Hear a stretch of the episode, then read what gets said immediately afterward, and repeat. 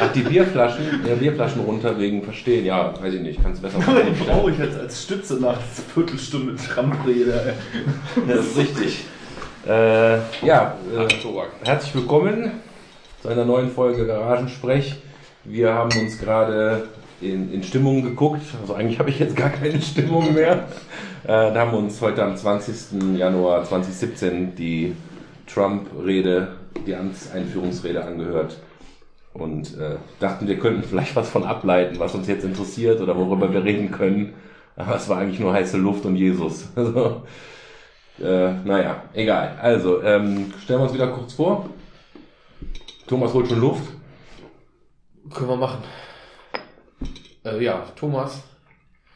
Äh, Reitlehrer. jetzt hab ich, genau, jetzt habe ich, oh, hab ich gar nichts vorbereitet. äh, 23-jähriger Frührentner aus Bottrop.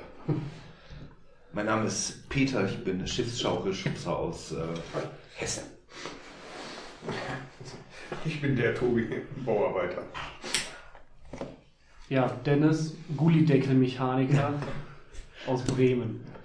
Ich, ich sehe schon am, am Ausschlag, nicht auf der Hand, sondern am Mikrofonausschlag, dass wir das Mikro ruhig zu den leise sprechenden Nasalmenschen, Vorsicht, kratz mal kurz, noch ein bisschen näher stellen können. Warum hast du das jetzt in äh, Dennis Mund geschoben? Rede ich Äh, nasal? Nee, äh, Ich Ja, gar nicht. nein, gar nicht. Ich möchte das nicht. Ja, und äh, meiner einer, Nick, meistens laut und deutlich zu hören. Godlike wurde ich schon mal bezeichnet, weil, nach dem ersten Podcast, weil das Mikrofon so direkt vor mir stand. Meinst du nicht nur die Stimme? Jetzt zu Anfang mal eine Frage, wie viel Feedback haben wir denn schon bekommen? Ähm, ja, also einiges. Ich meine, äh, ich hab, wir haben das ja auf Facebook letztens publik gemacht, äh, haben da ganze 18 Follower, wobei äh, äh, Folge 3 insgesamt ein Reach von 600 anzeigt. Äh, was immer das genau bedeutet, diese Metrik. Also 600 Leute haben es vielleicht auf ihrer Timeline gehabt. Ja, aber wie viele Leute dann wirklich was geklickt haben, Ja, ja. Keine Ahnung. Also die Leute, mit denen ich drüber gesprochen habe, die haben sich tatsächlich amüsiert ähm, und fanden das auch größtenteils interessant. Äh, ein, ein Kollege sagte von mir, dass bei der letzten Folge so nach zweieinhalb Stunden seine Lieblingsszene kam. Da hat einer angefangen zu rülpsen, ganz genau. Und dann haben irgendwie alle mit eingestimmt und das war wohl ziemlich schön. Ähm, Kann man auch total gut drüber, ja. ja, und ich sag mal, Audioqualität ist jetzt nichts, worauf man äh, viel Spaß hat, äh, worauf man es ihn runterholen wollte, kann, sollte, könnte, wollte ich sagen. Äh, sitzen halt in der Garage, ne? Das können wir ja erst, wenn wir irgendwann den Patreon gestartet haben und hier äh, goldene Mikros für jeden. Ja, also ich sag mal, Ich will einen Tesla. so, so ein Mikro, hier so ein Ansteckmikro oder so, das äh, reißt schon viel raus, aber Ein, ein Nasal-Mikro. ein Nasalmikro, genau. können Ähm, ja ein Delay mal an, einladen. Den Jan Delay, wir gehen der jetzt schon Spacko, ey. Ja, wo soll man dann das Mikro hinstellen, Dennis? so in den Arsch. Auf jeden Fall kommt es dann von mir wahrscheinlich weg. Sitzt aber die auf dem Schoß? Das kann man ja gar keiner mehr verstehen. Ja, ja, äh, also Feedback ist eigentlich äh, Verhalten positiv. Jo, Ja, Soll ich auch so. sonst sagen, ne? Was soll man noch sonst sagen? mehr als man es hoffen Nee, ich, mag. fra ich frage die Leute ja nicht, sondern die kommen ja dann auf mich zu und sagen, hör mal, äh, das ist Thema so. XY hat mich interessiert oder okay so. Ich habe vor ein paar Tagen noch beim Kollegen gesessen und habe gesagt, jo, äh, Folge 2 kannst du dir schon anhören, weil in der ersten Folge war halt viel Rauschen drin. Ne? Folge 3 ist aber eigentlich am unterhaltsamsten, glaube ich. Und Folge 2 ging auch viel über den Tod. Ne? Da haben wir ja ziemlich ziemliche Depri-Folge hingelegt. In der zweiten. Und welche hat er sich rausgepickt zum Reinhören? Folge 2. Ja? Äh, tja. Nee, also die Leute scheinen es schon zu interessieren. Äh, vielleicht. Was ist denn mit dir los? Ey? Willst du dich heute mal ein bisschen in den Vordergrund rülpsen? Ja, Das ist, kommt wenigstens nicht so nasal. ich, hab das, ich bekomme nicht genug Aufmerksamkeit. Aber immer noch intelligenter wie die Trump-Rede. eben. Ja, das war deutlich mehr Inhalt in zwei Äußerungen. Ja, also davon, dass er heiße Luft produziert hat, das war ja okay, beziehungsweise das war ja zu erwarten. Also was mich wirklich stört, und das wäre vielleicht auch ein Thema, was, was wir vielleicht auch mal ansprechen können, auch wenn es persönlich vielleicht ist, äh, äh, dieser ganze Gotteskram. Also ich weiß nicht, Politik und, und, und Religion zusammen finde ich sowieso schon schmerzhaft. Aber ich, ich, ich, ich weiß nicht, ey, das, das, das gehört für mich da irgendwie nicht hin und ich finde es Ich finde es irgendwie echt unpassend. Um den Bible Belt zu catchen, ne? Also, das ist doch ganz klar. Wähler im Mittleren Westen, die jeden Sonntag in die Kirche rennen, die irgendwelchen komischen Freikirchen an oder christlich-fundamentalistischen Pseudosekten, ja, dürfen sieben Frauen haben, aber Schwule sind unzüchtig. Ja, Ja, ist das in den USA nicht auch Was Pflicht ich- eigentlich, dieser Gottesbezug? Also, ich weiß jetzt nicht, ich habe jetzt Obamas Rede nicht mehr im Kopf oder so, aber muss dann nicht jeder Präsident wenigstens einmal sagen, hier, so war mir Gott helfe und keine Ahnung was. Und Ja, äh, das ist- Gott, Gott, God bless Gott, America God bless ist- America. Ja, gut, das ist halt der, der, der Slogan, mein Gott, aber äh, ich weiß nicht. Ich finde, Das ich dieses- gar nicht so auf dem schlimm. Nein, ich, ich steht glaube, ja ich finde drauf. einfach, mir geht dieses Bibeltreue ab, ne? Dieses, dieses, dieses, ja, aber das an was glauben, an eine höhere Kraft, an irgendwas, was man nicht versteht, gerne, ja. Aber dieses, der Moses hat, äh, was Moses, der das Wasser geteilt hat? Nee, warte mal, das war Jesus und Moses ist mit seinem Kahn drüber geschippert, ne? Nein, Nee. nein, nein, Moses hat geteilt und Oh, Jesus oh. ist drüber gelaufen. Oh, fehlt Genau, nein, geschippert ist aber Moses mit seinen ganzen Tieren. Allerdings Nein, das war Nee, das Noah. war- Ja, ja. Ah, können wir sehen, wer im Rallye-Unterricht gut Ich, aufgepasst ich, ich habe es einfach für mich Abgewählt. abgehakt. Das ist das Du, du Thema. bist halt so. Was ich viel erschreckend daran finde, diese Rede, diese Präsentation, der Mann ist einfach. Guck dir den, also mal vom Äußeren abgesehen, ja. Diese Friese geht halt nicht. Äh, Bist du Rassist oder was? ja, sicher. Ich mag reiche Amerikaner mit schlechten Frisuren nicht. Da bin ich, bin ich Kölner Hauptbahnhof kann man die immer Der wirkt in seiner Antrittsrede schon von Satz 1 an unprofessionell. Ja, der redet schlecht, der fuchtelt mit der Hand mehr rum als ein äh, Physikprofessor in Vorlesung Elektrotechnik 5. bei Ja, Herzinfarkt. ähm, Schlaganfall. Ja.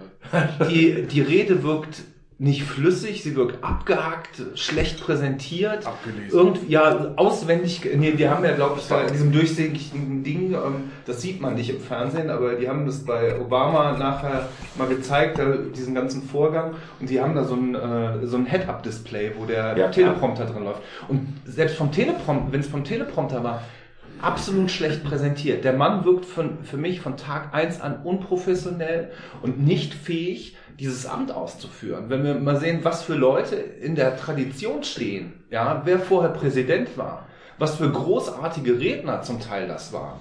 Roosevelt, ja, Obama, selbst Clinton konnte gut sprechen. Ja, aber der Mann ist erstens kein Politiker aus, aus, aus dem Haus, zweitens Deswegen ist er ja gewählt worden. Wahrscheinlich Ja, deswegen, ja. ja, natürlich, aber ähm, trotzdem. Ja, und äh, ich glaube einfach, dass es die absolut falsche Person ist. Ja, Ja. wir werden sehen. Allerdings Also ist mir jetzt eben auch schon aufgefallen, als wir uns das so angeguckt haben, dass wir den wesentlich kritischer beäugen als jemanden, der vielleicht uns mehr in unserer Echokammer bestätigt. Also das ist ganz wichtig. Und dass, du dann das auch, mag und sein. dass du dann auch so argumentierst, teilweise jetzt auch so, der hat eine scheiß Friese. Das, aber für die Politik ist es in erster Linie Natürlich, natürlich die Äußerlichkeit. Also Hillary Clinton hat auch keine tolle Frisuren gehabt oder Angie, ja. Also das ist jetzt, die Mutti hat auch irgendwie den Römerhelm auf gehabt jahrelang, Bilder aus den 90ern sehen, ja. Ja. Aber ähm, ich finde einfach, und ich, in den letzten Tagen kamen ja viele Dokumentationen auch über amerikanische Präsidenten, White House und so weiter, was da zum Teil für Typen bei waren.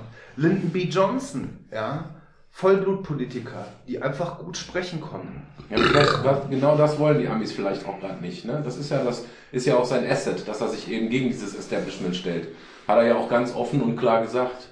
Nur äh, ich, ich kaufe dem halt nichts ab. Ich, ich sehe den Typen und denk so, Ich WTF. finde es halt gefährlich, dass diese Machtposition, der amerikanische Präsident hat halt nun mal Machtbefugnisse, die unsere Bundeskanzlerin jetzt nicht hat, ähm, von einer Person ausgefüllt wird, die meines Erachtens intellektuell 0,0% fähig ist, das auszufüllen. Ja, so wie ich nicht Pastor werde. Vielleicht. Oder wie du nicht, nicht. was weiß ich, äh, Bundesvorstand von irgendwas wirst. Ja, aber ähm, keine Ahnung. Ja, ich glaube, äh, dass selbst seine Geschäftssachen nicht alles auf seinem eigenen Mist gewachsen ist. Er hat reich geerbt und äh, aus reich noch reicher gemacht. Ja, also ich glaube, das war hard to fail und ich glaube, er ist einfach unprofessionell. Er wirkt so auf mich. Was ich komisch finde, dass, ich meine, ich kann es jetzt nicht bestätigen und äh, ich habe es nicht recherchiert, aber der ist doch auch diffamiert worden als Businessmann, der eben auch viele Leute auf die Straße gesetzt hat und äh, oder oder halt eben zu, zu kleinen Kleinstlöhnen Leute hat arbeiten lassen und ausgenutzt hat. Und genau das Gegenteil äh, verspricht er jetzt in seiner Rede. Also er hat sich eigentlich gerade selbst völlig negiert. Von Saulus zu Paulus, ne? Naja. Er darf ja auch wirtschaftlich gar nicht weitermachen. Ne? Das wird ja auch gerade mal thematisiert, wie das wohl geht, weil er die Geschäfte an seine zwei Söhne und seine Tochter irgendwie übergeben hat, weil das ja nicht im Interessenskonflikt mit der Politik stehen darf. Da haben sie auch schön in diesem Saturday Night Live Ding, was ich eben schon mal im Vorlauf kurz erwähnte, gibt es irgendwann die Blende zu seinen zwei erwachsenen Söhnen, die da beide so im schönen äh, grauen Anzug stehen, Haare so richtig schön so yuppie-mäßig nach hinten, ganz viel Gel. Und dann sagt der Erste, ich habe leider vergessen, wie heißt, der ältere Michael oder sowas. Ja, ein Michael und ich kümmere mich um die Offshore-Geschäfte und das und das und zählt so ein paar Sachen auf. Und dann blendet zu dem anderen der andere so, äh, and I'm Eric. das ist halt zu Ende. Da weiß halt auch schon so ein bisschen, was kommt. Äh, ja, Ich glaube, das war doch auch, ähm, ich weiß nicht genau, wie das funktioniert. Es gibt wohl irgendwie in der amerikanischen Verfassung oder wo auch immer den Punkt, dass ein vereidigter US-Präsident oder ein aktueller US-Präsident sein Vermögen einfrieren lassen muss und an einen Treuhänder gibt. Und dass er das auch erst dann wieder bekommt, wenn er halt nicht mehr Präsident ist. Und das wollte Trump verhindern. Ja. Der wollte also jetzt auch als US-Präsident sein Vermögen behalten. Und dafür muss er aber eine Gesetzesänderung irgendwie durchbringen. Ich weiß nicht, ob sie es vorher schon gemacht haben, ob es jetzt gemacht wurde, wie auch immer. Ich glaube, Aber- bei der Stimmung von Obama, nein. Ja, aber vielleicht nochmal von dem Typen weg zu der Frage nochmal. Politik und, und Kirche. Sollte nichts miteinander zu tun haben.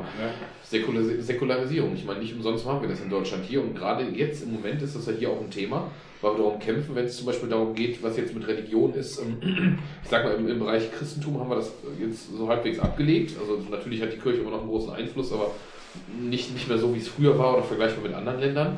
Jetzt gibt es gerade durch, ähm, sei es durch diese ganze AfD-Flüchtlings-, was auch immer Geschichte, immer von wegen, inwie, inwieweit darf denn ähm, zum Beispiel der Islam jetzt hier irgendwas mitbestimmen. Ne? Da hatte ich, glaube ich, letztens schon mal das Beispiel gebracht. Wenn ich da Schüler habe, gerade wenn der Bildungsgrad nicht allzu hoch ist bei Schülern oder auch bei Eltern, die eben ähm, äh, Muslime sind, dass es oft so ist, dass die ganz klar sagen, ja, ja, Grundgesetz ist alles schön und gut, aber wenn das in, ähm, im Konflikt mit einer Aussage aus dem Koran stehen sollte, mache ich das so, wie das im Koran steht. Also, dass manche Leute halt bewusst sagen, sie halten sich da nicht dran. Das Ja, das ist dann eine persönliche Ja, aber dann wird halt es- bestraft. Da aber- steht ja, aber- das ist ja, das schlägt ja, schlägt Eben. ja Recht, äh, dieses. äh, Also ein Politiker dürfte nicht so handeln. Wenn jemand persönlich so handelt, habe ich da kein Problem mit. Wenn jemand meint, äh, er Ja müsste gut, solange denn dann bestraft wird, wie er gerade sagte. Ja, es solange muss ja das nicht alles eine Straftat sein, nur wenn ich dem Koran folge. Nee, nee, Ja. aber es geht ja um geht ja um die Punkte, wo das mit das Gesetzgebung in Konflikt geht. Ja, Alles gut. andere ist ja wirklich Scheiß und Dreck egal. Ja, richtig. Ja, da kann ja auch jede Freikirche und Zeugen Jehovas oder keine Ahnung, die können ja machen, was die wollen. Aber solange es nicht ähm, im, äh, gegen geltendes Recht verstößt. Ne? Also wenn jetzt äh, diese Ehrenmordsachen sind da zum Beispiel ein Thema. Ne? Das ist ja ähm, vom Koran, glaube ich, äh, gar nicht so. Also du wirst nicht bestraft, wenn du den, der deine Familie anpackt, äh, killst oder dich, dich rächst. Ich glaube, das, Das kommt auf die nicht. Narration an. Das, ja, natürlich. Das ist, da gibt es ja auch wieder, ob bewahr Und auch das Land. Das ist was anderes, ob man das in Marokko, in Tunesien oder meinetwegen Saudi-Arabien macht. Auf jeden Fall. Saudi-Arabien kriegt vom Staat wahrscheinlich eine Unterstützung. Das ist auch zum Beispiel ganz interessant, habe ich letztens gelesen. Ähm, Vergewaltigung zum Beispiel. In Deutschland wird äh, der Vergewaltiger bestraft im Sinne von, dass er die Persönlichkeitsrechte von jemand anders verletzt hat oder die, die Unverletzlichkeit äh, ja, Der der Person, Würde ja. und der Person. Und in, äh, ich weiß nicht in welchem Land das war, in äh, einem islamisch geprägten Land gibt es auch den Straftatbestand der Vergewaltigung, aber aus einem anderen Grund. Nicht aufgrund der Verletzung der Persönlichkeitsrechte, sondern aufgrund der Verletzung der Ehre der Familie, von der die er vergewaltigt hat. Aha. Und das ist, finde ich, schon ein Unterschied, wenn du das bewertest. Du kannst auch in islamischen Ländern für Vergewaltigung belangt werden, aber nicht aus dem Grund, weil du die Persönlichkeitsrechte von jemandem verletzt hast, sondern weil das eine Ehrverletzung der Familie darstellt.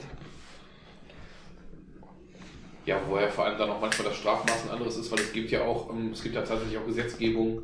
Ich äh, weiß auch nicht genau, in welchem Land das jetzt war, da hatte ich auch, glaube ich, wahrscheinlich einen ähnlichen Artikel gelesen wie du, wo es dann darum geht, wenn du zum Beispiel jemanden vergewaltigst, selbst wenn das ein relativ junges Mädchen ist, und du nimmst sie danach zum Beispiel zur Frau, kannst du damit ja auch der Strafe entgehen. Genau. Solche Geschichten. Ja. Und das war doch da ein großer Skandal, weil das unter anderem auch äh, in der Türkei mal wieder im Gespräch war letztens, ob man das wieder einführt. Dass wenn du jetzt zum Beispiel irgendwie eine 16-Jährige vergewaltigst, und äh, danach aber die dann ehelichst, das nicht mehr strafbar ist. Also ne, du kannst dann deswegen nicht mehr belangt werden, um das aufzulösen. Das ist halt schon. ist doch aus 4013 Harter Tobak. Märchen.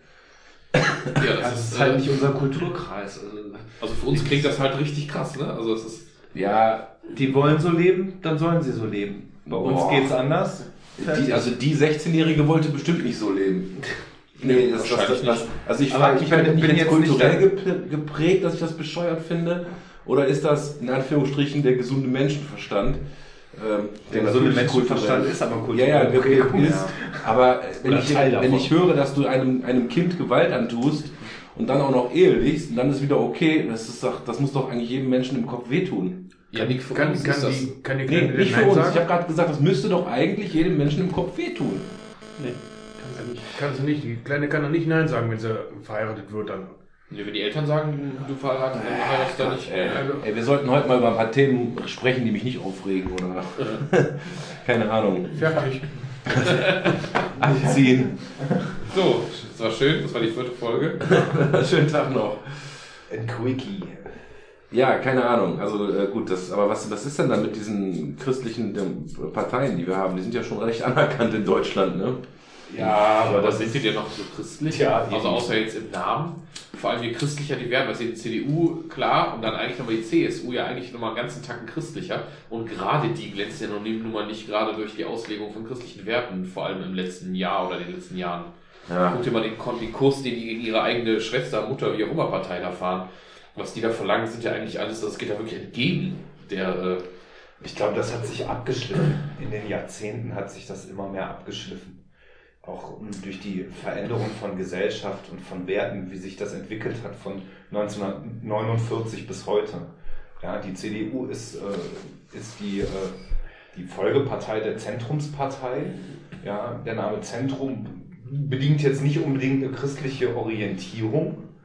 Ja, weiß nicht, warum sie das so, so gemacht haben. Die SPD ist klar immer nicht religiös gewesen. Ich glaube, die FDP war eigentlich immer sehr ev- evangelisch geprägt, wenn man das so, so sieht. Dönhoff und. weißt du, der warum, ich jetzt, warum du mich jetzt anguckst? Und ich weiß auch nicht, warum du das besser weißt. Weil du vielleicht Äh, die Augen verdrehst. Nee, weil du vielleicht besser weißt. Nein, die ja- waren durchaus, äh, die waren durchaus, äh, ja, da gab's äh, die Nähe dazu, richtig, da hast du recht, aber ähm, äh, der Liberalismus an sich war ja immer schon sehr stark für Säkularisierung. Also von daher es kommen die eigentlich aus, aus, einem, aus einem sehr, äh, ja, eher nicht, nicht so christlichen Feld. Also es war sehr häufig, dass die Leute eben auch Christen waren, aber das sehr wohl von der Politik getrennt haben.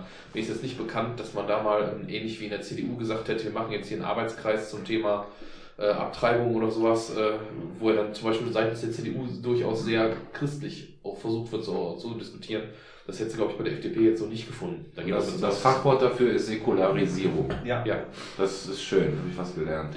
Säkularisierung heißt halt ne, von wegen Säulen, das ist halt, du hast hier die Säule Staat und Gesetz Ja, ja. und hier die Säule Religion und das sind halt zwei unterschiedliche Säulen und die sind eben nicht zusammen. Da Wer hat tru- uns da trumpft- unser äh, Politiklehrer auf, der beim letzten Mal so brutal verkackt hat, als es ums Grundgesetz ging.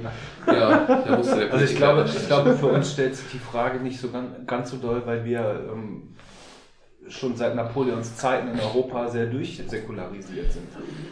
Also ähm, der hat es ja begonnen quasi, die krasse Verstaatlichung ohne die Kirche in der Regierung oder mit Macht. Aber du kannst sie auch nicht abschaffen, ne? weil die, die Leute wollten das, brauchten das und es gibt immer noch Leute, die das, äh, die daran glauben und das möchten, aber ähm, Ich das ist halt nicht, nicht Nation Building mit Religion. Das ähm, ist bei uns so verankert, dass wir alles, ich glaube, jeder von uns einen gesunden Skeptizismus dagegen hat. Ich glaube, dass wir da in Deutschland aber auch einen ganzen Schritt weiter sind als in vielen Nachbarländern. Ne? Also guck dir das mal an, in speziell so, ob, nimm Spanien, nimm Italien, nimm auch Irland oder so. Da hat die Kirche noch eine ganze, Ja. gerade die katholische Kirche, noch einen ganzen Tacken mehr Einfluss aufs alltägliche Leben und auf die Politik. Ja, aber auch wegen, wegen mangelnder äh, Alternativen. Ich glaube, der Mittelmeerraum ist, äh, ist äh, ein schlechtes Beispiel, weil äh, die Reformation da ja so gar nicht angekommen ist, sondern die hat in den Alpen halt gemacht. Und die Insel ist katholisch, weil sie katholisch bleiben wollten, um sich gegen die Briten abzusetzen. Ja, sie, ich glaube, die haben daran zwanghaft festgehalten, um einfach diesen Unterschied zu, äh, zu den äh, Briten darzustellen. Und äh, deshalb ist das äh, historisch so gewachsen. Also wenn die Reformation bis in, den, in die Spitze des italienischen Stiefels stattgefunden hätte, dann würde das Ganze, glaube ich, auch anders aussehen. Aber es ist nun mal so, 99 Prozent gefühlt aller Spanier, Italiener sind Katholiken und das wird auch so bleiben. Also find da mal eine evangelische Kirche. Sie wird es geben, aber äh, eine unter wenigen. Ja, aber wie gesagt, das ist ja klar, das ist jetzt die historische Begründung, aber das zeigt eben auch, dass wir in Deutschland da tatsächlich einen Tick, ja, wenn man möchte, ich würde das jetzt, oder der Nick wahrscheinlich, wir würden das als, wir sind da weiter bezeichnen. Ja, Haben das abgelegt, andere würden das jetzt, würden das jetzt weniger kritisch sehen oder so. Weiter ist ein komisches Wort. Nein, ich sehe das Dem Sinn- historisch. Also ich sehe das historisch Im begründet. Ost- im Wir haben Ostblock das ist das genauso. mit 40 Jahren Krieg. Im Ostblock ist Äh, es 30. genauso. Geh mal in Polen sonntags nicht in die Kirche, wenn du auf dem Dorf wohnst. Ne, das ist auch, äh, also das wie hier höchstens noch in Bayern. Aber auch Oder so. da, die haben sich halt auf die katholische Seite während der, während der Ja, Reformation. Absolut. ges- gestellt. Ja. Und die sind eingekeilt zwischen äh, Evangelen und ähm, den Orthodoxen. Aber Thomas, wo kommen denn diese Vorurteile gegenüber polnischen Dörfern her? Weißt du das? Das sind doch bloß Vorurteile. auch- nein, und das auch- ist doch kein Geheimnis, und auch dass im- die, ja, Auch im Falle der Polen bin ich durchaus der Meinung, dass das ein, äh, einen Charakter hat, um sich abzugrenzen. Polen war immer ein, äh, eine Nation, die schwer gegen seine Nachbarn kämpfen musste. Ja, jetzt gegen uns, vor allem, vor allem gegenüber den orthodoxen Russen. Und auch da ist der Katholizismus sicherlich ein Merkmal gewesen, um sich dann ganz klar abzugrenzen, zu sagen, wir sind die Polen, wir sind katholisch, das ist unser Land und das ist unsere Nation und so wollen wir das formen.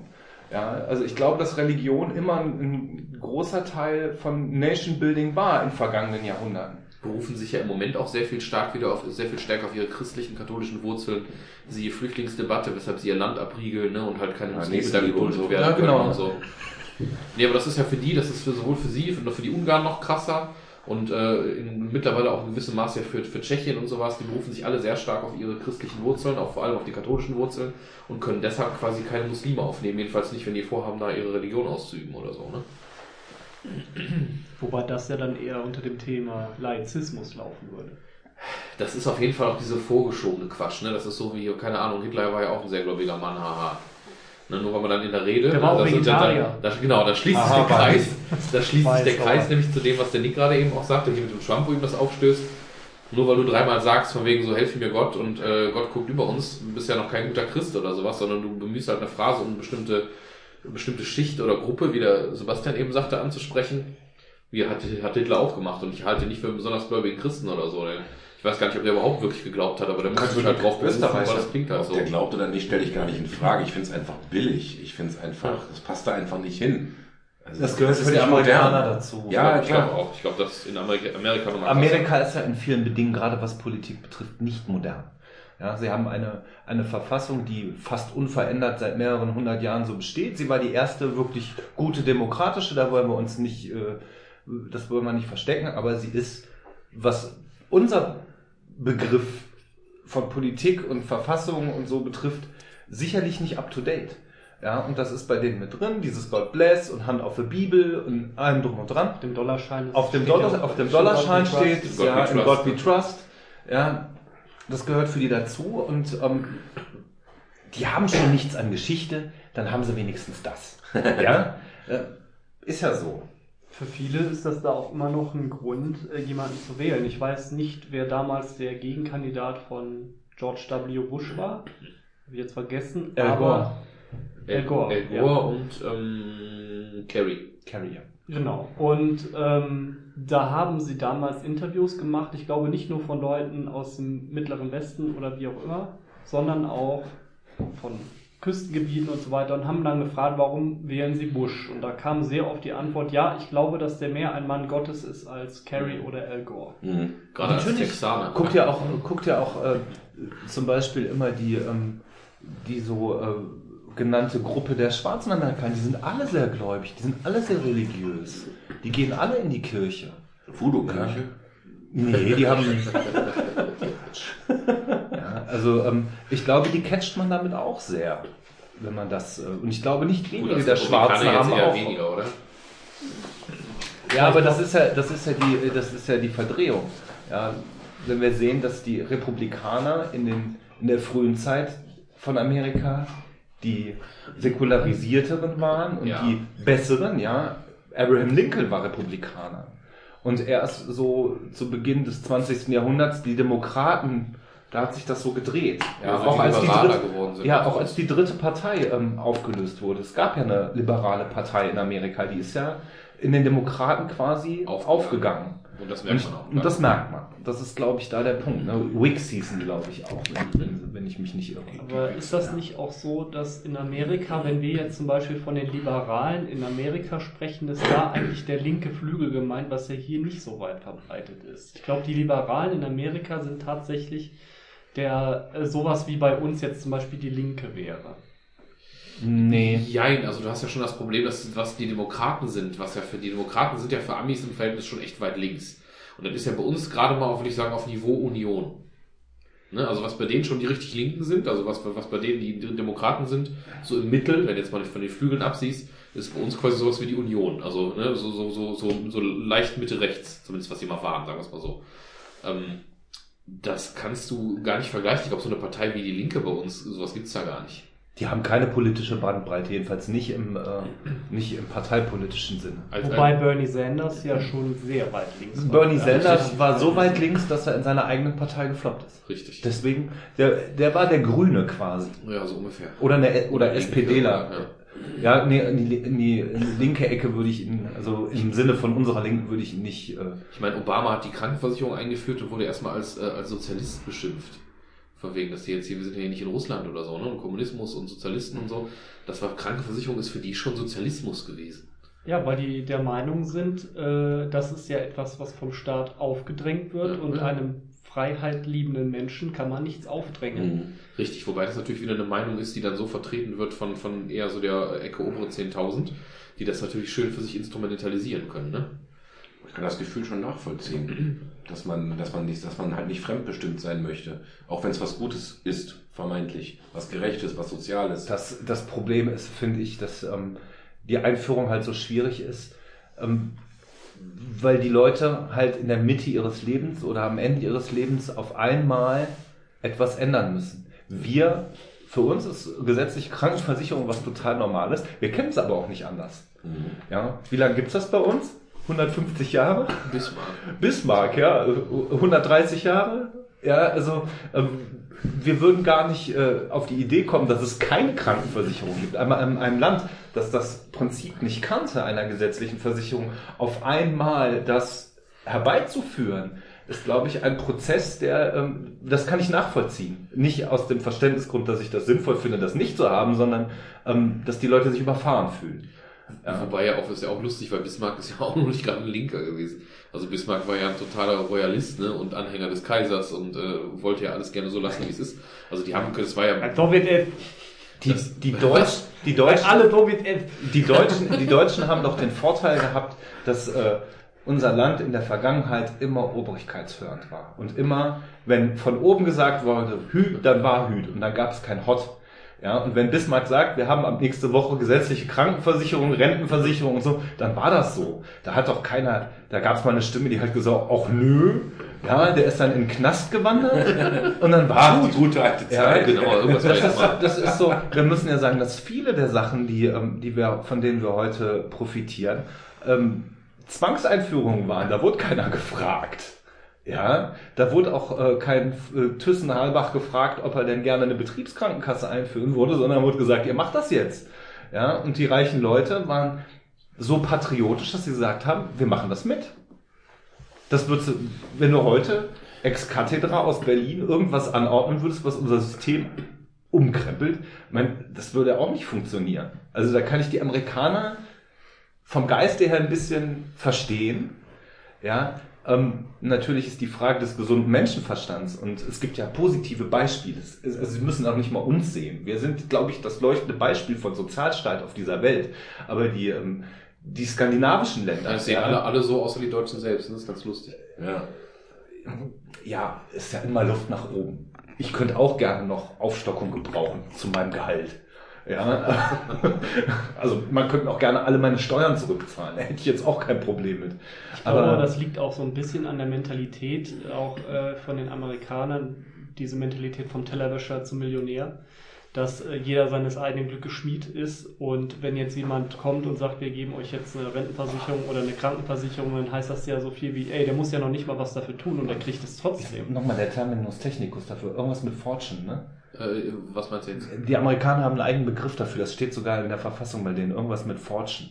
Der, Also äh, dieses jeder seines eigenen Glückes schmiedmäßig. ja, ja, genau, die ähm, haben das Recht, ihren eigenen Weg zu gehen und ihr eigenes Glück zu machen. Ja. Das ist der Punkt. Darauf berufen sich halt. Fortune, irgendwie sowas. Naja, irgendwie. Äh, Also Du hast halt, weißt du, jeder Texaner hat halt für sich das, das, das Grundbewusstsein oder schon immer so da gehabt und das ist ja auch nachvollziehbar, wie der Nick schon sagte. dass Jeder sie sagen, Texaner. Dass sie sagen, nee, nee, so im Sinne von jeder Texaner, jeder Typ irgendwo mit aus Detroit, aus dem Mittleren Westen, so im Sinne von so der einfache Bürger, der kleine Bürger, der eben nicht so viel Kohle hat.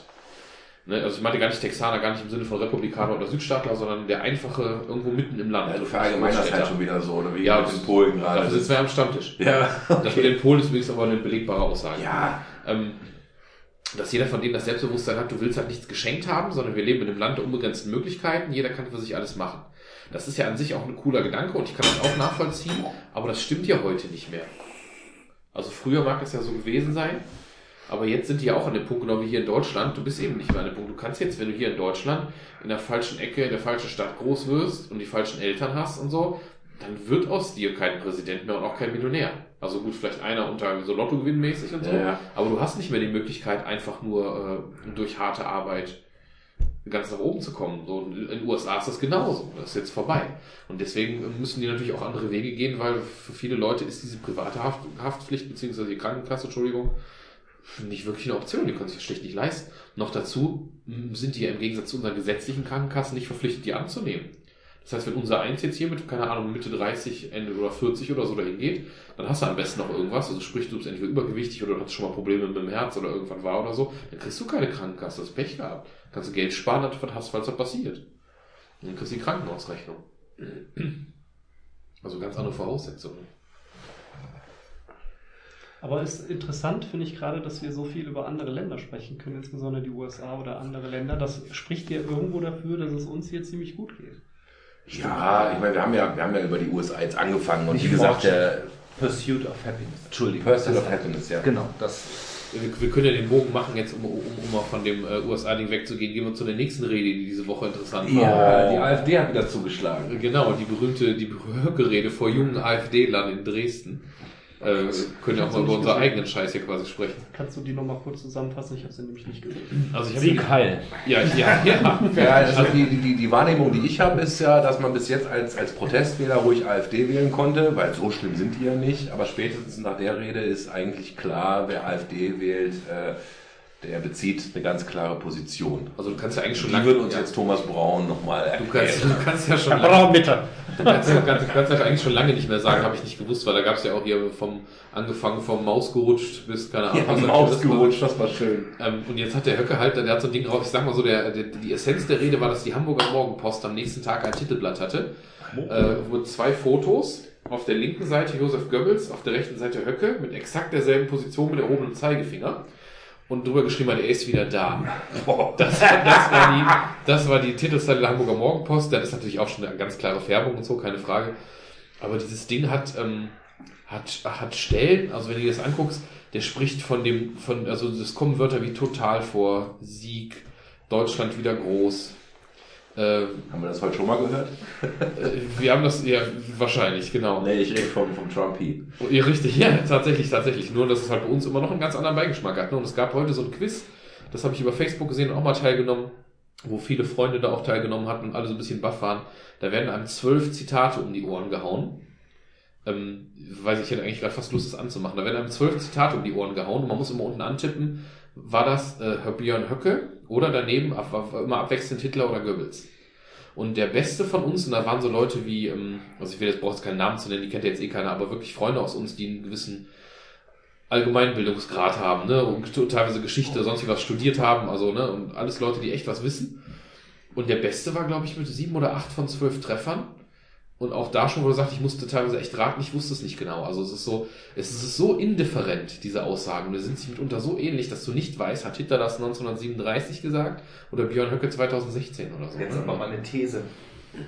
Hat er uns nicht damit einen Gefallen getan? Ja, Hat er damit nicht, so wie du sagst, der Protestwähler hat oder will oder würde AfD wählen dieses Jahr bei der Bundestagswahl, hat er nicht damit eine Spaltung dieser Partei eigentlich schon? Also wenn das so, wenn das so kommt, sehe ich, dass die AfD sich äh, aufspalten wird oder äh, Nein.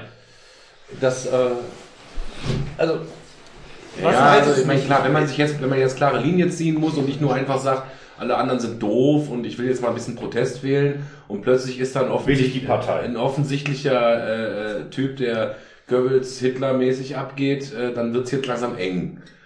Ähm, aber ich habe das Gefühl, also das Gefühl, dass da schon ziemlich viele Holzköpfe drin sind und gar nicht so viele Protestwähler. Und äh, Das ist ja auch aber dadurch, dass die. NPD jetzt nicht verboten ist, können die wieder NPD wählen. Das ist doch super. Ja, alle beide. Also letzten Endes, wa- was ist, ich meine, natürlich klar hätte die NPD verboten, hätte sie denen noch mal ein paar mehr Wähler gegeben, aber wir reden davon, was das bei denen ja auf Gesamtdeutschland beim maximal mal ein Prozent ausgemacht hätte. Also das, das, ja, das jetzt nicht, nicht so wild. Ich glaube einfach nicht, ich glaube auch nicht, dass denen das so arg schadet, weil das ist ja eine, ähm, ich glaube, das ist genau wie die letzten Geschichten vom Gauland oder von der Petri oder noch von der Storch, meistens ja Petri ja nicht mal so. Ähm, so eine ganz provozierende, so eine ganz geplante Sache. Er weiß genau, er sagt was, was jetzt megamäßig provozierend ist. Ich, hab, äh, ich hatte den Impuls nach der Rede, bin ich auf die Facebook-Seite mal von ihm gegangen, weil ich wissen wollte, ob er was dazu geschrieben hat. Und ähm, da sieht man sofort, er hatte noch am selben Abend oder einen Tag später nach der ersten Zeitungsmeldung selbst ein Statement veröffentlicht und hat dann nur noch stumm geteilt von anderen Menschen, die was über sein Statement veröffentlicht haben, andere AfD-Mitglieder etc., äh, wie bösartig das alles von der Lügenpresse etc. wäre, wie man ihm das Wort im Mund rumdreht, weil er meint ja mit dem Mahnmal der Schande wirklich nur, dass es halt so eine Schande ist, dass es diesen Holocaust ja gegeben hat. Und wenn man das aber im Kontext der Rede hört, Nee. lässt das eigentlich überhaupt, also wenn man den Satz davor und dahinter hört, das lässt eigentlich überhaupt keinen Interpretationsschluss zu. Also er redet über, er redet davon, Deutschland groß zu machen, etc. Und, und, und, und dann kommt dieses Ding, das ist, das, es ist total wirr eigentlich zu sagen, dass das sein Zugeständnis war, dass der Holocaust ja so schlimm wäre. Überhaupt nicht. Naja, ich habe ich hab nur die die Satire vom Postillon äh, gelesen über, dieses, äh, über diese Rede, wo die halt äh, das, was er sagt, äh, sagen, ach nee, da ist ja noch komplett missverstanden worden. Und das dann komplett irgendwie, man muss die Ente bei 180 Grad im Backofen, äh, also äh, der hat äh, irgendwelches wirres Zeug geredet, aber ähm, ich habe es mir nicht angehört. Und ähm, wenn du sagst, da ist kein Interpretationsspielraum, dann, dann, dann glaube ich das erstmal, also Ich wüsste echt nicht wo. Also ich, Also, ich, der Mahnmal der Schande war schon ziemlich krass. Ich habe es ehrlich gesagt nicht gelesen, nicht gesehen, weil mich diese Typen halt auch so gar nicht interessieren, weil ich, ich weiß, das ist eigentlich auch ignorant, aber ähm, Aber was machen wir eigentlich gegen dieses, dieses äh, während den Anfängen, äh, äh, habe ich heute noch was gesehen vom, von irgendeinem Zentralrat der Juden, Oberjogi, der im ZDF war und der sagte, also der, wir haben nicht die Anfänge. Äh, der hat da tatsächlich nochmal die Brandanschläge der letzten 20 Jahre genannt und ähm, also die, die Aussage war eigentlich, wir sind schon mittendrin in der Scheiße. Ähm, ich, ich, ich für mich persönlich in meinem Umfeld krieg das, äh, also jetzt im direkten Umfeld mit Menschen, jetzt nicht Medien, krieg das relativ wenig mit, dass wir tatsächlich Scheiße am Dampfen haben. Und die Medien sind für mich nur irgendwie ein Grundrauschen. Äh, glaubt ihr, dass wir wirklich irgendwo an einem Punkt sind, wo wir uns wieder ernsthaft Sorgen machen müssen? Oder sind das einfach nur äh, eine Handvoll Spinner, die vielleicht gerade schon mehr als, als nur ein Prozent irgendwo ausmachen? Vielleicht sind es mal 10, mal 15, aber es tut nicht wirklich weh. Du hast es, glaube ich, damals gesagt, die NPD oder die AfD muss, äh, eine Demokratie muss das abkönnen. Ich Ähm, habe das, ja. Du hast das Ich gesagt. war Ja, also haben wir gerade ein Problem? Müssen wir uns Sorgen machen? Oder ich meine, ja, oder, ja, oder auch wenn es nur ein Prozent oder ein Promille ist, finde ich, wir sollten uns doch da Gedanken drüber machen, was für eine braune Scheiße langsam hochkommt. Hm. Also da kann man nicht früh genug einen Daumen drauf drücken, das wieder zu unterdrücken. Allerdings, auch wenn auch wenn es dann wieder die Minderheit ist, die wir unterdrücken, aber das, äh, wir haben aus der Vergangenheit gelernt. Ich möchte auch irgendwann mal abschließen mit dem Thema. Ne, für mich zu Hause irgendwie muss noch mal vorbei sein, dass immer wieder die scheiße braune Kacke wieder hochkommt. Muss mal irgendwann vorbei sein. Es muss mal Schluss sein. ja, und jetzt wird es auf einmal wieder wichtig, ne? Also wo man eigentlich gedacht hat, wir werden jetzt echt drüber hinaus. Jetzt wird es auf einmal wieder so aktuell wie nie. Also gerade jetzt, mich hat es auch immer genervt, auch in der Schule, je nachdem, was, was du für eine Schule besucht hast oder wie lange du halt auf der Schule warst. Gerade wenn du irgendwie noch eine Oberstufe hattest, dann hast du das, glaube ich, viermal gemacht. Ne? Schule war ich nicht. In der Schule war ich nicht. Ne, was ist ja selbst, egal ob du in Deutschland, selbst ob, egal ob du zur Hauptschule gehst oder zum Gymnasium, du machst das mindestens ein, zwei Mal. Wenn du lange zur Schule gehst oder noch vielleicht eine Geschichte-LK später hast, machst du es bis zu viermal. Du machst es in Deutsch, irgendwie liest was drüber, der Tagebuch der Anne Frank, keine Ahnung was. Du machst es in Geschichte, Geschichte und sowas. Erdkunde. Politik nochmal und das wird so totgenudelt und mir ist es immer auf den Keks gegangen auch. Und jetzt ist echt der Punkt, wie du wieder sagst, anscheinend haben manche Leute das immer noch nicht genug gehabt. Ne? Wobei auf der anderen Seite gucken wir uns den Kandidaten an, den Herrn Höcke. Der ist verbeamteter Geschichtslehrer in Thüringen. Dessen, äh, dessen. Arbeit gerade ruht, weil er Voll, Vollpolitiker ist. Das ist also das Beamtentum. Also er legt den Status ja nicht ab, sondern der ruht dann quasi nur. Das heißt, wenn er jetzt morgen sagt, ich trete jetzt zurück, ich höre auf, dann muss der von, von, von der Behörde ja quasi, weil er ist ja verbeamtet, innerhalb kürzester Zeit wird er in irgendeine Schule wieder zugewiesen. Und dann geht er da unterrichten. Junge, Junge. Jetzt haben zwar die ersten Leute schon gesagt, die haben jetzt gefordert, ihm diesen Beamtenstatus abzuerkennen, weil man den Mann ja nicht mehr auf Schülern loslassen kann. Aber ich, ähm, so sehr ich das begrüßen würde, ich wüsste nicht wie. Weil er hat ja so gesehen auch kein Verbrechen als solches. Also du kriegst ja einen Beamtenstatus, verlierst du ja nicht, weil du was sagst, was anderen nicht passt. Du musst ja schon irgendwie ein Gesetz brechen oder so. Ja, Und schön das wäre Das ist das wäre Problem, ja, wenn dass er durch seine- überhaupt Politiker sein dürfen. Das ist ja, Ja, kann ich als schön, er- Staatsangestellter, Entschuldigung, Ja, das ruht ja. trotzdem. Du wirst ja nachher wieder, so wie du, wie du sagst, wirst du ja wieder in Amt und Würden gelegt. Ja, da ist die Frage, darf man überhaupt quasi Angestellte des Staates in solche Ämter heben? Und ich finde nicht. Ich finde, der Berufsbeamtenstatus müsste das aufheben. Dann als Beamter bist du Teil der Verwaltung beziehungsweise des Apparats und kannst nicht dein eigenes Kontrollgremium sein. Du kannst ja in deiner Politikkarriere quasi Dinge bewirken, die, wenn du aufhörst, bewirken, dass es dir vielleicht sogar besser geht oder dass du einen Vorteil daraus hast. Ja, gut, das könntest du aber auch so, wenn du, weiß ich, nicht, die Rente anhebst, hast du auch was davon, wenn du vorher Bauarbeiter warst. Also das ist letzten Endes schon, aber auf der anderen Seite, wie würdest du es denn handhaben? Würdest du dann sagen, wenn man dann Beamter ist, man will das machen, dass man dann erst quasi diesen Status komplett aufgeben muss oder dass man den aufgeben Ja. muss in dem Moment, wo man gewählt wird oder sowas? Oder? Nein, du, du darfst gar nicht gewählt werden, wenn du, äh, du darfst gar nicht antreten, wenn du Also du darfst quasi kein das wäre die Mitglied einer- krass hart.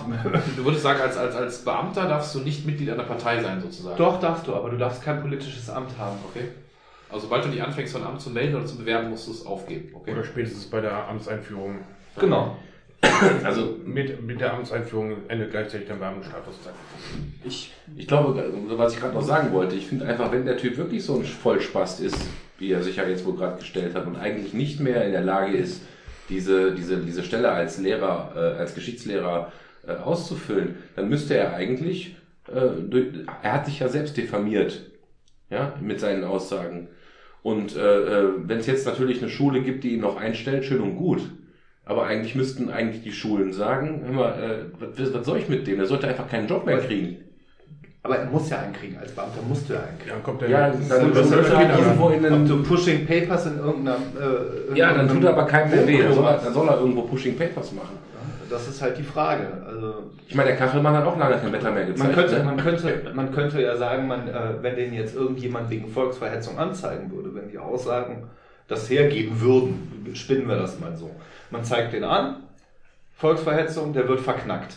Dann könnte man nämlich sagen, verliert er seinen Beamtenstatus. Ja? Weil das ja ganz klar gegen, die, äh, gegen diese Verpflichtung, die man mit der Verbeamtung eingeht, ähm, steht. Das wäre eine Möglichkeit, aber ansonsten hat Thomas recht, in unserem Land ist es so, wenn der Beamtenstatus wieder aktiv ist, musst du in, deiner, in deinem Job wieder eingesetzt werden. Das Land Thüringen muss ihn dann irgendwo, er ist ja Landesbeamter, muss ihn dann irgendwo, und wenn es die Dorfschule für drei Bäume irgendwo an der Grenze zu irgendeinem, was weiß ich, äh, Im polnischen Dorf. Schweinestall ist, äh, äh, müssen ihn wieder einsetzen und müssen dem seine A15 oder was er hat, seine Kohle bezahlen und auch seine Pension. Ja. Wobei, ich weiß nicht, du weißt das wahrscheinlich besser als ich. Ähm, soweit ich weiß, darf, du darfst als Lehrer auch Mitglied in der Partei sein. Ja, natürlich. Nur die, weil deine Parteizugehörigkeit darf keinen Einfluss auf deinen Unterricht haben. Richtig. Und ähm, ich kann mich erinnern, ich hatte früher eine Kunstlehrerin, die war die Bürgermeisterkandidatin der FDP.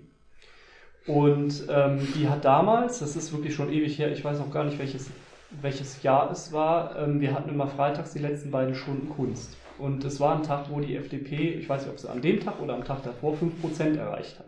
So, und unsere Lehrerin hat sich da hingestellt und gesagt, hey, die FDP hat 5%, ihr habt jetzt alle frei. da hat die richtig Ärger für gekriegt.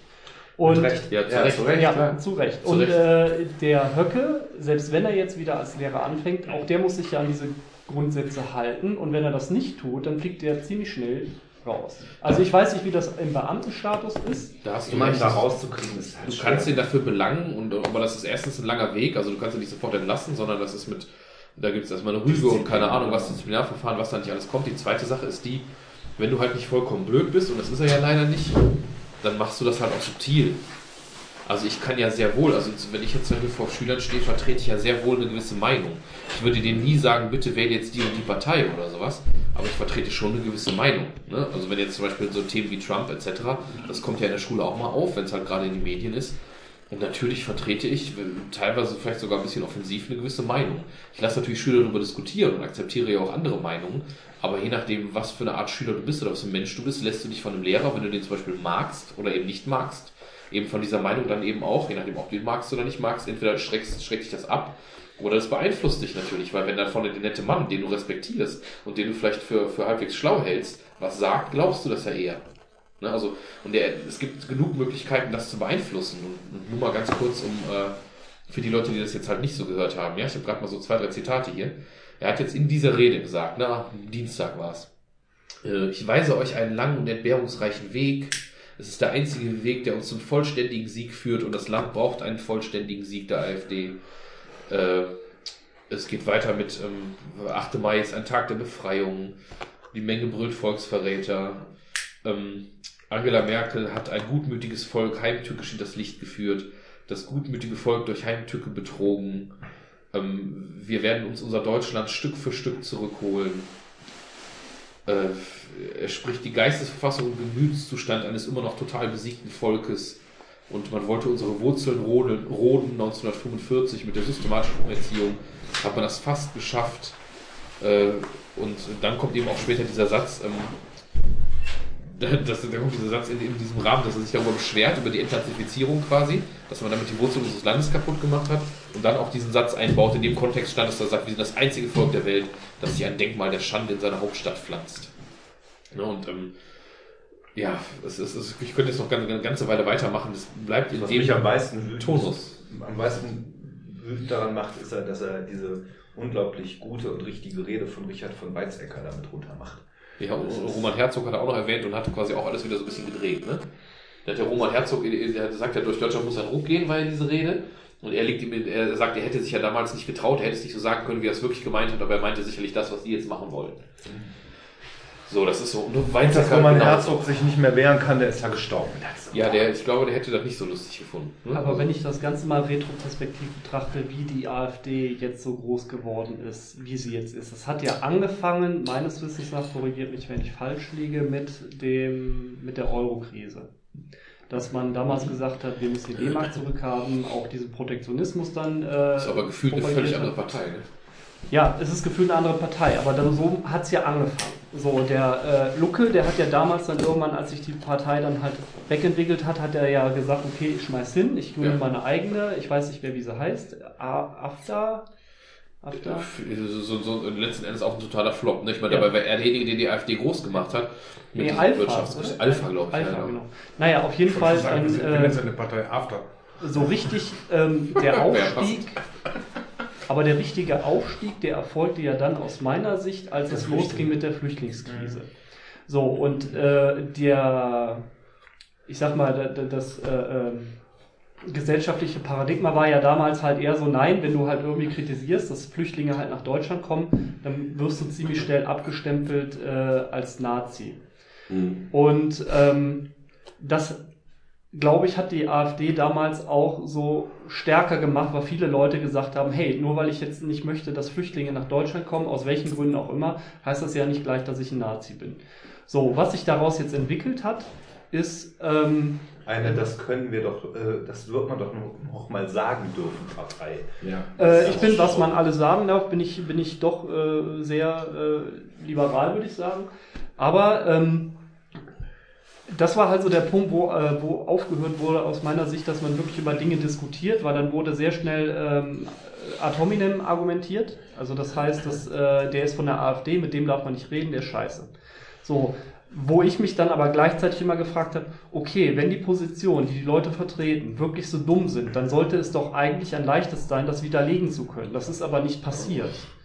Und das hat aus meiner Sicht zu einer ziemlichen Spaltung geführt in Deutschland, weil es wirklich nicht mehr debattiert wurde, sondern weil halt sehr schnell gesagt wurde, darüber diskutiere ich mit dir nicht, weil das ist scheiße. Und ähm, wir bewegen uns dann, oder beide Seiten bewegen sich dann irgendwo in ihrer, in ihrer Echokammer. So was wir jetzt zum Beispiel sagen, ja, guck dir die mal an, die Idioten, das ist doch alles glasklar, dass das ist, das sagen ja nicht nur wir, sondern das sagt auch die Gegenseite. Und äh, dass sich da halt irgendwie dann so eine, so, eine, so eine Spaltung entwickelt oder dass die Leute dann halt ausschließlich in ihrer eigenen Echokammer leben, weil sie sich mit der anderen Seite nicht mehr beschäftigen wollen, mhm. dass das irgendwie dazu führt, dass sich zwei extreme Fronten bilden, ähm, weiß ich nicht, ist ein logischer Schluss. Weil äh, es wird sehr viel mit, mit, ja, wie gesagt, mit diesem Argumentum ad hominem gearbeitet. Und das ist so, wo ich denke, da ist es irgendwo schief gelaufen, weil äh, die Debatte, wirklich die öffentliche Debatte, die hat nicht mehr stattgefunden. Das haben wir beim letzten Mal ja auch schon thematisiert, dass man eben nicht einfach, da ging es noch um Trump, ja, äh, sagt, äh, jeder, der, der, Trump will, ist ein Idiot und, äh, äh, und wir sind alle viel klüger und besser, sondern dass man damit eigentlich genau eigentlich die Sachen noch schürt. Ja? Dass man halt den Dialog suchen muss und nicht irgendwie nur äh, die anderen Parteien einfach, also nicht Parteien im Sinne von CDU, SPD, sondern andere Gruppen äh, runtermacht und diffamiert. Das war doch jetzt auch wieder vor kurzem, auch eine Woche her oder so, dass der dieser André Poppenburg in Magdeburg an der Uni einen Vortrag halten wollte, wollte über Gender. Ja. Da hat man ja vorher angewiesen, die Studenten, dass sie im Raum bleiben sollen und denjenigen äh, am Reden hindern soll oder dagegen protestieren soll, lauthals, was sie ja letztendlich ja. auch geschafft haben. Es gab da Tumult in dem, äh, in dem, ähm, in dem Hörsaal. Und letztendlich ist er ja äh, unvollrichtete Dinge wieder abgezogen. Klar, auf der einen Seite kann man sagen, das ist ein legitimes demokratisches Mittel, aber es löst das Problem ja nicht. Nee. Fand ich übrigens auch persönlich in meiner Facebook-Blase ist das teilweise echt bejubelt worden. Ich meine, ja. von Leuten, die ich auch sehr dem linken Spektrum zuordne dann, aber echt wirklich bejubelt worden. Und ich habe da selber aber ein Problem mit, weil ich finde, ja. dass du auch so jemanden reden lassen musst. Du kannst dir dann versuchen, argumentativ zu entwaffnen oder so. Aber da schließt sich wieder dieser Kreis zu dem, was du eben gesagt hast. Ich habe den Eindruck, wenn du diesen Leuten jetzt mit Gegenargumenten kommst, dann versuchst du als rationaler Mensch normalerweise deine Argumente wirklich auf irgendwelche Beweise zu fußen. Das heißt, du sagst ja eben nicht, ich finde das aber nicht, sondern du sagst, guck dir doch hier die Statistik an, weil du sagst, hier Flüchtlinge begehen mehr Straftaten. Dann holst du die Kriminalstatistik raus, guckst du schwarz auf weiß, nee, stimmt gar nicht. Dann sagen die aber, ja, das ist ja auch alles vom Staat manipuliert oder das ist aus der Lügenpresse und keine Ahnung was. Das heißt, du hast überhaupt keinen Hebel mehr, mit dem du den anderen überzeugen könntest. Weißt du, von der einen Seite wird halt gefühlsmäßig diskutiert und wenn du versuchst, auf, auf Sachebene zu gehen, wird die quasi auch ähm, weggewischt also, oder, oder als nicht möglich. Das ist auch so ein Ding, das hatte ich mir vor heute Abend gesagt, ähm, und vielleicht nicht das zu wiederholen von letzter Woche. Ich hatte in letzter Zeit den totalen Frust über so Online-Diskussionen und sowas und dass ich wirklich an dem Punkt war, wo ich dachte, was machst du? Schaltest du das jetzt quasi ab? Oder weiß ich nicht, meldest du dich bei Facebook ab oder machst du das echt nur noch zu deinem Konzertkalender oder sowas? Und versuchst dir alles aus deiner Blase rauszunehmen, was mit Nachrichten zu tun hat und was, wovon, wenn Leute politisch sind oder eben nicht. Also ist das einerseits würde ich das gerne, weil ich da einfach keinen Bock mehr drauf habe, weil wir diese Diskussionen auch zu nichts führen. Und auf der anderen Seite muss man das vielleicht ertragen, gerade oder eben gerade doch trotzdem noch Flagge zeigen also dann ne, trotzdem sich noch dahin zu stellen, egal wie frustrierend das, das ist. Das Medium ist, glaube ich, das Falsche. Aber was, was du gerade sagst, finde ich ganz interessant, weil ich hatte vor einem Jahr ungefähr auch, was so abonnierte äh, ähm, Nachrichtenwebsites ähm, betrifft, hatte ich zum Beispiel persönlich die Zeit drin, äh, die Taz, den Spiegel, Und ich glaube, Krautreporter ist ein etwas kleineres ja, journalistisches, ja. journalistisches Label, die auch äh, sagen, okay, wir wollen halt keine, keine werbefinanzierte Werbe, äh, Nachrichten machen, ja, sondern wirklich Ansatz, frei finanziert, was ich sehr gut finde. Aber habe dann irgendwann für mich selber festgestellt, okay, damit fördere ich ja irgendwo meine eigene Echo-Komma, weil das sind alles Blätter, äh, die im Prinzip mir eigentlich nur das sagen, was ich schon weiß oder mich in meiner Meinung bestätigen. Ich bin dann irgendwann dazu übergegangen und habe dann auch mal andere Websites dazu bezogen abonniert, zum Beispiel den Cicero. Der ja inzwischen, also der war ja mal ein sehr neutrales politisches Blatt, ist inzwischen aber doch sehr konservativ abgerutscht. Aber dann merkst du halt, wenn du einen Artikel vom Spiegel liest oder von der Taz und du liest dann auf der Gegenseite über das gleiche Thema im Cicero, dann merkst du, okay, ähm, die betrachten das beide von der anderen Seite, aber beide mit guten Argumenten. Und da müsste man eigentlich dazwischen gehen und sagen, okay, jetzt können wir, darauf können wir diskutieren. Ähm, weil ähm, jetzt zum Beispiel ich das Gefühl habe, dass teilweise aneinander vorbeigeredet wird. Aber ganz kurz zu dem Cicero, wo du das gerade sagst, das ist interessant. Ich habe den irgendwie für mich irgendwie mal so zu Studienzeiten oder mit Anfang 20 irgendwie entdeckt. Habe über zehn Jahre immer mal wieder eine Ausgabe gelesen und hatte den auch über zwei Jahre abonniert. Was echt auch kein, kein günstiger Spaß ist, weil jede Ausgabe irgendwie einen Zehner kostet oder sowas. Das war irgendwie ein Abo von 90 Euro im Jahr oder so Quatsch. Ich hatte das Ding abonniert und habe es letztes Jahr im Januar, so vor genau einem Jahr, komplett gekündigt.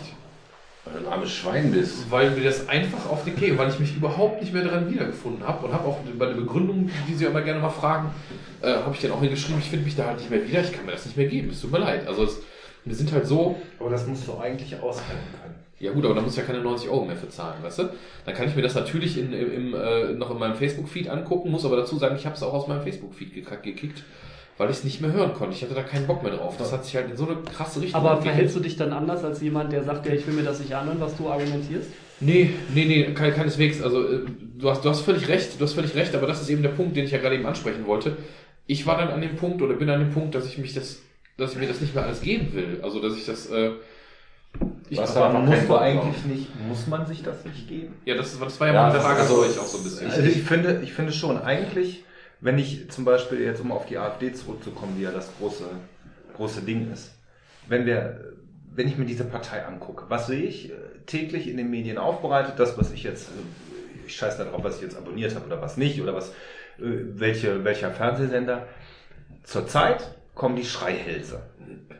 Die Hucke oder Hücke oder Petris oder Storchs, das sind Schreihälse. Die stellen sich dahin vor einem Publikum und machen plakative Sätze. Jetzt wäre es doch mal eher interessant, wenn wir uns diese gesamte AfD als Partei auf der Bundesebene in den verschiedenen Teilen mal angucken. Bis runter dahin, wo sie ja schon ist, in den Kommunen zum Teil. Oder ich weiß, gibt es ein Land, in dem die irgendwo mit drin sitzen? Nee, noch nicht. Ne? Mecklenburg-Vorpommern, ne? Oder MacPom. Doch, doch, doch, schon zwei oder drei, ja, ja.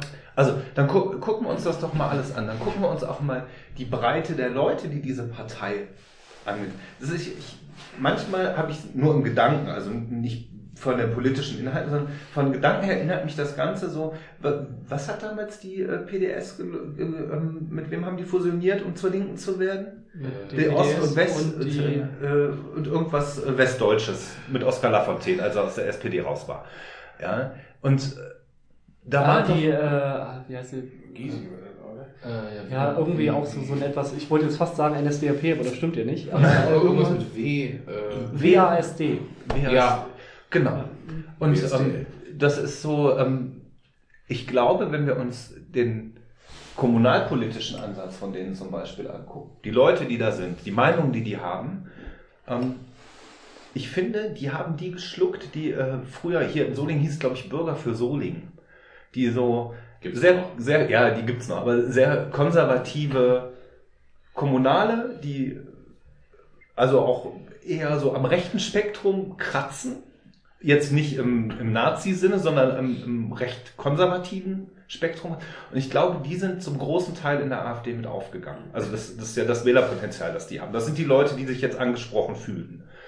Und ähm, ich glaube, dass die AfD keine homogene Partei ist. Es gibt drei Schreihälse, die stehen da, die regen uns auf, die beschäftigen die ganze Nation und Ja. intellektuelle Köpfe wie euch, die sich darüber den Kopf zerbrechen, ob da so ein Goebbels-Spasti steht und irgendwelche äh, Aussagen tätig. Aber ich glaube, dass die Basis dieser Partei viel breiter ist und ich glaube, wenn die in irgendeiner Form realpolitisch an einen wirklichen Machtansatz kommen, Regierungsbeteiligung oder so, werden die daran zerbrechen.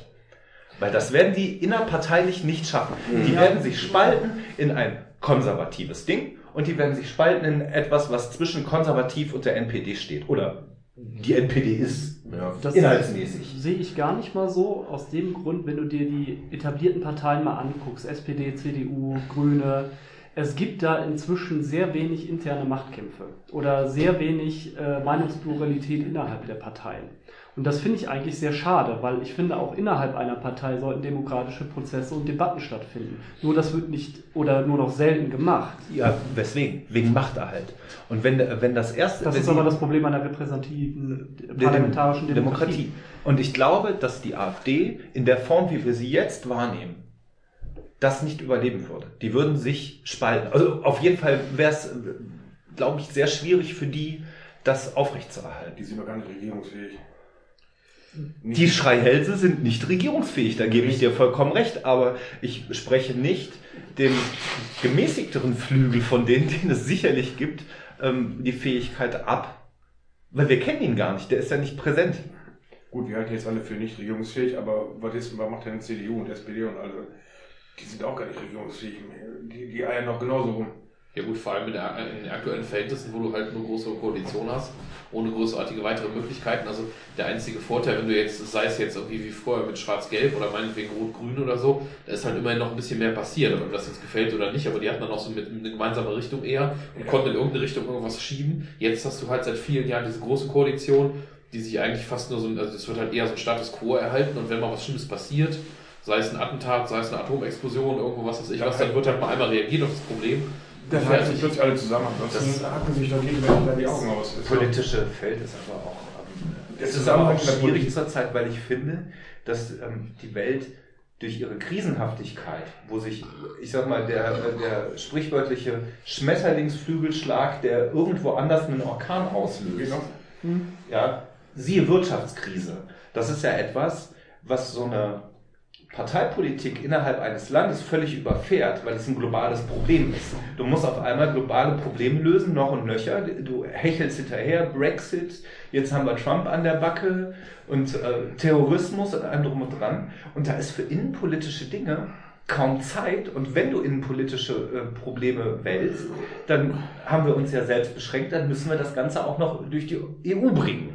Ja, also Ja, sehr, es ist ja nochmal fünf vor zwölf, drei vor zwölf eben schnell was beschlossen, was dahinter trotzdem alles Ja. kacke ist und wieder umgeändert werden muss. Meiner Meinung nach ist der beste SPD-Kandidat, den es jetzt geben wird, Martin Schulz. Der übrigens auch ein sehr lauter ist. Ja, ja. Ja, aber ja, Aus ich, ich streite ja nicht ab, dass es Schreihälse geben muss. Es muss Marken geben, es muss Personen geben. Sonst äh, funktioniert das nicht. Sonst bleibt das eine graue Masse und es wird- es ist nicht wählbar. Ja, also die Kohls, die Schmidts und die Straußens waren halt auch Köpfe. Ja, Aber nicht Schreihälse unbedingt. also Aber ich finde das halt krass, äh, so. in was für einem ideologischen Narzissmus sich im Prinzip fast alle Parteien inzwischen bewegen, ne? Das Oder- ist halt so diese, nö, wir haben eh recht und die anderen sind scheiße und damit hat sich die Sache. Ja, aber war das jemals anders? War das in der Gute Frage. Das ist übrigens äh, interessant. Äh, wo ist denn jetzt zum Beispiel der Unterschied zwischen einer Zeitungsente und Fake News? Eine Zeitungsente. im Medium. Ja, aber eine Ente, ich meine. Oder postfaktisches Zeitalter, finde ich auch schön, haben wir jetzt auch gelesen. Post ist ja, Ja, ja, vor, klar, ne? Na, ja. faktisch ist ja äh, Postfaktisch hatten tatsächlich. wir auch schon. So gab es denn mal eine Zeit, die einfach nur faktisch war? Ja, aber ganz kurz mal, eine Ente, äh, ist, ist die genauso wie ein Fake News äh, politisch motiviert? Eine Ente ist doch eher ein Joke. Zeitungsende gibt es ja noch Aber. Oder, oder ein ehrlicher Fehler. Ja, Ja, mein Gott, also das kann man nicht, das kann man halt nicht gleichsetzen. falsch verstanden, falsch Das nicht, aber Fake News Manipulation. Gab es äh, denn irgendwann mal einen Punkt, wo äh, Nachrichten nicht auch zu einem gewissen Grad meinungsbildend waren? Ja, natürlich, natürlich. Emser Depesche.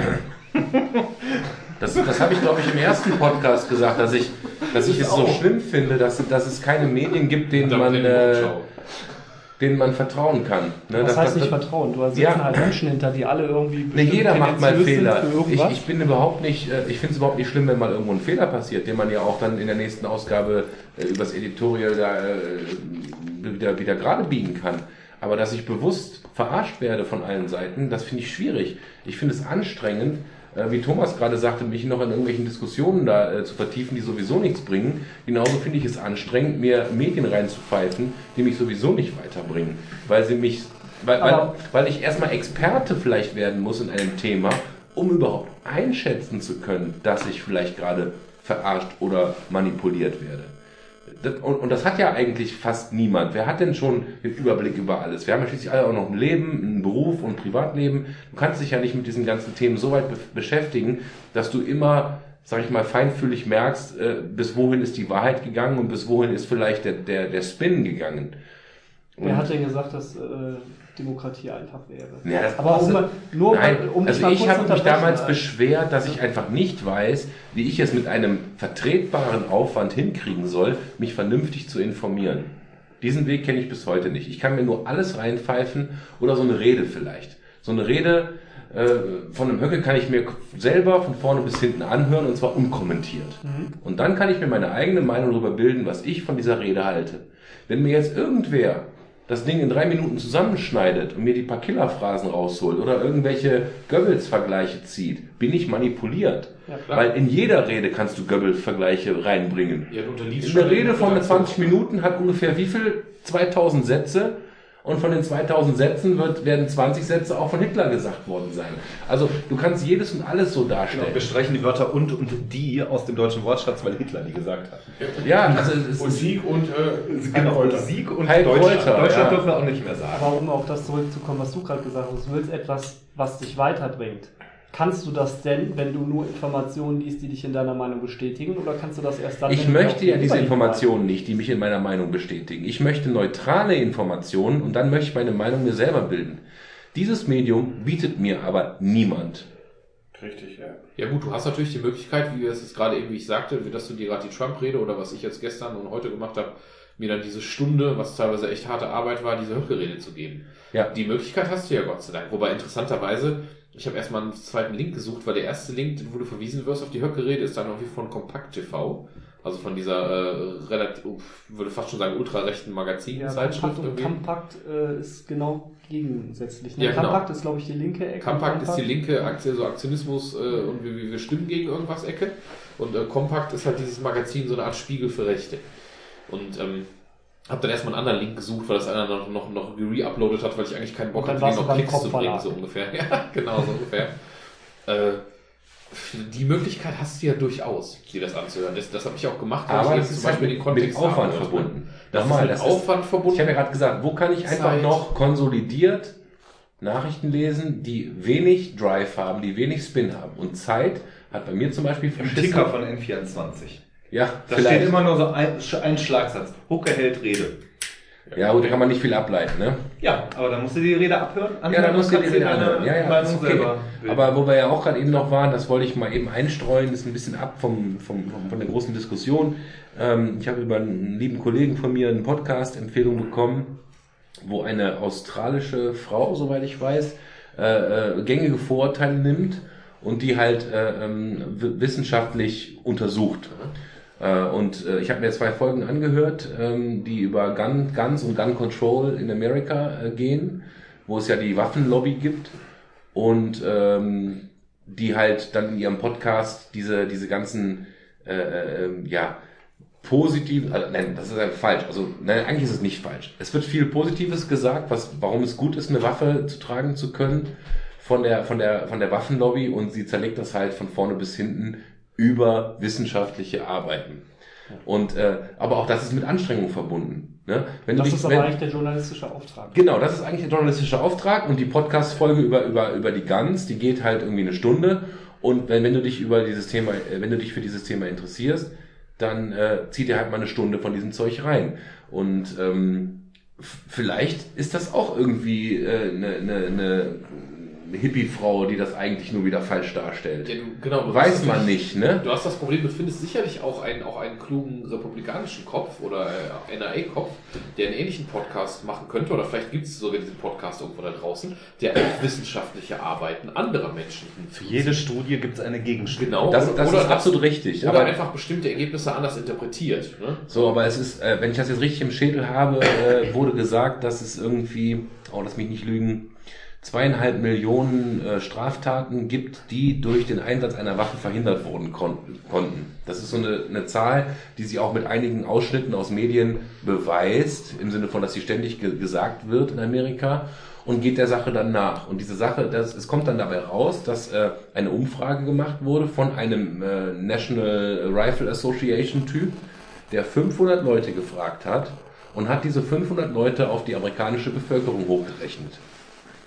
Wenn ich jetzt aber meine 500 Kollegen aus der Association frage, ja, kommen dabei halt andere Dinge rum, als wenn ich mal nicht 500 Leute frage, sondern vielleicht 100.000. Das ist die Methodik aber. Und, und diese Hochrechnung ist einfach, ja, es ist hanebüchend, ja. Und, aber es wird, diese Zahl wird ständig in den Medien benutzt, weil es halt diese Studie gab. Und bumm, stehst du da. Aber es ist halt eigentlich nicht empirisch. Ne? Also nach wissenschaftlicher Methodik kannst du das so eigentlich nicht machen. Das, sie, sie hat diesen Typen im Interview. Ja, ja. Und der, der, der reitet sich auch in dem Interview selbst in die Scheiße. äh, Von wegen, wenn er jetzt mal ein Prozent daneben liegen würde, ja, wäre nicht so schlimm und tralala. Aber wenn du das halt hochrechnest auf mehrere Millionen Menschen, ist das halt schlimm. Und um das abzuschließen, wenn das jemand mal hören will, der Podcast heißt Science Versus, weil sie sich halt immer irgendein, ein, ein, ein, eine polemische Aussage schnappt, ja, die irgendwie im Raum steht und versucht, das halt erstmal jetzt wissenschaftlich zu belegen. Und es mag auch Folgen geben, soweit bin ich noch nicht beim Hören dieses Podcasts, wo so eine polemische Aussage bestätigt wird. Ja, aber was ich damit eigentlich sagen will, du musst Arbeit äh, da reinstecken und auch nicht wenig, um überhaupt erstmal mitdiskutieren zu können. Und um jetzt wieder auf Facebook zu kommen, wer macht das denn? Da ist doch nur Geschreihalse. Ich, ich habe ich hab, ich hab den, den, den Einfall gehabt oder auch eine Frage an euch. Ich habe mir überlegt, ob das eine Methode wäre, wenn du bei Journalismus, gerade vielleicht aber Qualitätsjournalismus, aber allgemein, vom, vom Tageblatt aus deiner örtlichen Stadt bis hin zu FAZ und SZ, ob du einfach bei Nachrichten diesen Artikel reinstellen sollst bei Facebook und die Kommentarfunktion deaktivierst. Ob ich das besser fände. Und ich bin da ehrlich gesagt noch zu keinem klaren Schluss gekommen. Ob ich gar nicht möchte, weil, weil letzten Endes, die, die müssen das, gerade bei FATS und SZ, die müssen das ganz, ganz extrem moderieren. Die haben richtig Arbeit damit, die haben unheimlich viel zu löschen und ermahnen ständig in Etikette hier und da. Ob man das vielleicht einfach sperrt und die Nachricht für sich stehen lässt, da kann sich jeder denken, zu was er soll. Aber ob man diese Plattform bieten soll, des Kommentars oder nicht. Aber damit, ähm, ja, sehe ich die Gefahr ein bisschen, dass du ja dann diese Echokammer noch weiter verfestigst. Weil ich war auch mal eine Zeit lang der Ansicht, äh, Kommentare muss ich hier nicht durchlesen, weil steht sowieso nur Scheiße drin. Aber um ein bisschen zu verstehen, warum andere Menschen das anders sehen, da ist viel Müll drunter, ohne Frage. Aber um zu verstehen, warum manche Leute das Scheiße finden, muss ich mir die Meinung von den Leuten auch anhören. Das war jetzt ein äh, interessantes Beispiel, ich weiß nicht, ob einer von euch das gelesen hat, mit Oxfam, die ja jetzt vor kurzem diese Statistik da rausgebracht haben Ja. äh, mit Einkommensverteilung oder mit Vermögensverteilung. Kann man groß in den Medien, ja. Ähm, dass jetzt zum Beispiel die obersten 100.000 oder 1.000 halt genauso viel haben wie 50% der Weltbevölkerung. Äh, acht. Acht haben sie gesagt. Acht, Das ist allerdings eine andere große Zahl, die kann schon widerrufen, dass es Fe- Zweifel und Fehler an der Studie gibt. Genau. Dass es schon ein paar mehr sind Genau und schon das. mal nicht mehr acht. Darauf wollte ich hinaus, äh, weil erstens, erstens war die Methodik falsch, weil wenn du zum Beispiel einen Kredit aufnimmst, um dir ein Haus zu kaufen, dann wird dir diese Schuld, die du aufnimmst, als Negativvermögen gerechnet. Das heißt, du bist theoretisch, wenn du dir ein Haus für 300.000 Euro kaufst, hast du 300.000 Euro Schulden. Das heißt aber nicht, dass du arm bist. Weil Du hast ja kannst das Haus. Weil du hast ja das Haus. Und äh, dann gab es halt so Kommentare wie, ja, aber von der Tendenz dieser Studie her wäre sie ja richtig. Aber dann ist ja im Prinzip genau das, was man der Gegenseite immer vorwirft, dass da man zu ungenau Es ist. werden einfach zu viele Studien gemacht. Ja, und du hast ja, Ja. auch, was man auch nicht vergessen darf, bei reichen Menschen, wenn du eine Statistik hast, hat irgendwie Mark Zuckerberg irgendwie 400 Milliarden oder so. Die Zahl ist jetzt, ich weiß nicht, wie viele hundert es sind, aber 400 Milliarden. Das heißt ja nicht, dass der jetzt morgen in die Bank gehen kann, kann 400 Milliarden abheben. So funktioniert es ja nicht. Ja, also, das sind Die kleinen Scheine. Nee, aber das ist ja nicht Hartgeld. Es ist ja nicht so, selbst, selbst wenn du Millionär bist oder sowas, sobald du, ich meine, du hast es dann irgendwo in, in Immobilien und wenn du Geschäftsmann bist, dann hast du sowieso, dann hast du irgendwo in irgendwelchen Firmen irgendwo, das ist ja dieses hochgeschätzte Vermögen, das heißt ja nicht, dass die Leute faktisch über diese Menge an Geld zum Ausgeben verfügen. Das ist ja auch so Ich glaube, Quatsch. nur Leute wie Pablo Escobar verfügen über ihr Geld haben. Wahrscheinlich. Wahrscheinlich. Einen kleinen. Schein. Ja, aber das ist halt so dieses Jahr, weil es bestätigt sich mein Gefühl, dass das Einkommen ungerecht verteilt ist. Und gerade wollten wir ja, dass man nicht auf Gefühle sich immer verlässt, sondern auf Fakten. Aber das ist tatsächlich sehr schwierig, weil du müsstest halt wirklich mehrere wissenschaftliche Studien dir angucken. Da müsstest du vielleicht noch eine Metastudie über die Studien machen.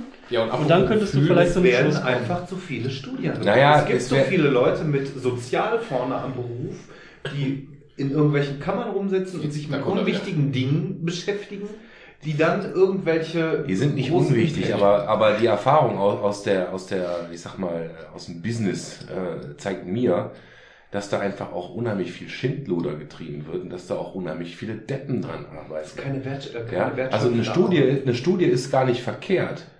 Ja, aber sie ist wieder, genau wie die Medien, nicht neutral. Und du hast keine, keine Garantie, dass diese Studie auch gewissenhaft durchgeführt wurde. Es ist auch nur wieder etwas, und deswegen äh, stimme ich dir komplett zu, äh, zeig mir eine Studie, dass XY so ist, dann werde ich dir eine Studie zeigen, dass XY nicht so ist. Ja, das, Ja, aber dann, es, äh, es, das es gibt, ja es gibt so zu allem. Scheiß, äh, das äh, das, das gibt's halt immer wieder.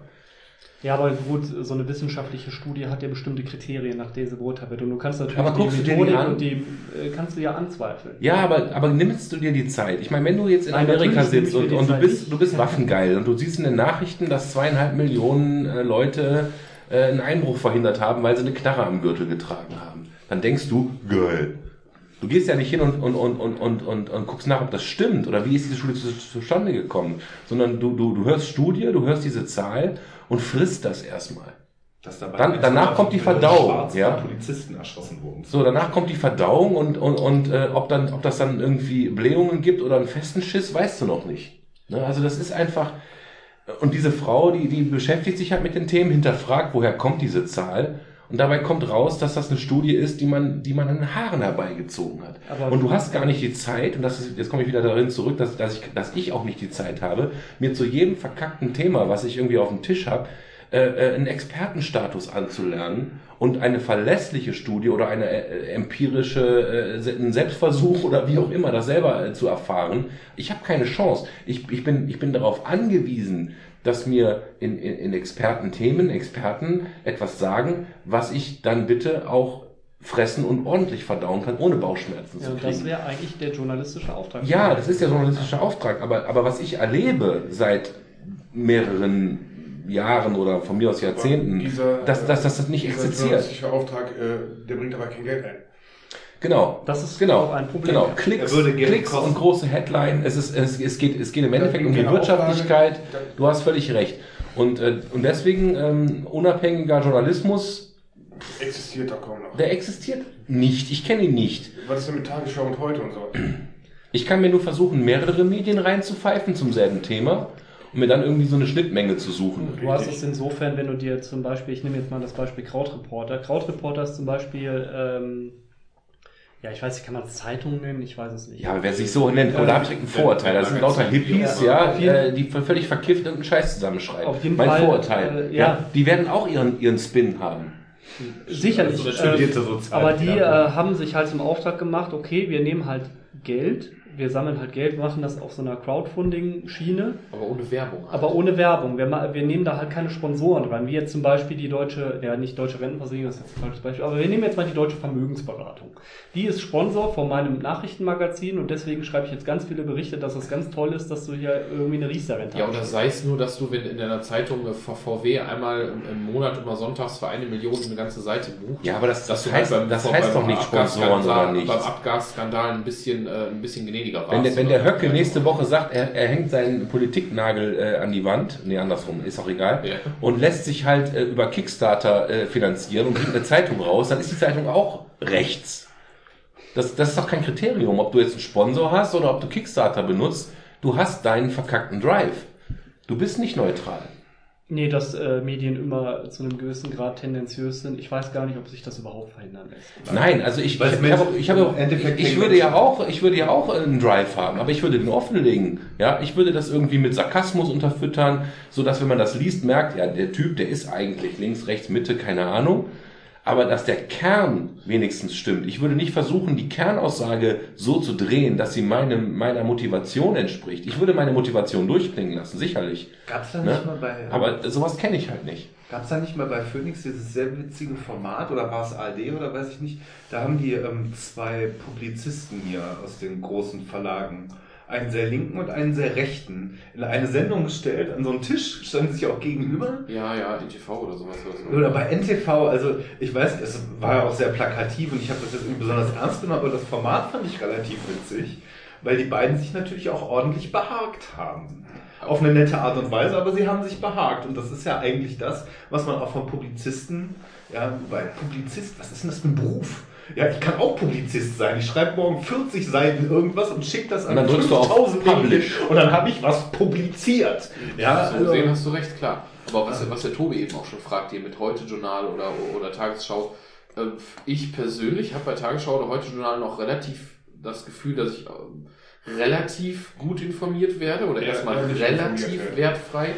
Und ich finde auch, dass du bei bestimmten Qualitätsmedien, siehe jetzt FAZ oder SZ, da weißt du weißt, dass die FAZ Mitte, Mitte ein bisschen rechts ist, du weißt, dass die SZ Mitte ein bisschen links ist, du weißt, dass die Taz deutlich links von der Mitte ist zum Beispiel. Solange du unter der Präferenz das liest, finde ich das ja auch okay. Ja, Ich okay. finde es ganz spannend, zu einem und demselben Thema den FAZ und den SZ-Artikel zu lesen. Das ist eigentlich, das ist ja theoretisch auch der, der Königsweg eigentlich, weil dann hast du beide Seiten mal so ein bisschen und dann kommst du eigentlich der, dem Kern oder deiner eigenen Meinungsbildung schon sehr nahe. Aber apropos, apropos FAZ und SZ, um das ein bisschen zu erweitern jetzt, weil wir gerade so schön über andere Länder geredet haben, um es nicht zu sehr im Kreis zu drehen, auch noch ein anderes Land, über das wir nicht gesprochen haben, hat nämlich vor ein paar Tagen gab es eine Statistik, auch über eine dieser beiden Zeitungen. weiß Ich muss nicht, mal kurz erwähnen, dass der Thomas die ganze Zeit seinen Spickzettel rausholt. Ja, aber guck mal, da steht nicht viel drauf. Ich habe nur die Woche Die was Spickzettel. viel. Darf ich Nämlich- raten, äh, auf Dänemark? Nein, äh, Russen. Und zwar 86% der Russen glauben, dass die Welt für ihn Angst hat und 75% der Russen finden das auch ganz gut so. Das war eine Statistik, die wurde ich FAZ oder SZ war es, die ist äh, rausgekramt hat, relativ aktuelles Ding. Wurden da 500 Russen gefragt? Das ist eben die Frage. Das ist eben die Frage. Das habe ich an der Stelle nicht nachgelesen. Ich habe die Zahl jetzt erstmal so als relativ wahrscheinlich genommen, weil A. Aber es ist ich- eine weil ich- Echokammer. Richtig, na, ja, ja, warte, Du A, glaubst das auch. Richtig, genau. Also äh, erstens, ich habe es eigentlich über ein relativ neutrales Medium gelesen. Ich weiß, dass es kein nicht irgendwo aus dem Internet, sondern über eine dieser großen Zeitungen war. Deswegen schenke ich dem natürlich eher Glauben. naiv. Zweitens passt das natürlich in mein persönliches Weltbild des äh, Russen, wie, wie man sich das so aufgebaut hat. Ne? Wir sollten vielleicht mal einen Ausflug machen, so einen Garagensprech-Ausflug in Aber glaub, Novosibirsk oder so. Fand ich aber ganz interessant, weil ich gerade Dänemark sagte. Es äh, gibt eine große Zeitung in Dänemark. Ich weiß nicht, wie sie heißt. Aftenbladet wahrscheinlich oder so. Darkblatt. Äh, die, die haben vor ein paar Jahren gesagt, okay, uns nervt dieses Werbe, äh, werbefinanzierte äh, Nachrichtending. Und die haben dann halt gesagt, okay, wir ziehen das jetzt mal von ganz neu auf. Und ähm, die haben es tatsächlich geschafft, so eine neutrale Berichterstattung hinzukriegen, dass inzwischen, ich weiß nicht, wie die Statistik dazu ist, aber ich meine, so um die 97, 95 Prozent der Dänen gesagt haben, das ist ein Medium, auf das wir vertrauen. Das haben die geschafft da. Damit ist aber auch jemand äh, in einer ganz großen Machtposition. Ja. Ne? Auf jeden Also, äh, weil wenn man den dann schmiert, wie auch immer, und da infiltriert, hast du 95% des Volks, die da hinterherlaufen. Das ist eine Verantwortung. Das ist riesig. Ja. Ich riesig. glaube, das Einzige, was man. Spider-Man mit großer Macht. Als Aus großer Macht erwächst, aus großer Macht erwächst große Verantwortung. Spider-Trump. Was ist denn mit. Ähm, gibt es das heutzutage eigentlich noch oder hat das Internet das abgelöst? Gibt es noch so Sachen wie Nachrichtenagenturen wie AP oder Reuters? Einfach, DPA. die quasi, nur, die, die DPA. einfach quasi nur den Ticker runterlaufen lassen. Mhm. Der und der hat das und das gesagt, unkommentiert. Der und der hat das und das. Das ist doch eigentlich neutral. Das ist ja nur ein Sammeln von Fakten. Also Das gibt von Fakten noch. und Aussagen. Das gibt das ist ein neutrales Medium. Eigentlich müsste man einen Feed haben, der mir die, die Reuters oder AP-Meldungen bringt. Diesen- da brauche ich auch keine Nachrichten. Diesen Feed Ja. haben ja dann, die- diesen Feed haben halt von Tagesschau bis, äh, bis FAZ und SZ, diesen Feed lesen die ja und daraus generieren die ja ihre Nachrichten. Deswegen steht ja auch immer noch, wenn du eine Zeitung liest oder auch wenn du Tagesschau guckst, oft unter dem Bildchen. diese Ja. Quelle Steht unten kurz äh, AP, DPA. Aber das wäre zum Beispiel die Frage, äh, deine Frage nach einem neutralen Medium. Wäre das nicht quasi das neu Ja, aber, möglichst aber neutralste Medium, wo ich einfach nur plakativ als One-Liner zum Beispiel in China Sack Reis umgefallen. Das lassen wir jetzt mal da so stehen. ja, das ja, ja, ja, richtig. Ja, und dann musst du dir halt deine Meinung, interessiert dich die Meldung, musst du selber äh, das beleuchten. Auf- Aber was haben, jetzt könnte man natürlich gucken, äh, was haben diese Medien über die Höcke-Rede gesch- äh, gepostet? Jetzt in Retrospektive. Ist das neutraler Shit, der da steht? Oder steht da äh, Goebbels, äh, Goebbels, Höcke, Höcke hält Goebbels Rede? Brandrede, Brandrede. Ja, oder sowas, ne? Also, Im Sinne von Bild? ich weiß es nicht.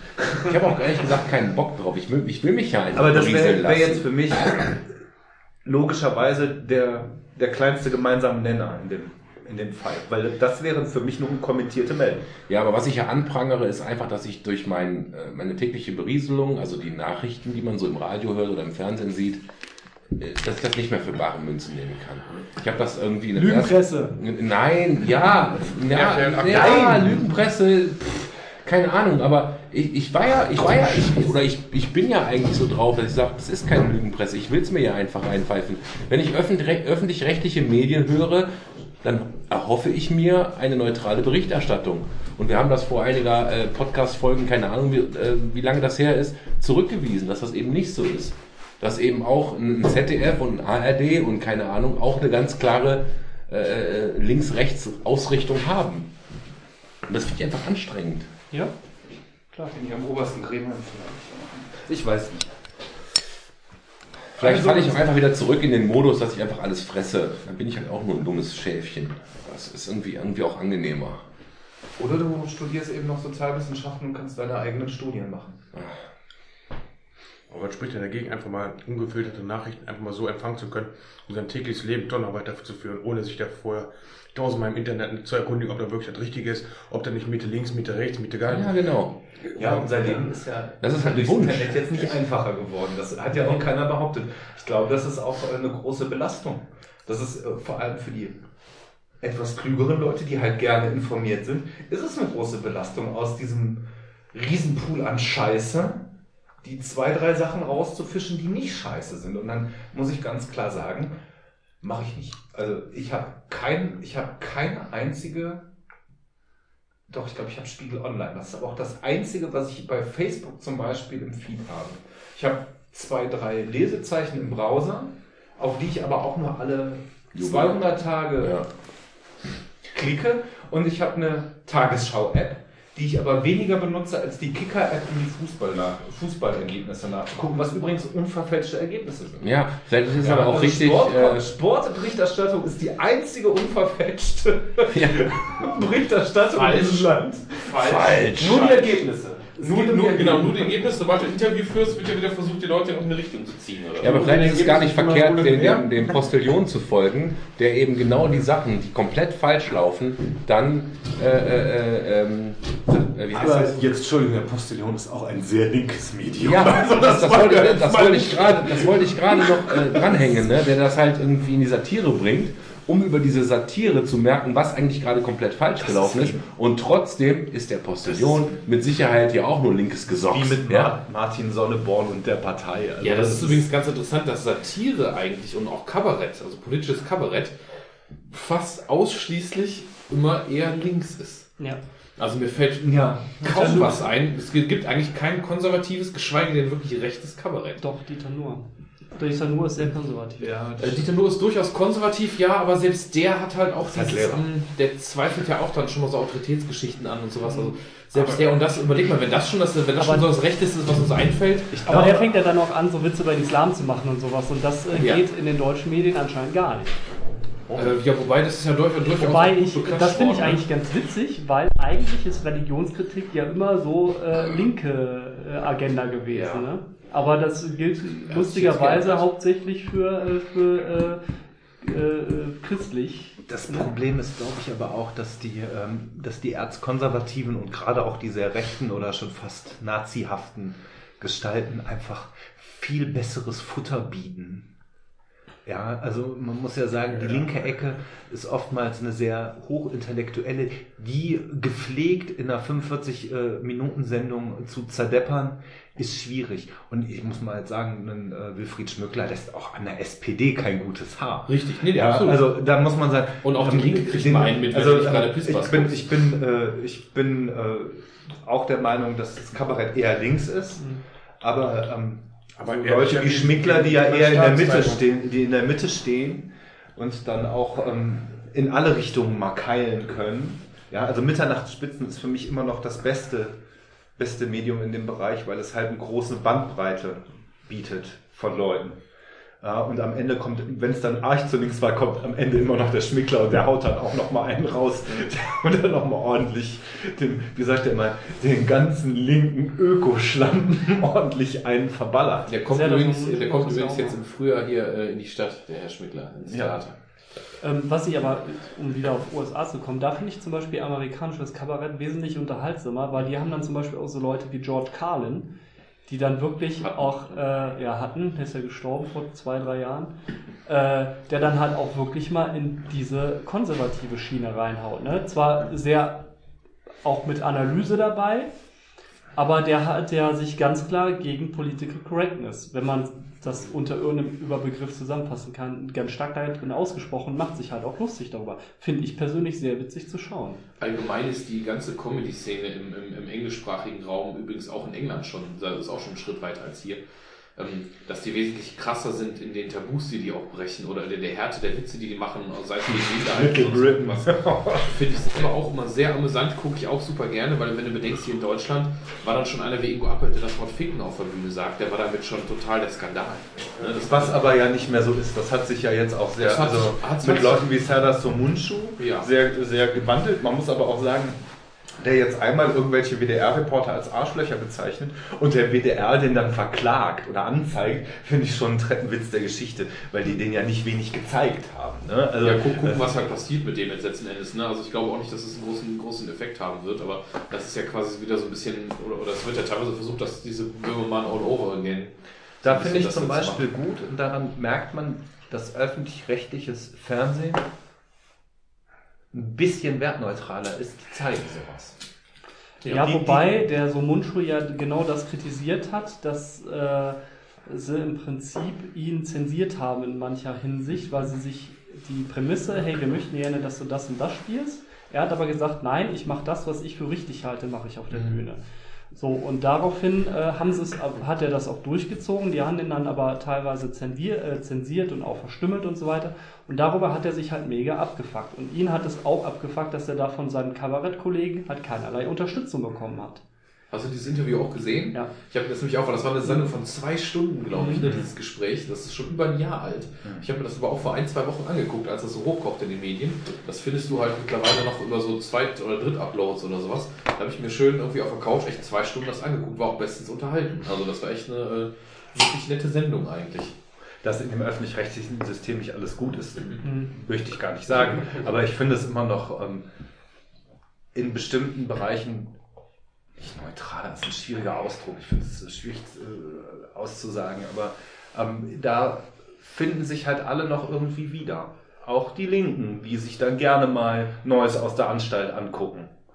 Ja, was ja, finde ich aber mit den neuen Moderatoren nicht mehr ganz so links ist wie Urban Priol. Ja, oder äh, Max Uthoff macht das jetzt. ja.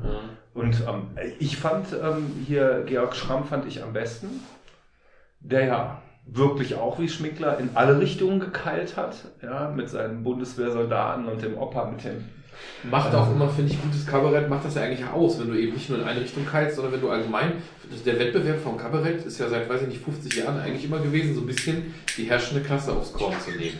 Und ich finde, da musst du halt, egal ob jetzt gerade äh, CDU, SPD oder sonst einer, du musst auch mal gegen die Grünen, gegen die Linke, gegen die FDP, du musst gegen alle eigentlich mal keilen können. Das fand ich auch mal gut. Das hat mich auch immer gestört an dem allseits so beliebten Pispers, weil der Pispers immer gegen alle meckert, außer der Linkspartei, und für die macht er ja quasi schon Wahlwerbung oder machte.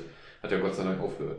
Aber das ist auch so. Lehrer. Den fand ich auch krass. Ist er? Weiß Ja, ich nicht. ja, ist Lehrer. Gott Das fand ich auch ganz interessant, weil ich bin früher äh, oft selber auch, ich war zwei oder dreimal bei Pispas selber auf der Show und du hast da Leute, die da neben dir sitzen, wo du merkst, die sitzen gerade total in ihrer Echokammer. Ich weiß, ich habe es bei keiner Veranstaltung bisher Ist dein Wort so heute, mitbekommen. Bitte? Ja, aber Das ist Echo, dein Wort heute. Echokammer, Unwort, also wir, wir, sollten, Ja. wir sollten diesen Podcast Un- Un- Echokammer einfach als Überschrift. können wir gerne machen. Das ist Aber. Was ich übrigens sehr schön finde, weil du damit die, die Filterbubble ins eingedeutscht hast.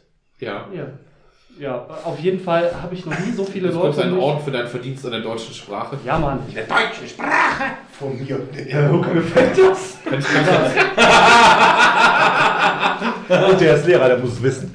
Aber um, gefällt das, ja. aber um kurz meinen Satz zu Ende zu bringen, ich habe Nee, wir unterbrechen dich einfach jetzt noch ein bisschen weiter. Halt die Schnauze. Ja.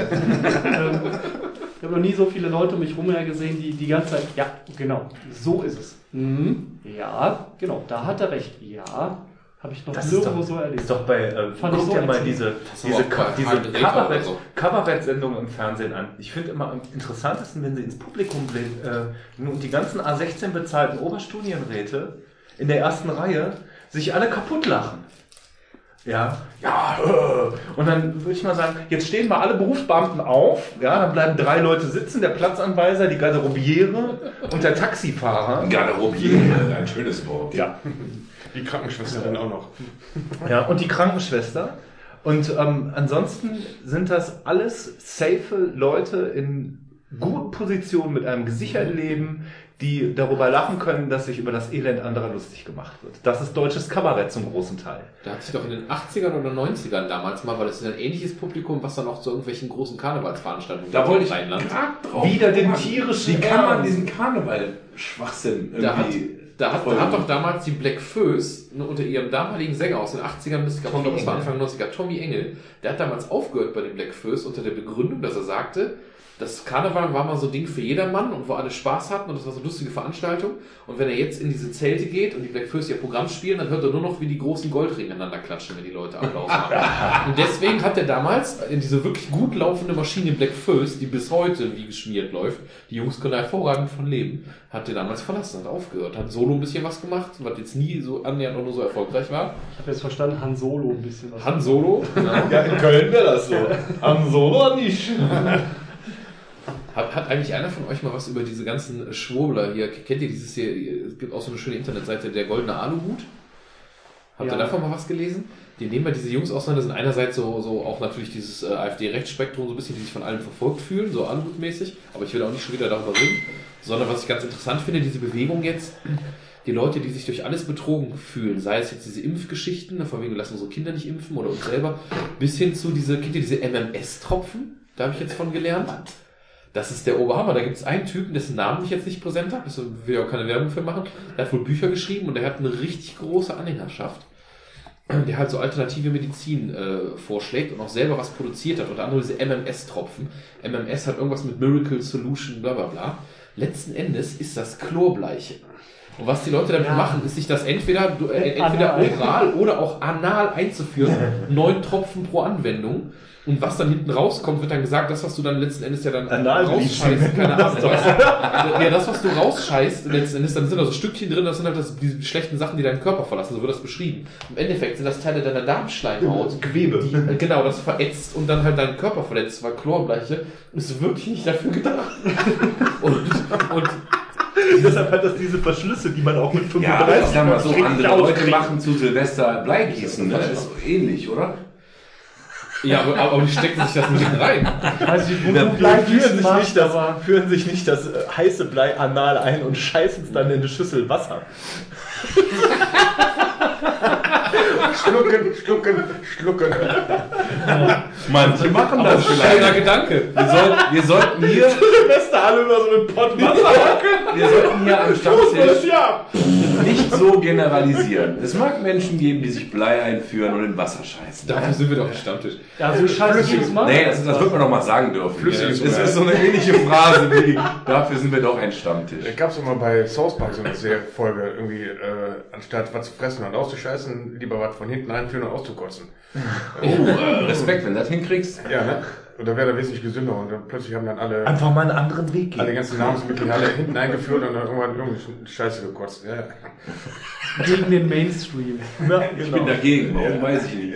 Ja, vor allem die posten dann immer solche Sachen, die veröffentlichen das dann wohlgemerkt, im Gegensatz zu jetzt, im Endeffekt ist das sowas wie, wie die Rogesa-Geschichte, nur dass die sich halt nicht ausschließlich Politik widmen und, ähm, und äh, eben, eben die Leute, die schwärzen zum Beispiel immer Fotos und Namen, die äh, übertragen wirklich nur die Statements.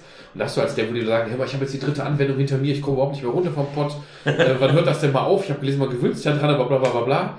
Oder auch eine Geschichte, die fand ich ultra hart, wo so eine Frau schrieb, äh, ich, ich kann überhaupt nicht mehr still liegen, ich muss alle halbe Stunde muss ich irgendwie auf Toilette und, und mir geht's total schlecht, bin schon total zittrig, habe jetzt noch mal ein paar Tropfen eingeführt, weil ich dachte, es hört dann vielleicht auf. Und ich weiß nicht, was ich machen soll, weil ich schlafe hier zu Hause im, Familien, äh, im Familienbett mit meinem irgendwie achtjährigen Sohn und meinem sechs Monate alten Baby, dass ich zwischendurch noch stillen muss und die werden ja immer wach, wenn ich aufstehe.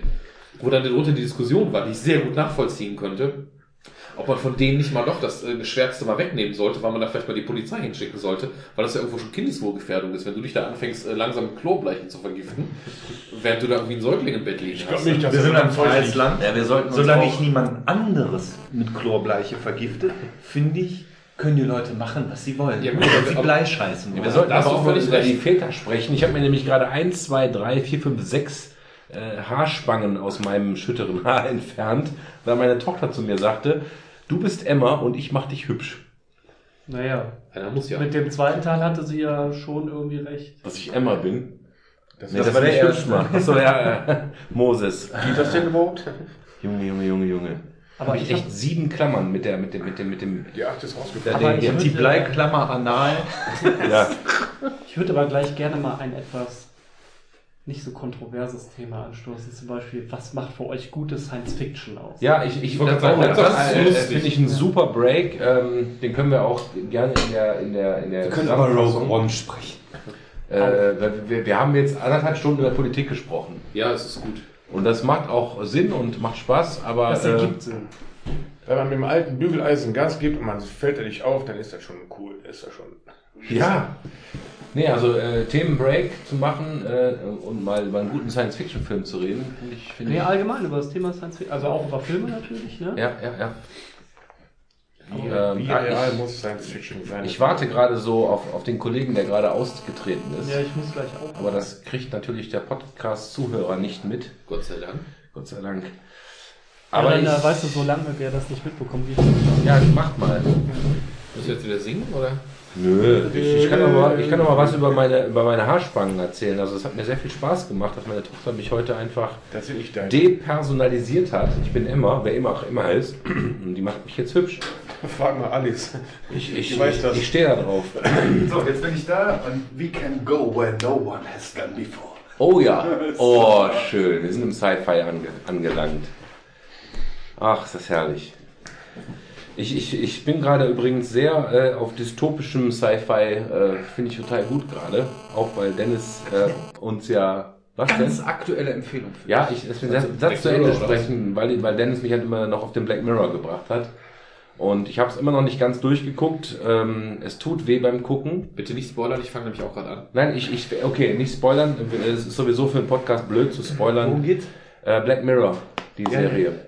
Die, die Serie, das ist auch kein Spoiler, das sind immer abgeschlossene kleine Geschichten, die in der Regel Dystopie als Thema haben. Ja.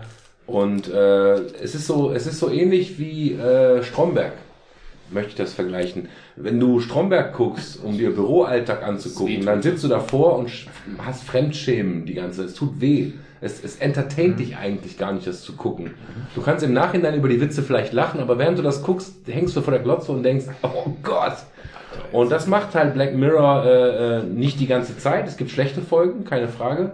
Aber es gibt ein paar Folgen, die mich wirklich gefesselt haben, wo ich wirklich vor der Glotze gesessen habe und dachte, meine Fresse, von dieser Dystopie sind wir noch, sind wir gar nicht so weit entfernt und es tut richtig weh.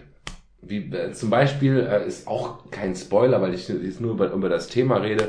Es gibt eine Folge, äh, wo Leute praktisch äh, ihr komplettes Leben aufzeichnen, so Google Glass, sag ich mal. Du kannst also alles, was du gesehen und erlebt hast, nochmal zurückspulen und wie darunter eine Beziehung leidet.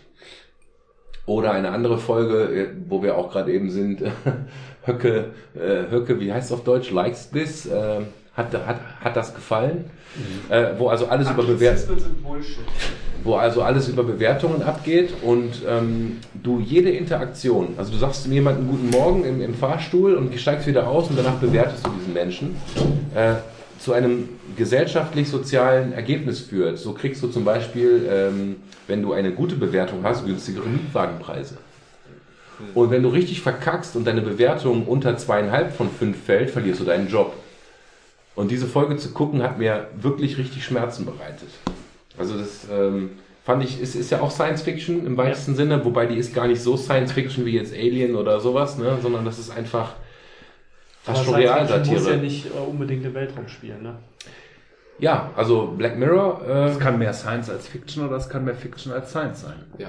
Das, das ja, aber das, Medium das ist klassische Science Fiction ist für mich schon eher so dunkler Weltraum und irgendwas passiert. Ähm, gar nicht mal so sehr jetzt 1984 oder sowas.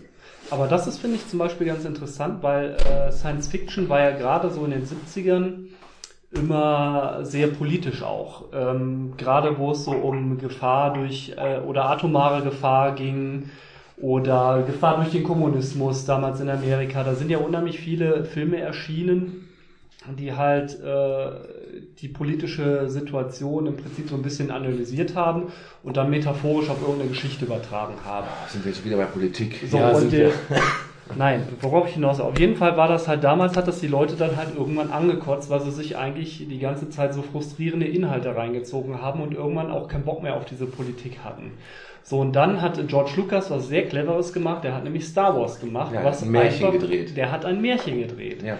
Und das hat, war damals wurde das halt so ein bisschen belächelt.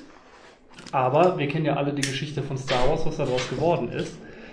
Und äh, inzwischen ist es tatsächlich so, dass ein Großteil der Science-Fiction-Sachen gar nicht mehr gesellschaftliche Missstände so aufzeigen oder interpolieren oder wie auch immer, sondern dass es wirklich um ein Märchen in der Zukunft geht. Aber es hat ja auch irgendwie beides seinen Platz. Weißt du, auf der einen Seite gibt es schöne Sachen, weil es einfach mal eine Geschichte ist, die du losgelöst von allem, was wir hier haben, erzählen kannst, weil du mal neue Ideen reinbringen kannst. Ja. Auf der anderen Seite hat auch sowas wie Black Mirror oder auch in Filmform, so wie District 9 oder sowas, was so einen gesellschaftskritischen Aspekt hat. Das hat ja auch vor allem Mahlzeit. Das hat ja vor allem künstlerisch nochmal einen ganz anderen Wert. Wobei es nicht heißt, nur weil das andere vielleicht künstlerisch einen etwas geringeren Wert hat, Gänsefüßchen jetzt, weil es halt nur ein Märchen ist, wie auch immer, das unterhält mich halt dann. Ne? Das hat ja einen ganz anderen Zweck. Da ist Science Fiction ja total. Also die Bandbreite ist ja noch viel größer. Die geht ja über, das, über die Dimension der Space Opera im Lukaschen Sinne, der ja nichts anderes gemacht hat als eine Neuauflage von Flash Gordon. Ja, also Star Wars ist wirklich vom Skript her richtig billige Space Opera.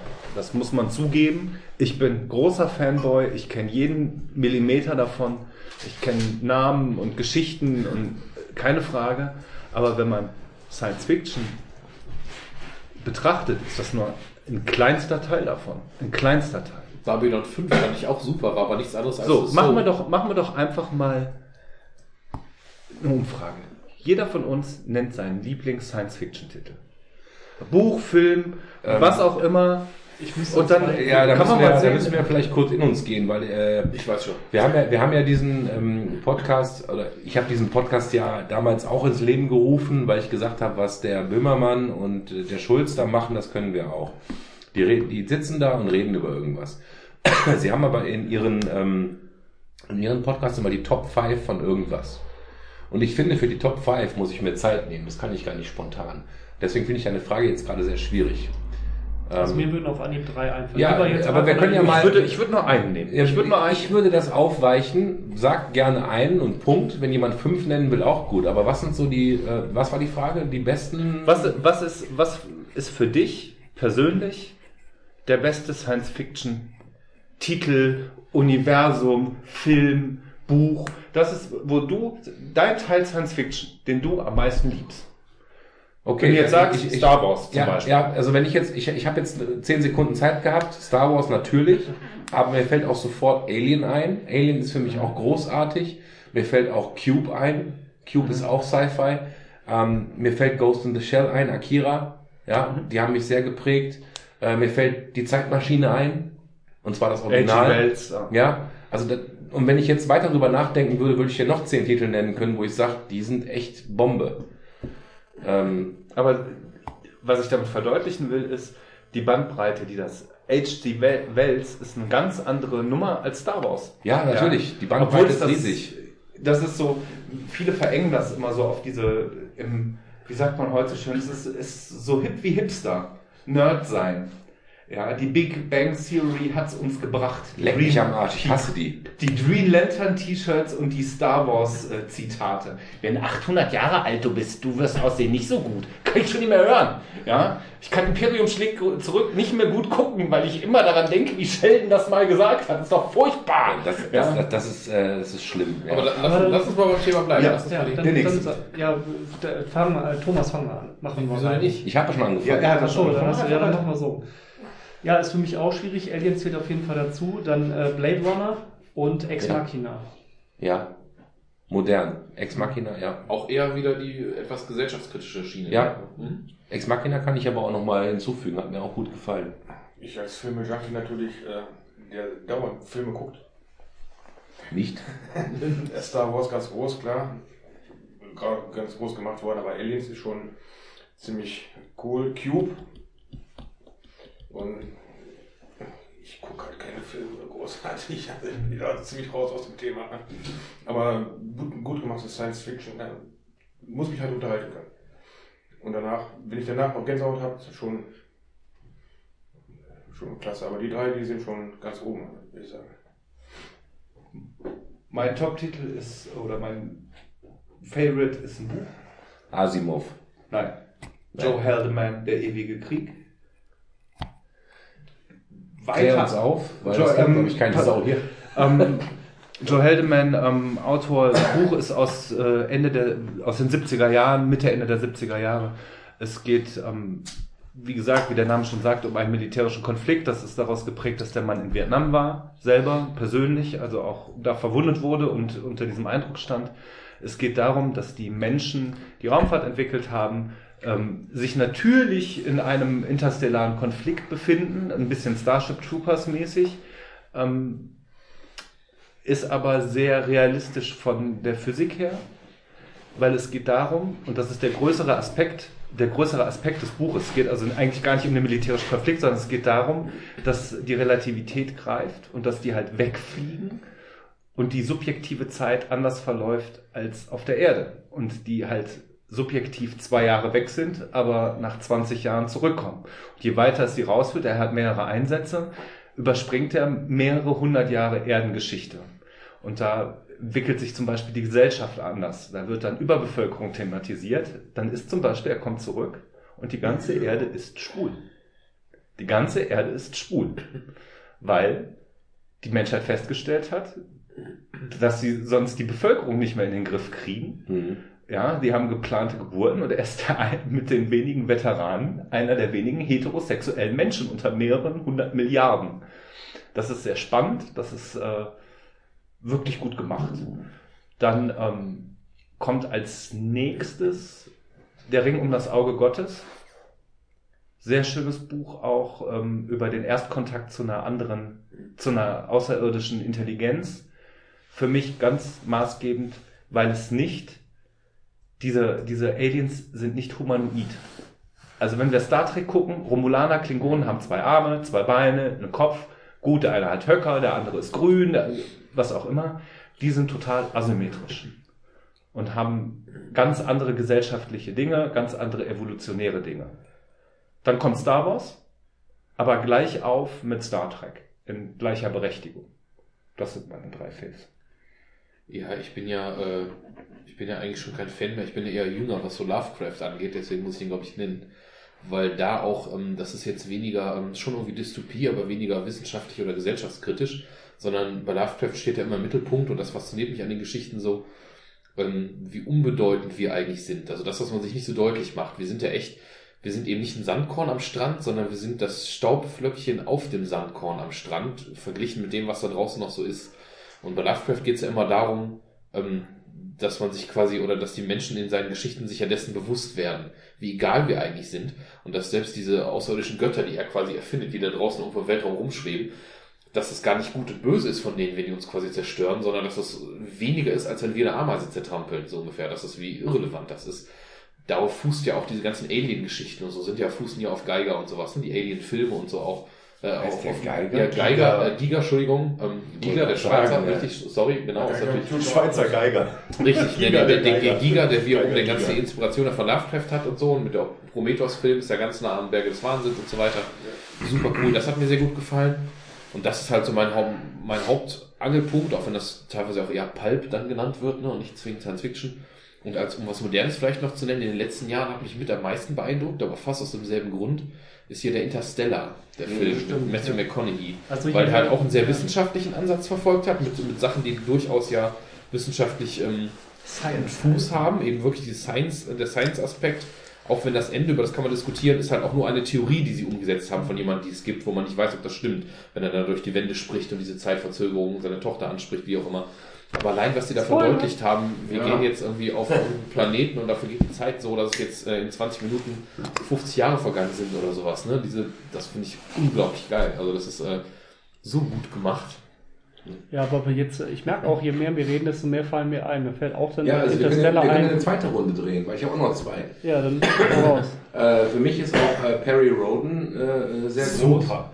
Wobei ich mir niemals anmaßen würde, diesen Kosmos äh, nur im größten, also im kleinsten überhaupt äh, verstanden zu haben, weil es ja Kilometer von Büchern Ja. in, in dieser Welt Du musst die ersten 15 lesen, dann verstehst du den Rest. Ich habe das Hörspiel damals genossen, die ersten zwölf Folgen. Und es hat mich total beeindruckt, weil Perry Roden ist tatsächlich auch politisch. Ich will jetzt nicht wieder zurück, aber äh, was mich halt damals total begeistert hat, ist dieser Gedanke, dass Perry Roden auf seiner Mondmission dass, äh, die Akoniden kennenlernt, also die außerirdische Macht. Und diese Akoniden auf der einen Seite dort gestrandet sind, also ni- nicht wieder wegkommen, auf die Hilfe von den Menschen angewiesen sind, auf der anderen Seite aber eine Technik mitbringen, die der, die der menschlichen Technik weit voraus ist und damit eine Macht ausüben können, die äh, dazu führt, dass er auf die Erde zurückkommt und nicht in Amerika wieder landet, da wo er herkommt, oder England, weiß ich gar nicht, Gobi. sondern in der Wüste Gobi und die dritte Macht aufmacht. Und sich erstmal als Aggressor äh, äh, sozusagen präsentiert, was dazu führt, dass die Erde sich united. Das ist der Punkt. Ja, das, das ist die wird- das- große das- politische Dimension. Genau, das ist die politische Dimension, dass, dass, dass ähnlich er hinkommt ja. und sagt, pass mal auf Leute, wenn ihr mir jetzt ans Bein pisst, mache ich euch alle platt. Und das führt dazu, dass die ganze Erde sich united zur Terra, ne? das ist dann die Ober, der Oberbegriff, und äh, er praktisch das dann auflöst später und gar keinen Krieg macht, sondern dass Terra plötzlich als Erde sich versteht. Und ich finde diesen Gedanken so genial, dass man einfach nicht mehr diese mit einem lineal über Landkarten gezogenen Grenzen hernimmt, um irgendwelche Konflikte auszutragen oder TTIP und hasse nicht gesehen, sondern dass wir als Erde einfach äh, fungieren. Das ist, äh, glaube ich, die, ähm, die Version von ähm, wir legen den Kalten Krieg bei. Das ist das, ähm, Ja, genau. Aus ist- dieser das Zeit ist- ist das geboren. genau. Ist, also das Perry Roden, diese Mondlandung von Perry Roden spielt ja auch in den 70ern. ja. Ja, und ähm, darum geht es halt, die finden halt dieses Raumschiff, kommen auf die Erde, mit der Hilfe der außerirdischen Technik schaffen sie es, ähm, beide Machtblöcke gegen sich aufzubringen und nachher ähm, davon zu überzeugen, dass die wahre Gefahr im All liegt Mhm. und dass unsere menschliche Dimension kleinlich ist. Genau. Ja, Ja, also das das, das, finde ich halt, äh, ist für mich ein großes Ding und äh, ich glaube, wenn ich mal irgendwann Rentner bin und sonst nichts mehr zu lesen habe, dann lese ich mal Ich habe die ersten Roden, 15 Silberband. Silberband, keine Ahnung. 1 bis 10 reicht völlig, danach wird's nur noch abgefahren. Aber ähm, die ersten 10 kann ich dir leihen. Super Bücher. Lese ich auch immer wieder gerne. Ja, und dann habe ich noch äh, als eine Sache, äh, ich bin ja auch jemand, der viel äh, Filme guckt und habe in den letzten Jahren einfach festgestellt, dass mich das, das Genre Drama tatsächlich am meisten anspricht, weil äh, es einfach interessante Geschichten erzählt und nicht nur einfach hau drauf. Und im Sci-Fi-Kontext Her, also sie. Ah, ja. ne? äh, ähm, Phoenix, ja. ja, äh, Grippe Phoenix, genau. Und äh, ähm, ja, worum geht's da? Keine Ahnung. Ähm, ein Typ, der da zu einer, zu, einer, zu einer künstlichen Intelligenz eine Beziehung aufbaut. Das ist eigentlich auch so eine Black Mirror-Geschichte. irgendwie. Es ist eigentlich eine Black Mirror-Geschichte ähm, und mich hat der Film vor einem Jahr oder so, weil ich ihn gesehen habe, beeindruckt und ich freue mich darauf, den in vielleicht nochmal im Jahr zu gucken. Ich bin auch jemand, der einfach durch seine 10 Millionen Eindrücke, sei es Medien, sei es Freundeskreis oder Beruf, vergisst. Ich könnte euch gar nicht mehr sagen, was jetzt irgendwie der, der also ich könnte, ich könnte Hör jetzt nicht spoilern, weil ich gar nicht mehr genau weiß, was ist da am Ende eigentlich der Turning Point. Ähm, ich freue mich darauf, den nochmal zu gucken. Kann ich nur empfehlen. Also bei mir ist jetzt gerade, wo du sagtest, Interstellar auf jeden Fall. Gravity. ähm, Gravity, der äh, mit Sandra Bullock. Ja, wo die halt irgendwie von dem Ähm, abgetrennt werden. Genau, dann ähm, jetzt ganz aktuell war da ja im Kino Arrival. Habe ich noch nicht Habe ich noch gesehen. nicht gesehen. Extrem guter Science-Fiction-Film, aber halt auch etwas ja, sperrig. Und was ich nach wie vor, weil du es eben gesagt hast, Ghost in the Shell. Ja. Einfach aus dem Grund, weil dieser Film auch sehr viel philosophische Punkte aufgreift, was menschliche Identität oder Menschlichkeit ausmacht. Mhm. Und ich finde, das hat diese, also insbesondere die Comic-Verfilmung, ich bin mal auf die Realverfilmung mit Scarlett Johansson gespannt. Total. Aber ich finde das so interessant und der Film, der bringt das so gut auf den Punkt. Den zweiten Teil, den fand ich, äh, also Innocence. Innocence, den fand ich nicht so gut wie den ersten. Ja. Aber ähm, ich fand das einfach, es hat mich so beeindruckt. Der Film, der ist mir wirklich noch tagelang nachgelaufen. Und ich bin deswegen umso gespannter auf die Neuverfilmung. Ich hoffe nur so sehr, dass das nicht verkacken. Was ist mit Standalone Complex, der Serie? Hast du die die angeguckt? Nee, habe ich noch nicht. weil ähm, für mich ist das ähnlich. Ne? Ähm, der Film, also Ghost in the Shell 1 von 95, äh, großartig. Ich erinnere mich nur an diese Szene zurück, wo dieser Cyborg tauchen geht und der, der andere Cyborg, oder ist es ein Mensch? Mensch mit Augmentierung. Ja, genau. Also der, der Mensch fragt, warum, warum gehst du tauchen? Und sie sagt, ja, ich, ich mag dieses Gefühl von, von, Freischwebend. von freischwebend unter Wasser. Und wenn jetzt meine Systeme ausfallen, dann bin ich am Arsch, weil ich wiege nun mal 400 Kilogramm eigentlich und äh, keine Ahnung, also die, die, die, diese, diese, diese äh, Frage des Seins und der Menschlichkeit ähm, fand ich total interessant. Ich habe Innocence gesehen, meine ich. Ich kann mich niemals mehr erinnern, den zweiten Teil. Aber der hat mich halt einfach nicht berührt. Würde ich mir gerne auch nochmal angucken. Und Standalone Complex gibt es, glaube ich, vier oder fünf Staffeln sogar. Nee, zwei. Nein, da gibt es mehr von. 100 Pro. Sicher? Das können wir gerne nochmal offline äh, nachgucken. Anyway, äh, habe ich, keine, hab ich keine Nerven, keine Zeit für gehabt. Aber das würde mich mal interessieren. Aber vielleicht ist das gerade die Stärke von diesen Science-Fiction-Sachen, dass du halt losgelöst, also dass du auch so philosophische Fragen halt, mal losgelöst von unseren Werten, Normen oder so, also Science-Fiction eröffnet dir halt die Möglichkeit, einen Blickwinkel drauf zu werfen, den wir sonst nicht haben. Aus demselben Grund ist eben auch sowas, was ich eben mal kurz schon eher scherzhaft sagte, mit Babylon 5 damals, das ist quasi eine Soap. Eine Space Soap hat man das ja manchmal böse genannt. Ist es auch total. Wo, da geht es ja hauptsächlich um Diplomatie, ne? Und die Effekte waren ganz grauselig und so. Es geht ja eigentlich nur um die Gespräche der Menschen da. Und eigentlich haben die nichts anderes gemacht. Das hättest du auch in Washington drehen können. Und dann sind ja Amerikaner, die mit den Russen sprechen. Und dann kommt der Chinese noch vorbei und wie auch immer. Und so ist das ja, nur dass sie halt andere Rassen dafür nehmen. Hat aber den Vorteil, sobald du das abkoppelst von der Realität, kannst du ja viel mehr machen. Hättest du jetzt meinetwegen Amerikaner mit dem Russen auf eine gewisse Art und Weise sprechen lassen, hätte das unter Umständen ein äh, realpolitisches Nachspiel, weil die Leute sich dann in den Medien drüber an den Kritiken aufregen oder so. Wenn du das im Weltraum machst, ist das eine ganz andere Nummer. Ja. Dann hast du halt den Romulaner bei Star Trek gegen den Menschen und keine Ahnung was. Das ist halt nicht dasselbe. Ne? Und genauso mit Ghost in the Shell, den, was ich übrigens nicht gesehen habe, ähm, weil ich ja eben eigentlich nicht so der Science-Fiction-Fan bin, werde ich mir nochmal Ja, angucken. in auf dem Fall ja eher Anime, ne? Das ist ja gar Das nicht kommt so noch ein dazu. Science-Fiction-Ding, ne? Das kommt noch dazu, ist Science Fiction und auch noch Anime. Also zwei Sachen, die jetzt beide nicht so meine Aber da Baustelle muss ich sind. dazu sagen, Anime war nie mein Musik. Fall, bis ich Ghost in the Shell gesehen habe. Und verstanden habe, dass die Japaner großartige Science-Fiction per Anime machen. Muss man einfach so sagen. Ja, also ich, ich will das auch überhaupt nicht in Frage stellen. Das hat mich halt nur nie so berührt und deswegen habe ich es einfach nie gesehen. Ich kenne das und aber ich habe ich es einfach nie geguckt. Ich würde mir das auch nochmal angucken, spätestens halt die Realverfilmung, wobei ich mir eigentlich vorgenommen habe, ähm, weil so viel drüber gesprochen wurde, auch jetzt hier und auch letzte Woche ja schon, eigentlich vorher noch den Anime mal zu sehen. Ich habe auch VHS, kannst du haben. Ich habe den auch, äh, ich kann dir den so geben, ich habe ihn auf DVD. Ja, ich auch. Ich habe auch VHS. Ja, wir können doch mal einen Filmabend machen. Ja.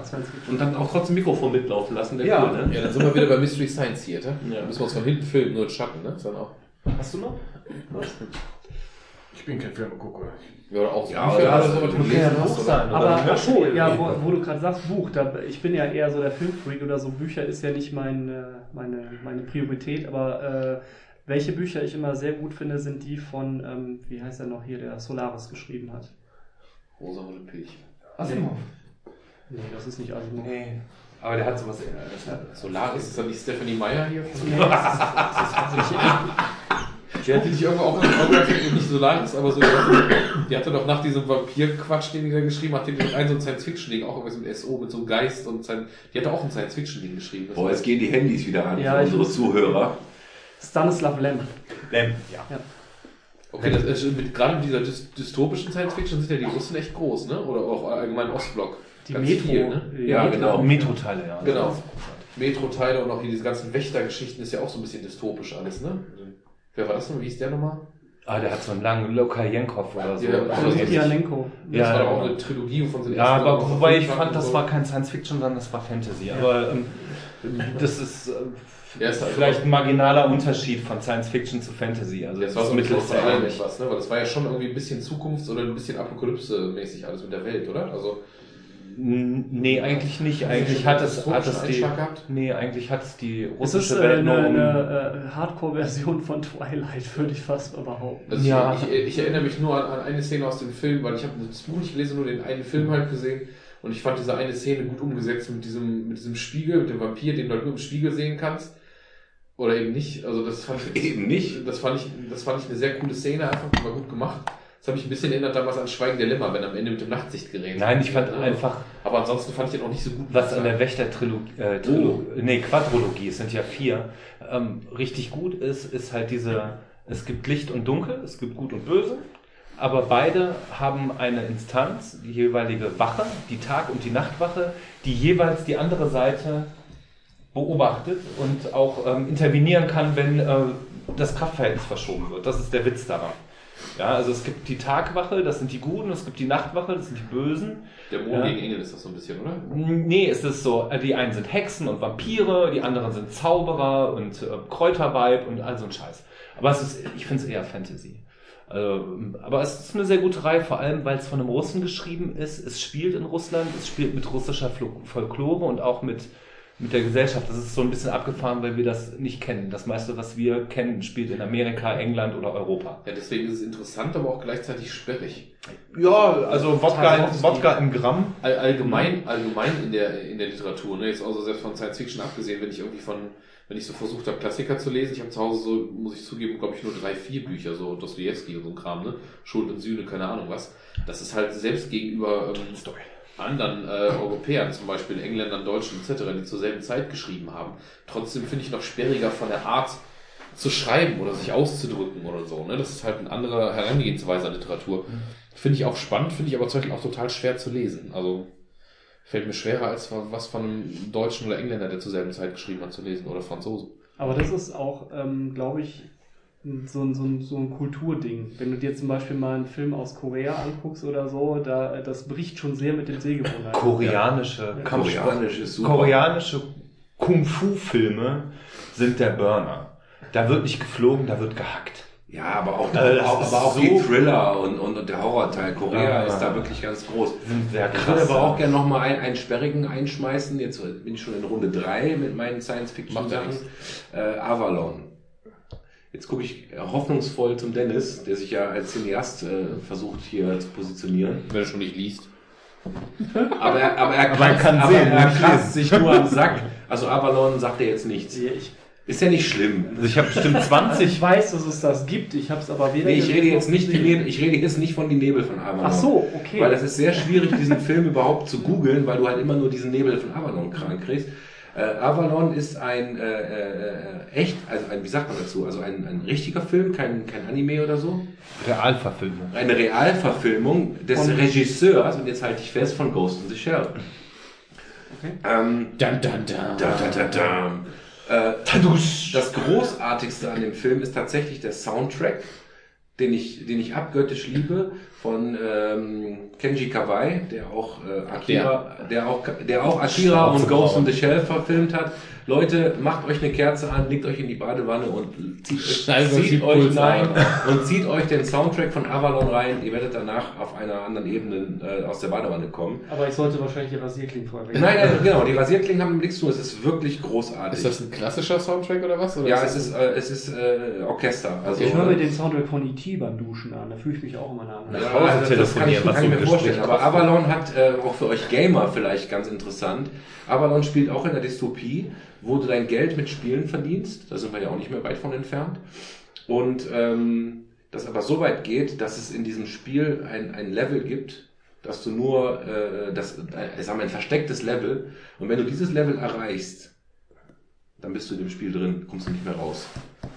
Und das ist äh, äh, extrem, also das ist so Blade Runner-mäßig gefilmt, sag ich mal. Es ist, es ist echt äh, äh, beklemmend, ähm, Science Fiction und auch ähm, nicht, nicht, es ist ein B-Movie, muss ich dazu sagen. Ne? Also der Typ hat sich einfach, ich weiß gar nicht, wie er auf Polen gekommen ist, der ist nach Polen gereist und hat das mit polnischen Laiendarstellern gefilmt.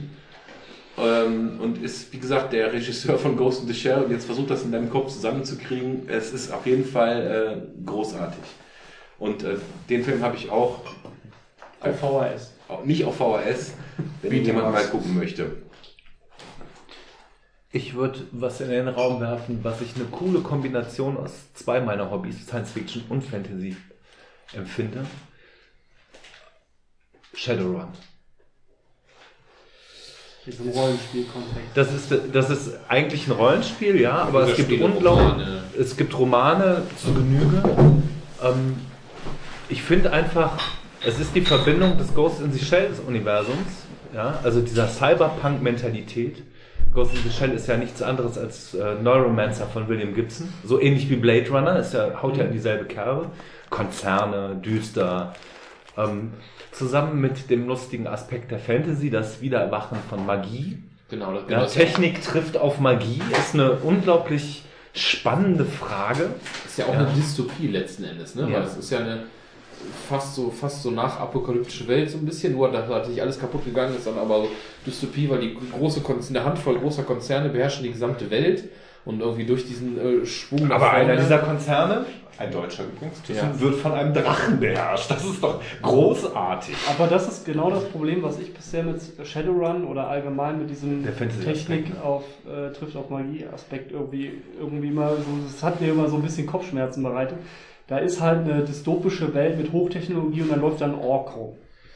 Ja, das ist ja begründet. Ja, Die Erklärung ist aber ganz lustig, weil du halt dem- sagst, dass es dem, wieder, äh, nach dem Motto, früher hat es das auch gegeben, so ungefähr, als es noch Magie gab, so mittelaltermäßig. Und dann Genau. war ja die aufgeklärte Welt, in der wir leben und in dieser Zukunft wurde das wieder zugelassen. Und auf einmal wurden wieder Kinder geboren mit spitzen Ohren und so. Genau, Also dann das Magie ist so, ähm. Magielevel ähm, ist ähm, im Fluss und kann steigen und sinken. Wir sind zurzeit in einer Zeit, wo der Magielevel gegen Null geht. Und ähm, da, so im Jahr 2040 ungefähr, ähm, geht dieser Magielevel halt wieder nach oben. Und dann werden halt diese Mutationskinder ge geboren. Zwerge, Orks, Elfen. Das ist relativ witzig. Ähm, Wer es mag, ist schön. Ähm, was ich noch, ja hier, also Neuromancer, ja, weil du eben Blade Runner genannt hast, der Film ist großartig, das Buch, auf dem es basiert, Philip K. Dick, Philip K. Dick, der beste Buchtitel, den ich kenne. Do Androids Dream of Electric Sheets. Träumen Androiden von elektronischen Schafen. Das ist wirklich ein guter Buchtitel und das Buch ist auch gut und äh, die Verfilmung ist super. Also nur empfehlenswert. Ähm, Wir haben Douglas Adams noch gar nicht erwähnt. Douglas Adams. Douglas, ja. der, ist auch Douglas Adams ist der Terry. Pratchett der Science Fiction. Ja. also, Ja, aber wird auch Nein, krass ist nicht. Terry. Pratchett ist besser. Würde ich jetzt mal behaupten. Ich finde gerade das erste, das erste Buch oder die ersten halt, bevor das dann ganz verschwurbelt wurde, gerade hier per Anhalter durch die Galaxis hat aber auf, auf dieser Philosophie. Aber das kannst du nicht gegen das Machwerk von Terry Pratchett packen. Der hat eine Enzyklopädie hingestellt. Die von vorne bis hinten Qualität. Da müssen wir irgendwann über Fantasy sprechen und dann wird Terry Pratchett noch sein Fett weg. So, die Garage geht auf, Tobi geht raus. Tschüss, Tobi. Oh ja. Mach's gut, ciao. Ja, Tobi ist nicht mehr der Jüngste, der muss jetzt ins Bett. Was ich nennen möchte als Titel ist auch eine Buchreihe, sind drei Bücher, aber das erste ist das Beste, Die Ringwelt von Larry Niven. Völlig zu Recht im äh, Geräusch der Garage untergegangen. Hat die, best, hat die beste Nutzung von Teleportation, die ich mir vorstellen kann. Ein Typ auf der Erde hat Geburtstag und teleportiert sich über den ganzen Erdball um 24 Stunden überall auf der Welt, wenn der Tag neu anbricht, seinen Geburtstag around the clock zu feiern.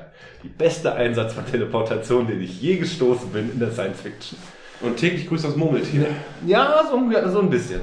Ähm, ist aber nur ein kleiner Teil davon. Es geht darum, dass sie auf äh, ein Objekt stoßen im All, das um eine Sonne kreist. Das ist eine sogenannte Ringwelt. Das ist eine Welt, die aus einem Metallring besteht, auf dem eine Erde drauf ist. Und sie wissen nicht, woher das kommt. Und es geht darum, dass sie das rausfinden und diese Welt erforschen. Das ist wirklich spannende Science Fiction, aber halt auch ein bisschen abgefahren. Wir haben jetzt sehr viel, sehr viel über Titel gesprochen. Und äh, was ich gerade gedacht habe, was, was nehme ich da eigentlich jetzt für mich mit? Worauf habe ich jetzt total Bock?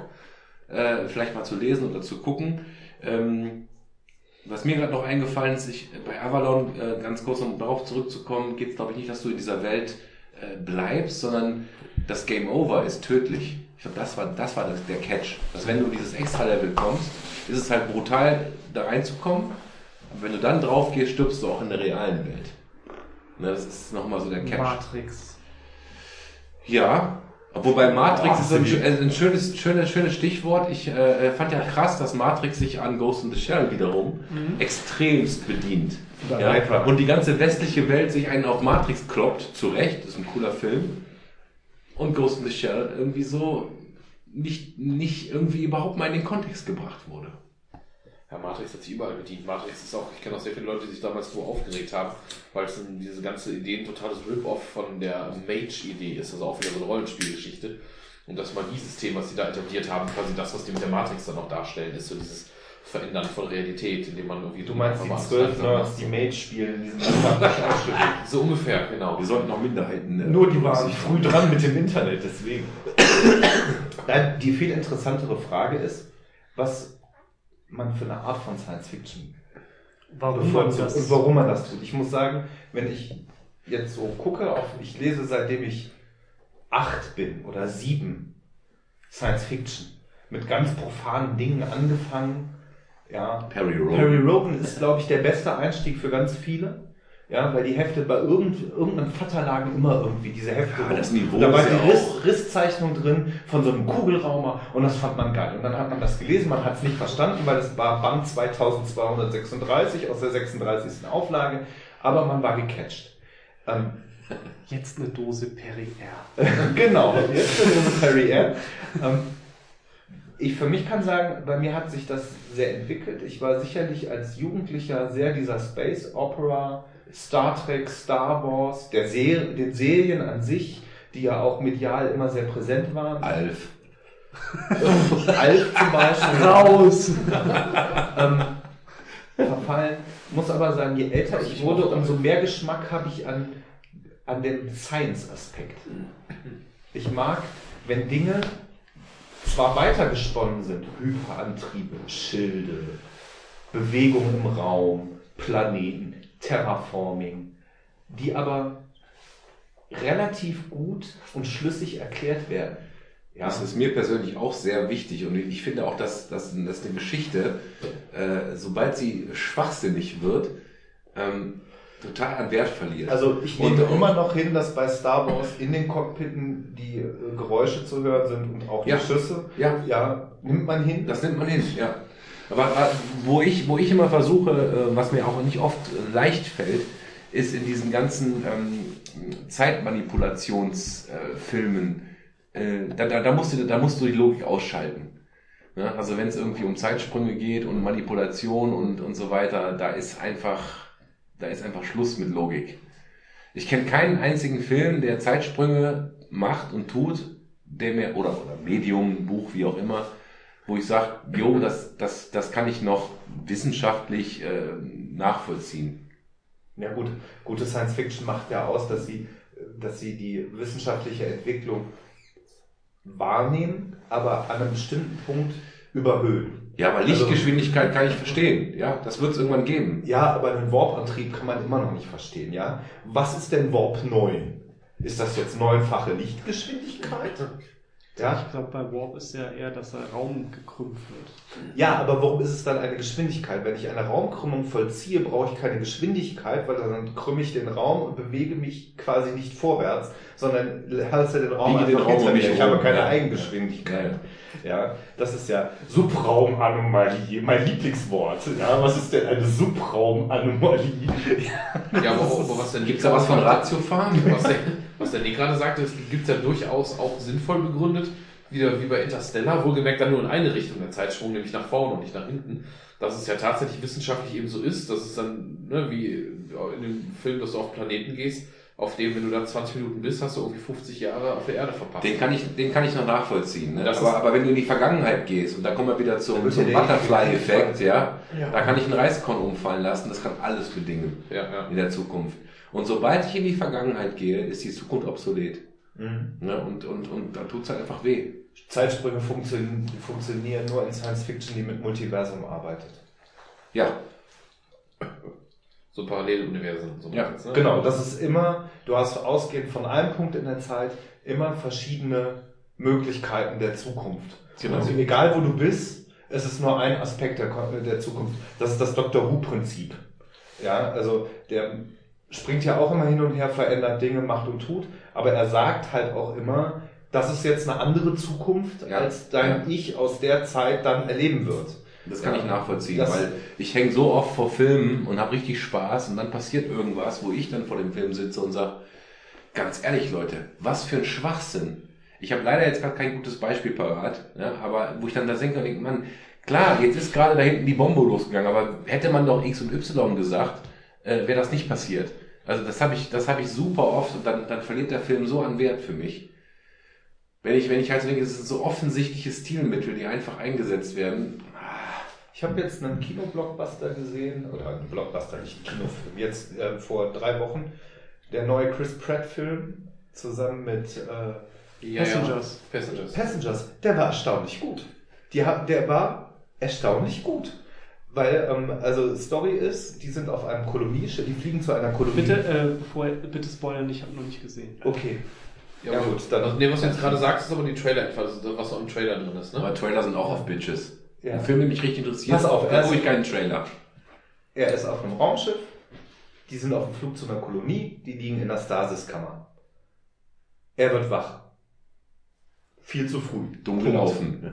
Punkt. Und ab da geht es los. Das Schöne an dem Film ist, er bedient sich relativ guter Science dabei. Also es ist, was der Umgang mit, äh, schon alleine, ohne es zu erklären, wie das Schiff gebaut ist, mit Rotation und Schwerkraft und solchen Sachen, das fand ich super. Und deshalb konnte ich das, obwohl es eigentlich so ein, ein Beziehungsfilm war, gut ertragen. Und selbst meine Freundin, die sonst nicht so auf Science Fiction ist, fand das einen guten Film. Also, Da ziehe ich auch meinen Hut vor den Autoren, äh, wenn ich irgendwie sowas lese wie ähm, hier selbst selbst sowas, wie heißt der denn hier, der, der ach, äh, ich komme nicht drauf, dieser mit den, hier mit den mit den ganzen Christen und und Rom und tralala, wie heißt denn der? Dan Brown. Brown, ja. Ja, die Dinger, die Dinger, also mir als Mensch, der kein Experte in dem Bereich ist, macht das Spaß, das zu lesen, weil ich denke so, boah, hat der viel recherchiert, leck mich am Arsch. Und äh, ich erinnere mich, als ich äh, The Martian gesehen habe, äh, dass ich auch dachte, leck mich am Arsch. Der Typ, der das geschrieben hat, der kann gut schreiben, aber der hat sich auch echt informiert. Also ich kaufe ihm das Ja. wenigstens ab, dass, Ja. das, dass das echt äh, echtes Egal, ob das jetzt stimmt oder nicht, aber es ist glaubwürdig präsentiert. Genau, es ist echt, äh, leck mich am Arsch. Hut, Hut ab. Aber du sagtest ja eben, du wolltest, deine Frage war ja die Inhaltsebene, ne? so weg von den Titeln und zur Inhaltsebene. Ich glaube, was mich als, ähm, weil ich als Gegenbeispiel so ein bisschen bin, weil ich ja nicht so Science-Fiction-affin bin und mit Star Wars nicht der Hut habe und so, dass ähm, für mich ist das Spannende immer dieses, ähm, dieser, dieser Horror-Aspekt eigentlich im Sinne von, dass alles, was so ein bisschen über unseren Geist hinausgeht, uns ja auch Angst macht. Und sei es angefangen mit so relativ billigen Geschichten wie bei Gravity, du schwebst halt frei im Raum und Das ist nicht um billig, das ist eine Urangst. oder eine Urangst halt. Um dich rum ist halt nichts, bis eben hin zu so einer Alien-Geschichte. Du hast halt irgendwo so eine Form, die halt eventuell sogar höher entwickelt ist als du, denen du scheißegal bist und äh, Ich muss jetzt mal was zu Alien sagen. Ich habe ihn nicht genannt, obwohl ich viel genannt habe. Alien ist ein toller Film. Aber mein Problem, das ich damit habe, ist, es ist der weiße Hai in Space. Ja. Drei Viertel des Films siehst du das Vieh nicht und du bedienst dich halt der Angst. Das finde ich aber viel effektiver, als wenn du ständig siehst. Ja. Natürlich, so funktioniert ja auch der weiße Hai. Ja? Ähm, deshalb funktioniert auch nur der erste Film. Die beiden danach sind ja großartiger Müll. Ja? Toll gemacht und ich finde äh, die äh, hier die Ripley, ich finde das auch total super, wie die das Du redest gerade von Alien ist großer Müll? Nee, Alien Von, von Weißer Hai ist großer Müll. oder Was meinst Nein. du gerade? Alien 2 und Alien 3. Die sind kein großer Müll. Alien 4. Alien 4 ist Müll, aber Alien 2, hallo? Hallo? Ja, das ist Terminator. Nein, das ist wie Terminator, genau. Die sind, Ja. die, das, Das, sind, bei Terminator ist auch nur der erste Film gut. Nein, nein. ich äh, dachte, das ist auch das- jetzt kontrovers. Nein, nein, das, das, das, das sind andere Filme. Das eine ist ein, ist ein Suspense-Film, der andere ist vielleicht ein Actionfilm. Aber Alien 2 geht in die Fresse. Das ist ein Actionfilm. Und Alien 3 ist ein Arzi-Film. Nazi-Film, ja. Arzi. Was soll Ich meine, das ist dieses. Auf, Alien 3 ist doch der auf der Kolonie, auf, auf, dieser, auf, dieser, auf dieser Gefängnisstation. Ja, ja. ja, und dieser Film lebt von seinen Bildern, von, von, von seiner, von seiner, das von Sinne seiner von? Kunst. Ja, Arzi, Kunst, ne? So ein Alien 4 äh, ist, ist, halt, ist halt ein Reboot, ja, mein Gott. Aber äh, macht mir auch noch Spaß. Und Prometheus hat mir auch Riesenspaß gemacht. Prometheus fand ich sogar noch So, und die machen, am besten. Die, die machen auf ihre Art und Weise immer alles richtig. Es ist nicht Alien 1. Da, da bin ich völlig bei euch. Ne? Aber genauso Terminator. Ich könnte dir nicht mal mehr irgendwie sagen, äh, was in Terminator 3, äh, Dawn 3 ist, die, ist die, ist die, ist die, ist die Frau, die, die, die, die Brust, Brüste aufpustet, ne? Das hast du dir gemerkt. Ja, das hab ich mir gemerkt. Ja, äh, äh, und gibt's einen vierten? Ja klar, gibt's auch, wo Arnie nochmal mit dem fünften. Was? Ah ja, stimmt, Salvation, genau. Nee, ja. Genesis. Genesis ist der, ja, okay. Ja, anyway, also diese, diese Filme haben immer für mich auf dieser Ebene des äh, Entertainments funktioniert, aber ich muss sie nicht mit dem Original vergleichen. Ja, doch, bei einer Reihe finde ich das schon. Also, Ja, das kommt aber da drauf bin an. Ich, äh, ich finde Alien 1 ist ein toller Film, ist gut gemacht, hat mich super unterhalten, aber er ist für meinen Begriff, für meinen subjektiven Begriff von Science Fiction mittelmäßig anzuordnen. Ja, aber da kannst du dir auch die anderen Klassiker reinpfeifen, wie Rocky und Rambo. Ja. Rocky, großartig. Rocky Und 1, zwar alles. aber, und zwar Rocky 1 bis 4, großartig, ja. So, Rambo, hallo, wie geil ist bitte Rambo? Der erste. Der, der, Der ist, erste. der erste, der, der tut weh. Und der der zweite und der dritte, das sind geile Actionfilme. Und dann, und dann kommt John Rambo um die Ecke und der übertreibt's noch mal völlig. Das ist ja fast schon Expendables, ja. Aber es sind für mich alles Filme, mit denen ich mich äh, arrangieren kann, wo ich sage, yo, funktioniert. Ich mag in dem Alien-Kontext, ich fand auch den Prometheus super. Ich weiß, dass viele das nicht fanden. Ich mag den total Meine gerne. Frau ist Ich echt mag den von der total, Ruhe her. total gespannt auf den neuen. Ich, bin, ich, ich Ja. mochte, dass sie das Ganze sehr entschleunigt hatten. Ja, das ist Ich eben- fand's- das- ich fand's auch tatsächlich super. diese Lovecraft-Geschichte. Aufgrund von Prometheus haben die ja damals Berge des Wahnsinns, obwohl die schon Leute gecastet hatten, auch teure Leute wie so ein bescheuerter Tom Cruise und keine Ahnung was, auf Eis gelegt mit Guillermo del Toro, weil die gesagt haben, wir können jetzt nicht zweimal innerhalb von einem Jahr denselben Film rausbringen, weil Prometheus halt total nah an dieser Berge des Wahnsinns-Story ist. Deswegen, und weil das eben auch diese Erzählart, ne, entschleunigt und so, und das hat mir total gut gefallen. Ich fand die Story an an sich ganz cool, auch dieses Cyborg, das Element, was da drin ist und so, mit den denkenden Maschinen und so, und das jetzt nochmal diese, also der neue Teil davon, bin sehr gespannt. großartiges Science Fiction. Aber selbst die Spin-Offs hier, Alien vs. Predator, hat auch funktioniert. Nee, die fand ich so dermaßen scheiße. Ernsthaft? Ja. Also ich fand, dass die, das Potenzial, das in AVP ste äh, steckt, haben sie damit bei weitem nicht gecatcht, weil ähm, die, ähm, das gibt's ja als eine lange, lange, lange Comicreihe von Dark Horse. Ja, also mit dem Und- Obernerd durch. Ist ja auch okay. Also, aber mich hat, mich, mich hat, mir hat's gereicht für einen guten Kinoabend. Oh ja, aber also zur Unterhaltung hat es schon getaugt, fand ich auch. Also, Ich fand die einfach ich, so müsste die, ich, muss, ich müsste die nicht noch ein zweites Mal sehen. es mal Aber das, das wäre auch mal ein schöner Themenwechsel, äh, was uns in den, in den letzten, keine Ahnung, fünf Jahren an Filmen so richtig abgefuckt hat und warum. Was mich, äh, also ich fange. Bitte. Was ich schade finde, ist, dass in den letzten Jahren so die Entwicklung ist, dass du fast nur noch Franchise und Fortsetzungen hast. Ja. Das fuckt mich so als Oberbegriff so ein bisschen ab, weil wenn du dir äh, einfach mal die, Ki äh, die Filme anguckst, die dieses Jahr ins Kino kommen, was ist denn davon noch Originalstoff? Aber das ist aber schon besser geworden. Also es wird im Moment wieder besser gegenüber den letzten Jahren. Die letzten, also im letzten Jahr ist weniger rausgekommen als die ganzen Jahre davor. Du hast ansonsten aber natürlich völlig recht. Weil es ist halt irgendwie einfach immer wieder Aufguss von altbewährtem, auch wenn ich die Marvel-Filme in Summe eigentlich sehr gut finde, aber ich frage mich halt, wird das halt irgendwann mal ein Ende haben, weil irgendwie wirkt jeder Nein. Film wie ein Trailer für den nächsten Film. Ja. Und genauso bei den Fortsetzungen ist halt auch immer wieder das Problem, dass du, dass ich irgendwann denke, ja, gucke ich mir zwar gerne an, aber irgendwann ist halt auch gut. Ja, und das insbesondere ist mir das bei Star Wars Erwachender Macht aufgefallen, dass sehr viel auf, ja, es, es ist sehr regressiv. Irgendwie, Es wird halt äh, immer wieder altbewährtes genommen, so um dieses Jugendgefühl halt nochmal irgendwie Waffen aufleben der Macht war genau daraufhin ausgelegt. Ja, natürlich. Bei, bei mir hat's funktioniert. Ich fand's super. Das war hochgekocht, äh, aufgekocht, aber bei mir hat's funktioniert. Die größte Enttäuschung, was so Fortsetzungen und sowas betrifft, war für mich eindeutig Independence Day 2. Der war so dermaßen kacke. Ich habe ihn gesehen und ich habe keine Erinnerung mehr daran. Ich Ja. den- ich, Ich habe ihn gar nicht erst geguckt. Ich muss sagen, dass ich wenig Enttäuschung habe, weil ich im Vornherein, wenn ich dann einen Trailer gesehen habe, mir zum Beispiel Independence Day 2 einfach gespart habe. Ja, für mich die größte Enttäuschung ist das Erwachen der Macht. Krass, also ich fand ihn super und ich fand Rogue One schlecht. Ich muss sagen, Rogue One ist der beste Star Wars Film seit das Imperium schlägt zurück. Ja, es ist ja schön, dass du das denkst. Jetzt geh bitte nach Hause. Das Naja. ist vielleicht deine Meinung.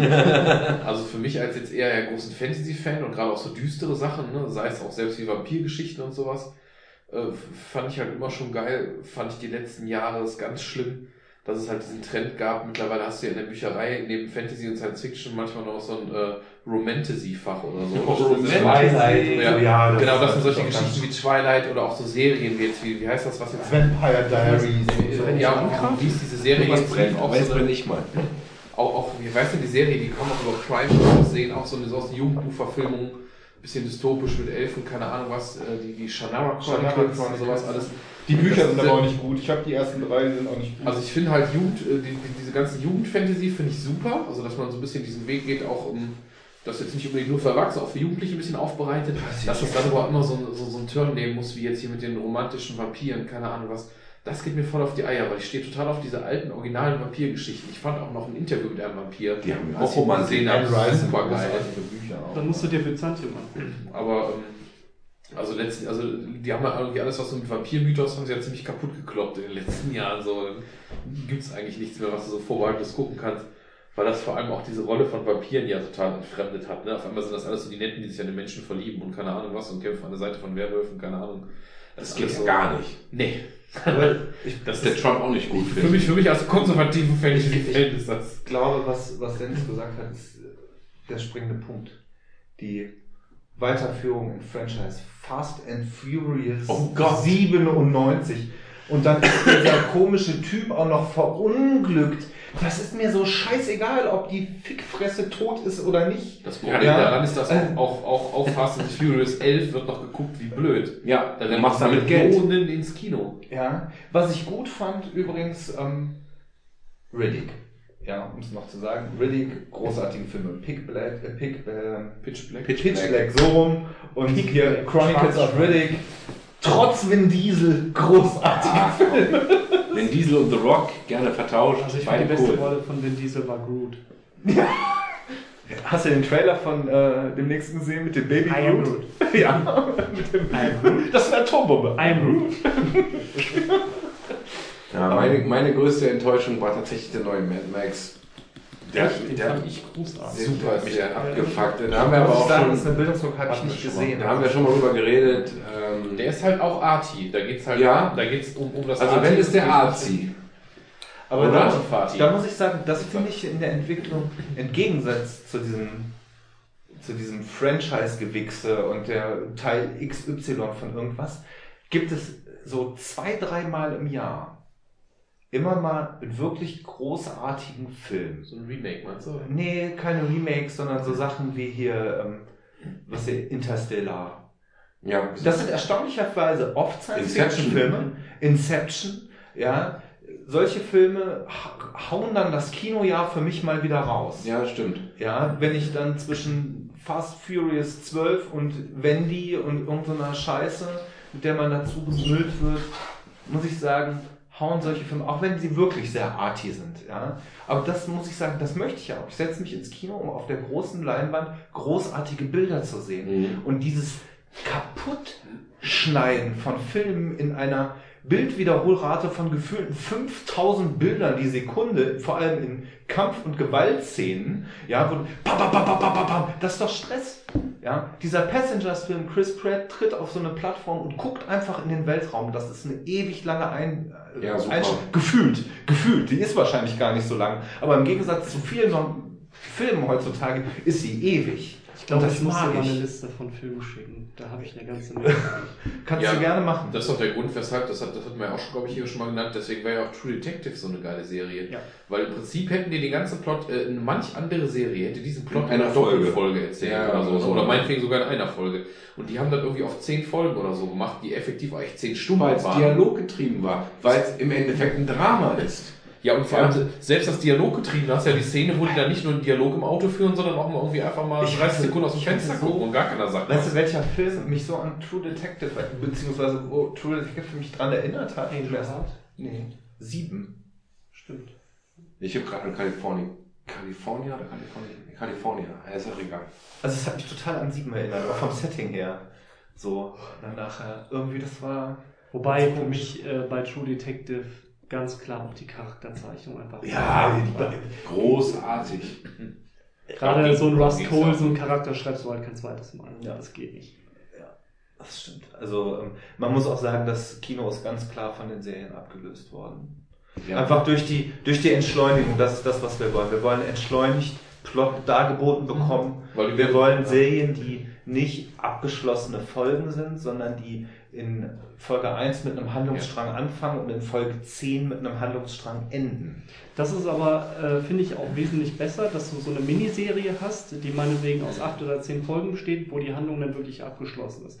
Weil inzwischen gibt's echt so die Tendenz, dass es mich inzwischen abfuckt, wenn ich irgendwas sehe, ah cool, da ist eine Serie und dann weiß ich, okay, davon gibt's jetzt Staffel 1 und da werden wahrscheinlich noch zehn Staffeln folgen, dann habe ich schon keinen Bock, die zu gucken, auch wenn es mich thematisch total interessiert. Ja, Aber ich will einfach eine abgeschlossene Geschichte haben. Meine Frau zieht sich gerade The Good Wife, äh, The Good Wife rein, so eine Anwaltsserie und ich krieg's ja immer nur so beim durchs Wohnzimmer laufen äh, mit. Ähm, ist auch dialoggetrieben ne? und, und halt dieses klassische Anwaltsgeraffel. Aber das äh, und, und eine Staffel hat irgendwie 24 Folgen. Also kein, kein Scheißen, das ist richtig Holz, ne? Also ich finde es gar nicht schlimm, wenn Aber die, die ist seit Wochen glücklich von Netflix. Ja. Ich finde es auch gar nicht schlimm, wenn es viele Staffeln gibt. Ich finde es allerdings besser, wenn die Staffeln in sich ein bisschen mehr, also zugunsten der Qualität, dann guck dir mal die erfolgreichen Sachen der letzten Jahre an. Also was wie Game of Thrones und so weiter und so fort. Da gibt es zwar viele Staffeln von, aber die haben auch immer nur so Pi mal Daumen zehn Folgen, wo die ja ähm, auch nicht unbedingt zu Ende erzählen, aber eben, die nehmen sich auch die Zeit, Sachen durchaus mal was langsamer zu erzählen und halt wirklich eine gute Geschichte rauszuhauen. Oder eben True Detective und sowas. Womit Sopranos angefangen hat. Also Sopranos hat das auch sehr schön angefangen, ganz genau. Das waren halt die Serien, wo die irgendwann aufgehört haben, diese Monster of the Week Episodes zu haben, ne? Das hat dann eben, das haben selbst sowas, das weiß ich bei Supernatural war das früher so, ne? Das ist jetzt keine besonders gute Serie oder so, aber die hatten auch in der ersten Staffel noch, weiß ich noch, da war das echt so so Monster of the Week mäßig. Und dann gegen Ende der ersten Staffel haben die angefangen, als sie wahrscheinlich gemerkt haben, okay, das hat Erfolg, die Leute gucken das, da haben die angefangen, so einen Story-Arc zu spannen, der dann halt über die Staffel hinaus und dann wurde eine große Geschichte erzählt. Das, was mich auch oft catcht, sind, wenn Serien in Folgen irgendwie, du guckst zwei, drei Folgen, die haben jeweils einen kleinen Mini-Plot, aber ich sag mal, in Folge 7 kommen auf einmal Dinge, wo du denkst, wow, What? what? Das ist so, wer es als allererstes gemacht hat, war Twin Peaks. Ja, großartig. Twin Peaks war ich zu klein für, um das zu verstehen. Wann war das? 87, 88, 89? Nein, nein, 90er. wirklich 90er. Ja, Anfang der 90 Aber mit 12, also eine Serie wie Twin Peaks mit 12 Nein. oder 13 zu verstehen, das geht nicht. Ja, Ich, äh, ich- Das ist übrigens American Gothic, soweit ich weiß, ne? Die, die Genre. Und es gibt auch eine Serie, die so heißt, auch aus den 90ern. Die war die Vorlage für. Richtig gut. American Gothic als Serie. Muss ich mir auch nochmal, sie wollen ja in Twin Peaks jetzt eine, die zweite Staffel machen nach 20 Jahren. Oder dritte ist es gibt eine zweite schon, ja. Nee, genau genommen ist das die dritte, wobei die erste und zweite, so die gehen ja nahtlos ineinander über, ist die dritte und die wollen das nicht machen, die haben quasi schon gemacht. Es gibt schon ein Release-Date in diesem Jahr für die erste Folge. Ich Also glaube das, sogar im März oder so. ja, ja, ist doch gar nicht mehr so lange hin.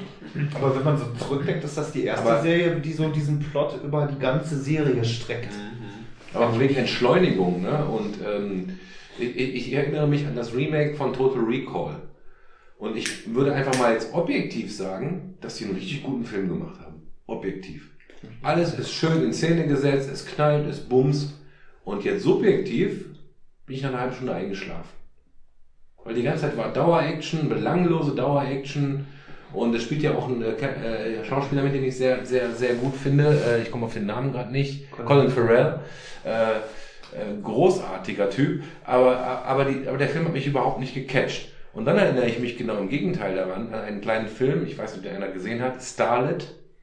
Mm, Ja, von der- Es geht äh, darum, dass eine, äh, also äh, ich habe diesen Film geguckt, irgendwann, ich komme nach Hause, nahm Red, total besoffen, habe irgendwie keinen Bock, äh, noch schlafen zu gehen und den Fernseher an. Um, um, um halb zwei nachts, ja.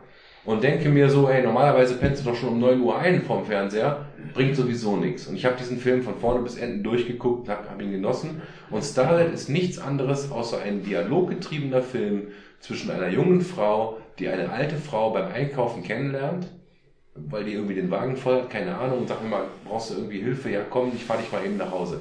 Dann lernen die beiden sich kennen und dieser Film geht im Endeffekt nur über einen, einen, einen Dialog zwischen, zwischen diesen beiden Frauen. Und das hat mich voll, wie du, wie du gerade so schön sagst, gecatcht. Weil plötzlich ist da was, was, was interessant ist. Es ist nicht nur die nächste Schießerei, das nächste große Raumschiff, sondern es sind zwei normale Menschen mit normalen Problemen, mit normaler Geschichte.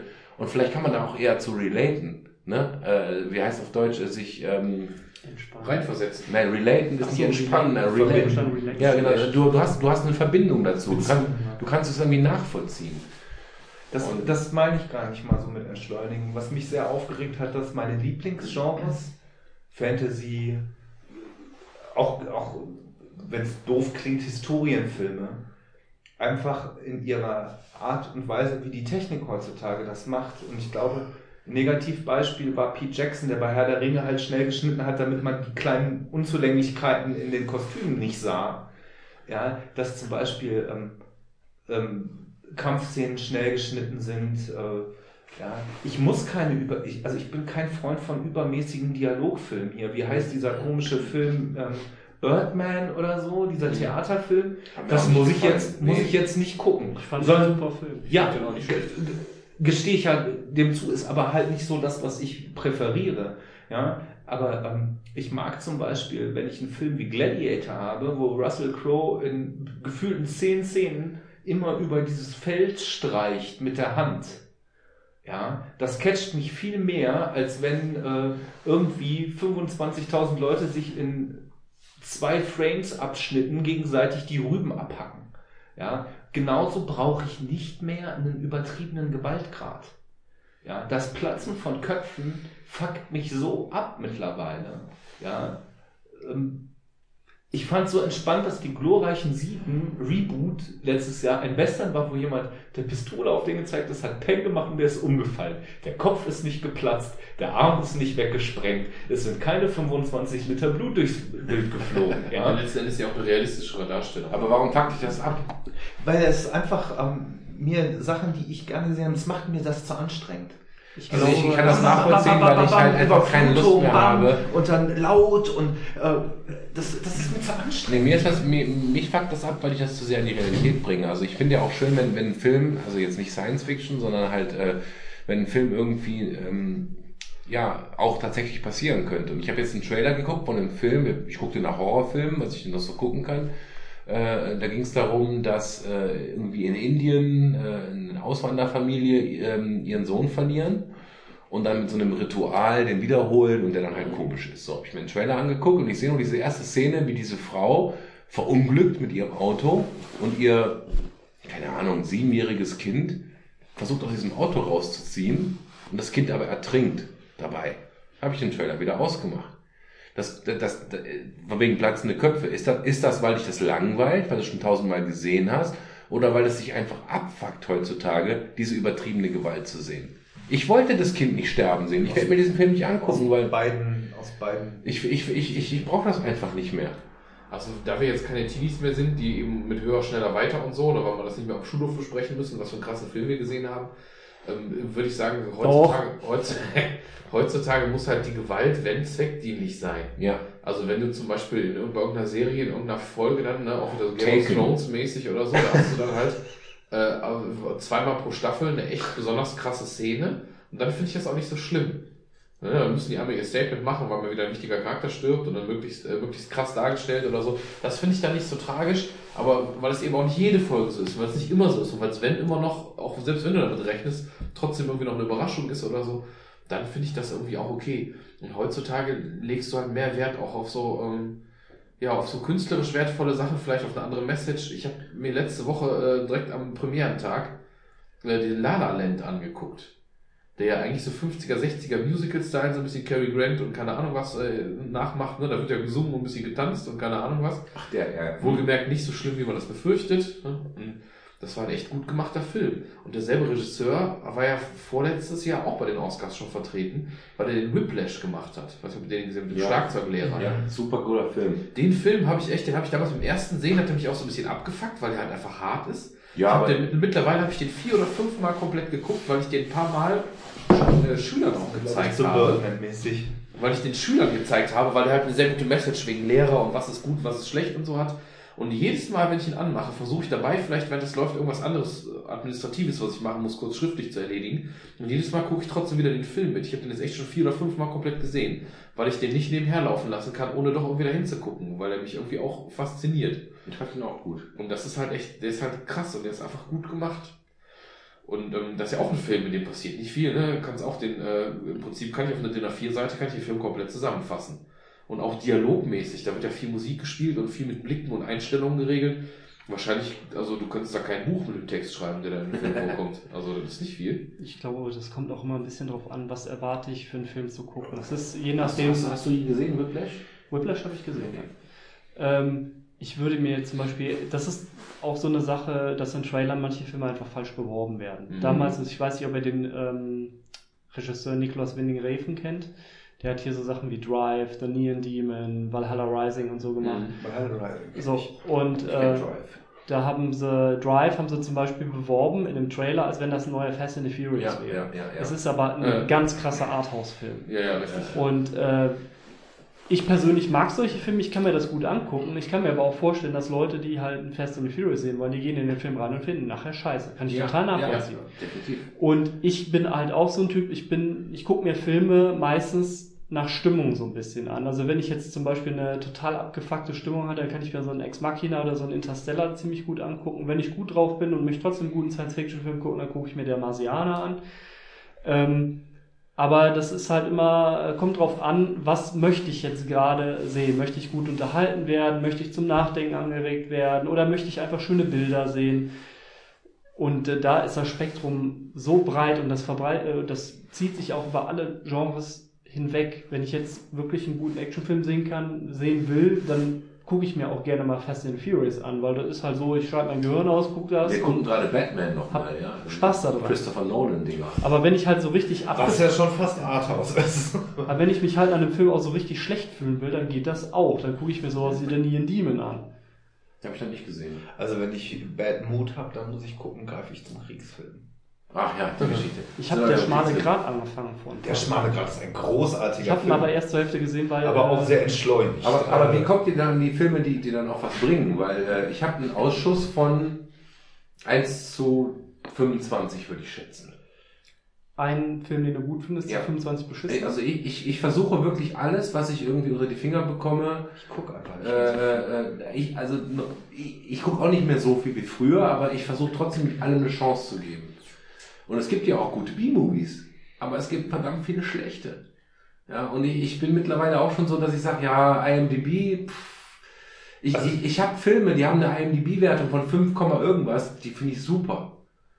Ne? Aber, aber, aber die meisten eben nicht. Ich muss ehrlich sagen, ich gucke lieber eine Wiederholung. Also ich gucke mir eine DVD an von etwas, was ich schon kenne, weil ich das mag, als dass ich mir das, als dass ich mir was Neues das Risiko eingehe, es könnte Und das scheiße könnte sein. scheiße sein, weil einfach vieles von dem, was ich in den letzten Jahren an Neuem gesehen habe, nicht so besonders gut war. Und wenn es gut war, dann war es aber auch das, wo ich mich wirklich drauf gefreut habe. Die, die Batman-Filme zum Beispiel, ja. Das war ja, ähm, Batman Begins war ich noch sehr Skeptisch. skeptisch, Ja. skeptisch aber mit dem, war ein guter Film, aber er war nicht so gut wie der zweite. Und Dark Knight. Rises, ist das der zweite? Ja. Ja, Nee, genau. das ist der dritte. Dark Knight ist der zweite. Dark, Knight Knight, ist der Dark Knight ist der beste Film dieser Trilogie und der war over the top bei Dark Knight Rises, den fand ich auch noch ganz gut, aber halt nicht mehr so gut. Aber Ja, Heath Ledger hat's halt, Der hat, der, also ganz ehrlich, der Joker ist, ist, ist für mich äh, perfekt. ja, Ist perfekt gespielt. Ja. Und ich habe mich jetzt noch gefragt, ähm, ich habe vor kurzem noch eine, so, eine, so eine Vorlesung gesehen von einer Frau, ich habe den Namen vergessen, ähm, die sagt, dass man sich halt über dieses äh, sich selber was vorspielen, die Psyche verarschen kann. Das heißt, wenn es dir schlecht geht und du einfach auf dem Weg zur Arbeit dich zwingst zu grinsen, ja, dass dann Rezeptoren ausgelöst werden, die diese positiven Botenstoffe Ach, auslösen. war das die Birkenbiel zufällig? Ich glaube ja, ja, ganz genau. So, sehr witzig. Und die sagt halt auch, wenn ihr irgendwie in dem Beruf äh, Schauspieler seid, seht zu, dass ihr diese Negativrollen eben kurz abfrühstückt und dann aber rausgeht. Und Heath Ledger hat sich ja nun mal umgebracht, richtig?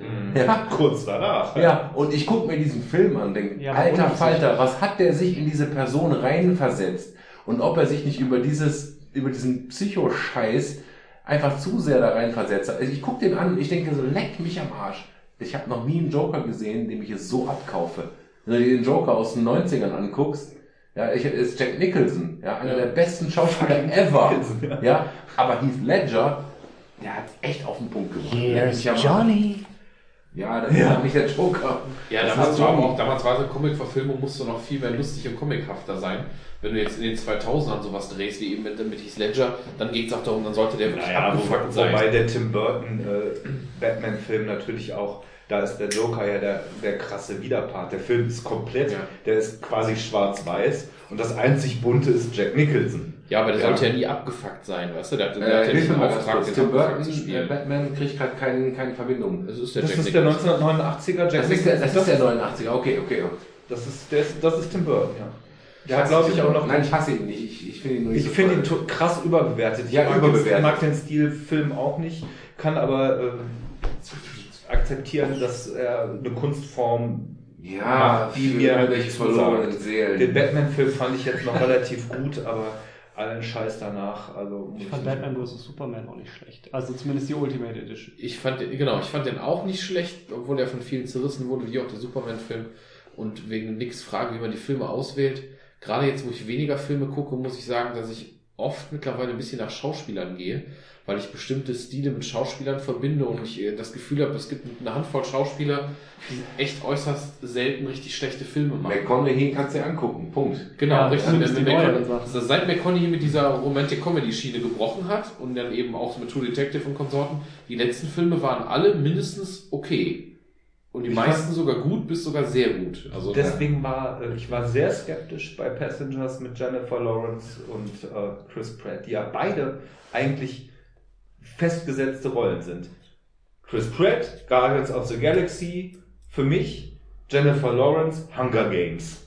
Ja, Bam. bam, das war's. so. Und mit, mit dem Wobei die in Winter's Bone auch richtig. Den, ja, die, die hat auch diesen, ähm, ist, mein, meine Freundin hat einen Film geguckt, den fand ich auch gar nicht so schlecht. Da spielt die die Olle, die diesen Wischmopp erfunden hat. Mit, der, der sich umklappt. Ja, ja ich glaube schon, so heißt der, glaube ich. Ähm, unglaublich gut gespielt. Für mich völlig schwachsinniges Thema, aber ähm, unheimlich gut gespielt. Oh, putzelig. äh, und ähm, die, ähm, die Sache ist, ich bin in den Film gegangen und beide Schauspieler hatten für mich, waren festgelegt und sie haben es geschafft, aus dem Ding rauszukommen in dem Film. Das fand, fand ich schon aller Ehren wert. Ja, das, das, genau, das muss den Leuten ja auch mal zugestehen, wenn ich bedenke, ich habe früher Das macht halt gute Ich Schauspieler. fand, fand auch Leonardo DiCaprio ganz furchtbar kacke und hat immer nur Filme gemacht, die ich bestenfalls so okay fand, einmal gucken und, und wegschmeißen. Und der hat die letzten Jahre auch eine Menge richtig gute Filme, eine Menge richtig gute Rollen gemacht. Ne? Also der hat sich auch definitiv zum Positiven verändert, sowohl durch seine, die nein. Wahl der Rollen, die er angenommen hat, als auch wie er es gespielt hat. Also hat Nein. Nicht DiCaprio hat sich verändert, sondern Scorsese hat DiCaprio verändert. Das muss man einfach so sagen. Ja, gut, aber du musst auch sagen, dass er ein paar Sachen richtig gut spielt. Ne? Guck dir selbst sowas wie Django, den ich übrigens nicht so super gut fand. Ich finde, der Gilbert spielt Grape. super. Hm. Gilbert Grape war ja der, einer der ersten Filme, die DiCaprio gemacht hat, vor Titanic. Da war er auch richtig gut. Ich glaube, der hat halt sehr viel äh, von seinem Ruf eingebüßt, als er halt Titanic und der Mann in der eisernen Maske gemacht hat, weil man ihn auch in solche Rollen dann reingedrängt hat. Aber der erste Film, der mich danach mit DiCaprio richtig beeindruckt hat, war Blood Diamond. Blood Diamonds war großartig. Ja. Blood Diamonds war, vor allem, weil er auch ähm, sich traut, solche Themen zu besetzen. Mhm. Ja. Da muss ich auch sagen, man mag von Nicolas Cage halten, was man will. Nicolas Cage ist ein ganz schwieriges Thema, Der aber Nathan, Lords of War fand ich sehr Ja, wobei der ansonsten schon echt viel spielt, was auch wie, aber da hatte ich auch den Eindruck, der hat halt alles, was irgendwie Kohle brachte. Ja, gespielt, das ne? ist aber auch, weil er diese Steuerschulden hat, von denen er unbedingt Richtig. runterkommt. Das, das, das finde ich wiederum nicht schlecht. Das hat dann die meiste Zeit zumindest bei Johnny Depp so ein bisschen gestimmt. Johnny Depp hat ganz oft diese Projektsache verfolgt. Ich mache jetzt einmal wieder Piraten der Karibik oder irgendwo einen Kinoklassiker und mache jetzt Kohle. Und danach nehme ich wieder irgendeine Rolle an für einen Film, der in den meisten Kinos schon gar nicht mehr gezeigt wird. Genau. Dead ich mache ich mach Genau, und meistens. Pirates of the Caribbean und dann ein Tim Burton Film. Pirates of the Caribbean und dann ein Tim Burton Film. Ja, und dann zwischendurch spiele ich aber auch mal irgendwie, keine Ahnung, äh, spiele ich mal irgendwie ein Biopic, wo ich hier den, äh, was war das nochmal? Äh, äh, ich nicht von Peter Pan hier, wen war das mal gespielt? Irgendein Autor noch, noch dargestellt. Also ich finde, der hat zwischendurch immer auch mal wieder richtig coole Charakterrollen gehabt, aber die Filme haben halt keinen interessiert, also damit kannst du halt kein Geld verdienen. Ne? Ich finde schön, dass er, dass er mitspielt in Radiohead Creep im Video. Johnny Depp. Ich finde, der beste Johnny Depp-Film ist der, wo er den äh, Polizisten spielt, der in den Mafia-Kreisen Donnie ist. Brasco. Donnie Brasco. Das ist der beste äh, Johnny Depp-Film. Warum auf deine Frage zurückkommt, wie wählen wir Filme aus? Also es gibt halt die Seite filmstarts.de, die mich relativ früh äh, geprägt hat, was Filme betrifft, die auch meistens mit meiner Meinung über Filme übereinstimmen. Deswegen gucke ich damit vorher meist die Kritik an, was sagen die bei denen und den Filmen und danach entscheide ich so ein bisschen, will ich den sehen oder nicht. Inzwischen gibt es auch so einige Studios, die sich äh, darauf spezialisiert haben, auf so Arthouse-Filme. Da ist zum Beispiel A24 ist da ganz weit vorne. Die haben so Sachen wie The Rover, Ex Machina und halt all sowas gemacht. Und da, die haben zum Beispiel einen eigenen YouTube-Kanal und da gucke ich mir dann halt auch gerne die Trailer von an. Und das ist auch ein Studio, wo ich sage, okay, die haben wirklich sehr viele gute Filme gemacht. Da sind auch ein paar Filme dabei, die mir nicht so gefallen. Aber da äh, bin ich schon, alleine nur, weil ich weiß, dieses Studio vertreibt diesen Film, bin ich schon interessiert. Ja. Das ist manchmal das wie bei Plattenfirmen bei Musik. Es gibt bestimmte Plattenfirmen, wo du weißt, wenn die dich signen, dann geht das ungefähr in die Richtung. Deathwish, Re- äh, Deathwish Records zum Beispiel. Oder ich meine, oft ist das auch so, dass Plattenfirmen so anfangen, ne, guck jetzt mal in dem Bereich, was jetzt Like bei uns glaube ich mit Stoner Doom, keine Ahnung was, wenn du früher mal so Sachen hatte wie Rise Above, hier von dem Lee Dorian von Cathedral, da wusstest du die ersten Jahre immer, was du halt kriegst, wenn du eine Band signed. Irgendwann verwässert sich das, oder es gab eine Zeit lang, da wusstest du genau, als du, als der New Metal groß war und man das auch mochte, wenn das bei euch auch so war, bei mir teilweise, wenn der Road, äh, Road, Road, ähm, Roadrunner drauf stand und, und am besten noch produziert von, keine Ahnung, Rick Rubin oder so, war das immer eine geile Scheibe, als ich 16 war. Da wusste ich genau, das ist auf jeden Fall geil. Echt? Klingt natürlich alles gleich. Ich verbinde Roadrunner mit D-Side und äh, Ja, Roadrunner, Roadrunner hat doch echt den New Metal, ganzen Kram hier, die haben von Limp Bizkit bis Korn noch- Trivium, ja. Die haben ja ganz viel halt dieses- Scheiß gehabt. äh, dieses ist Machine Head phasenweise. Ja, Machine Head, großartig. Da gibt's auch diese ähm, Roadrunner Record Special DVD, weil die ein Jubiläum hatten. Da haben die all diese Bands genommen und wild durcheinander Ja, gemischt. Roadrunner und haben. Oh, Genau. Und dann Die hab ich auch. Glenn Burton von D-Side singt Slipknot. Das ist halt großartig. Joey Jordison spielt Schlagzeug bei solchen Bei Cradle of, beim, beim Danny Filz von Cradle of Filth singt dann dazu. Ja, ja, schon großartig. Da waren auch paar coole Songs bei übrigens. Ja, also ja. So ein Ding war auch war halt lustig, war halt so ein Spaßding und wird nicht in die Musikgeschichte eingehen, war aber unterhaltsam. Ja. Ja, und ähm, natürlich entfernt sie dich dann auch irgendwann wieder davon, weil entweder sind die Labels irgendwann so groß, dass die aus Erfolgsgründen auch ein bisschen einfach da fischen, wo sie Geld mit verdienen können, oder du äh, veränderst deinen persönlichen Geschmack. Heutzutage ist es zum Beispiel so, wenn ich sehe, oh, die sind von Ro- Roadrunner und vielleicht am besten noch von Rick Rubin produziert, dass er jetzt, ah, langweilig. so, langweilig, schön frisiert. Ich lasse mich Keine immer nach, Re- äh, nach Regie meistens. Also in Ja, den das letzten auch. Hast Ich muss auch. sagen, ich bin noch nie verlierst, von einem halt- Ridley halt die Scott-Film Perle. enttäuscht worden. Die, die Perle von diesem kleinen Drecksregisseur, den noch nie einer gesehen hat. Ja, oder überhaupt was Neues zu entdecken. Ja, den, den entdecke ich dann immer nur retrospektiv, wenn er dann groß geworden ist. Ich habe ich hab das vor zwei Podcasts schon mal erwähnt, wo wir auch über Filme gesprochen haben. Da war übrigens Honig, Honig irgendwas. Äh, Im die Kopf. Ideal davon. Honig im Kopf. Ja, habe ich noch nicht gesehen. Äh, möchte ich mir aber noch angucken. Äh, La Casa Muerte, äh, den, die Muda, La Casa Muda. Die, das Haus äh, der, der Stille oder sowas. Ne? Das Haut der tausend Toten. Das wird keine Sau je mitkriegen, äh, wenn der, also das wird niemals ein, ein, ein A-Film, ja. Und er hat mich halt völlig mitgenommen. Und äh, das, das, das, das, das finde ich halt viel interessanter als einfach nur die, ähm, ja, die Filme, die sowieso jeder geil findet. Also ich finde halt, ich finde halt cool, diese Perlen zu entdecken. Und Das auch auch, ganz auch wie interessant. Avalon, obwohl es, obwohl es der Regisseur ist von Ghost in the Shell, der ja in, in, in der Szene sehr bekannt ist, ist Avalon immer noch unbekannt. Und ich, ich weiß nicht, ob, ob, ob sich einer von euch mal angucken wird und dann sagen, ey danke, cool, cooler Tipp oder so. Ne? Und, und deswegen werde ich weiterhin auch Das die scheiß so Hoffnung. anfangen. Ich, wie gesagt, ich verschicke auch gerne Listen. Ja. Und äh, erwarte aber auch, dass ich dann vielleicht auch was Ja, und ich meine, das ist ja das Forum hier. Ich meine, Ich könnte übrigens im Umkehrschluss dafür, dass ich sage, Messi McConaughey würde ich sofort gucken, weil der von Drama mit Dallas Weil Buyers Club- willst, das hast du auch zugegeben. Ja, weil, weil er von Dramen wie Dallas Buyers Club bis eben Science Fiction alle Filme ganz geil waren zuletzt. Könnte ich den Honig im Kopf, habe ich ein totales Problem mit, würde ich im Moment sagen, kann ich nicht gucken, weil er mit Till Schweiger ist und von vor allem noch viel schlimmer. Das heißt nicht, dass der Film nicht eine gute Message haben kann, dass er ganz gut gemacht sein kann. Angeblich spielt der Hallerford ja auch sehr gut darin und so, habe ich auch gelesen. Könnte ich mir aber schon nicht angucken. Habe ich so ein, ah. Aber das ist, äh, glaube ich, auch ein Problem, was deutsche Filme haben. Ich höre viele Leute, mit denen ich spreche, die sagen, ja, deutsche Filme sind eh kacke. oh, ja, ich, ich, das, was... ich Äh, will gerade diese deutschen Filme gucken. Also was ich zum Beispiel auch mir nicht angucken kann, sind halt diese, ähm, wie heißt er hier, Matthias Schweighöfer und Till Schweiger Filme. Das mag ich auch so gerne. Aber es gibt da tatsächlich so einige Perlen, wie zum Beispiel Who Am I, fand ich großartig. Dann äh, Victoria fand ich richtig, richtig Ja, der krass. ist, aber, der ist französisch. Victoria? Nee. Nicht? Nee, der ist in Berlin gedreht, ne? Ja. Ja, ja, genau.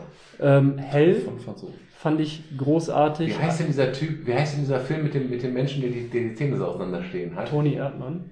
Nein. Ähm, der, der, der so als äh, Mechaniker in so einer Werkstatt arbeitet. Und dann. Äh, Tom Gerhardt, voll normal. Nein. Das wird passend gemacht. Ah, ich hasse das, wenn das Gehirn nicht funktioniert. Es gibt auch gute deutsche Filme. Semmelrogge? Nee. Boah, Martin Semmelrogge. Ah, wie heißt der denn? Ja, Semmelrogge, echt? Du Semmelrogge? Ist äh, Bang Boom Bang? Nee. Ich hätte jetzt auch Bock. äh, Der beste deutsche Film aller Zeiten ist Das Boot. Punkt. Weiter im Text. Boah, ich weiß nicht. Was? Jawohl, Kaloi! Wie Herr Semmelrogge so schön sagt.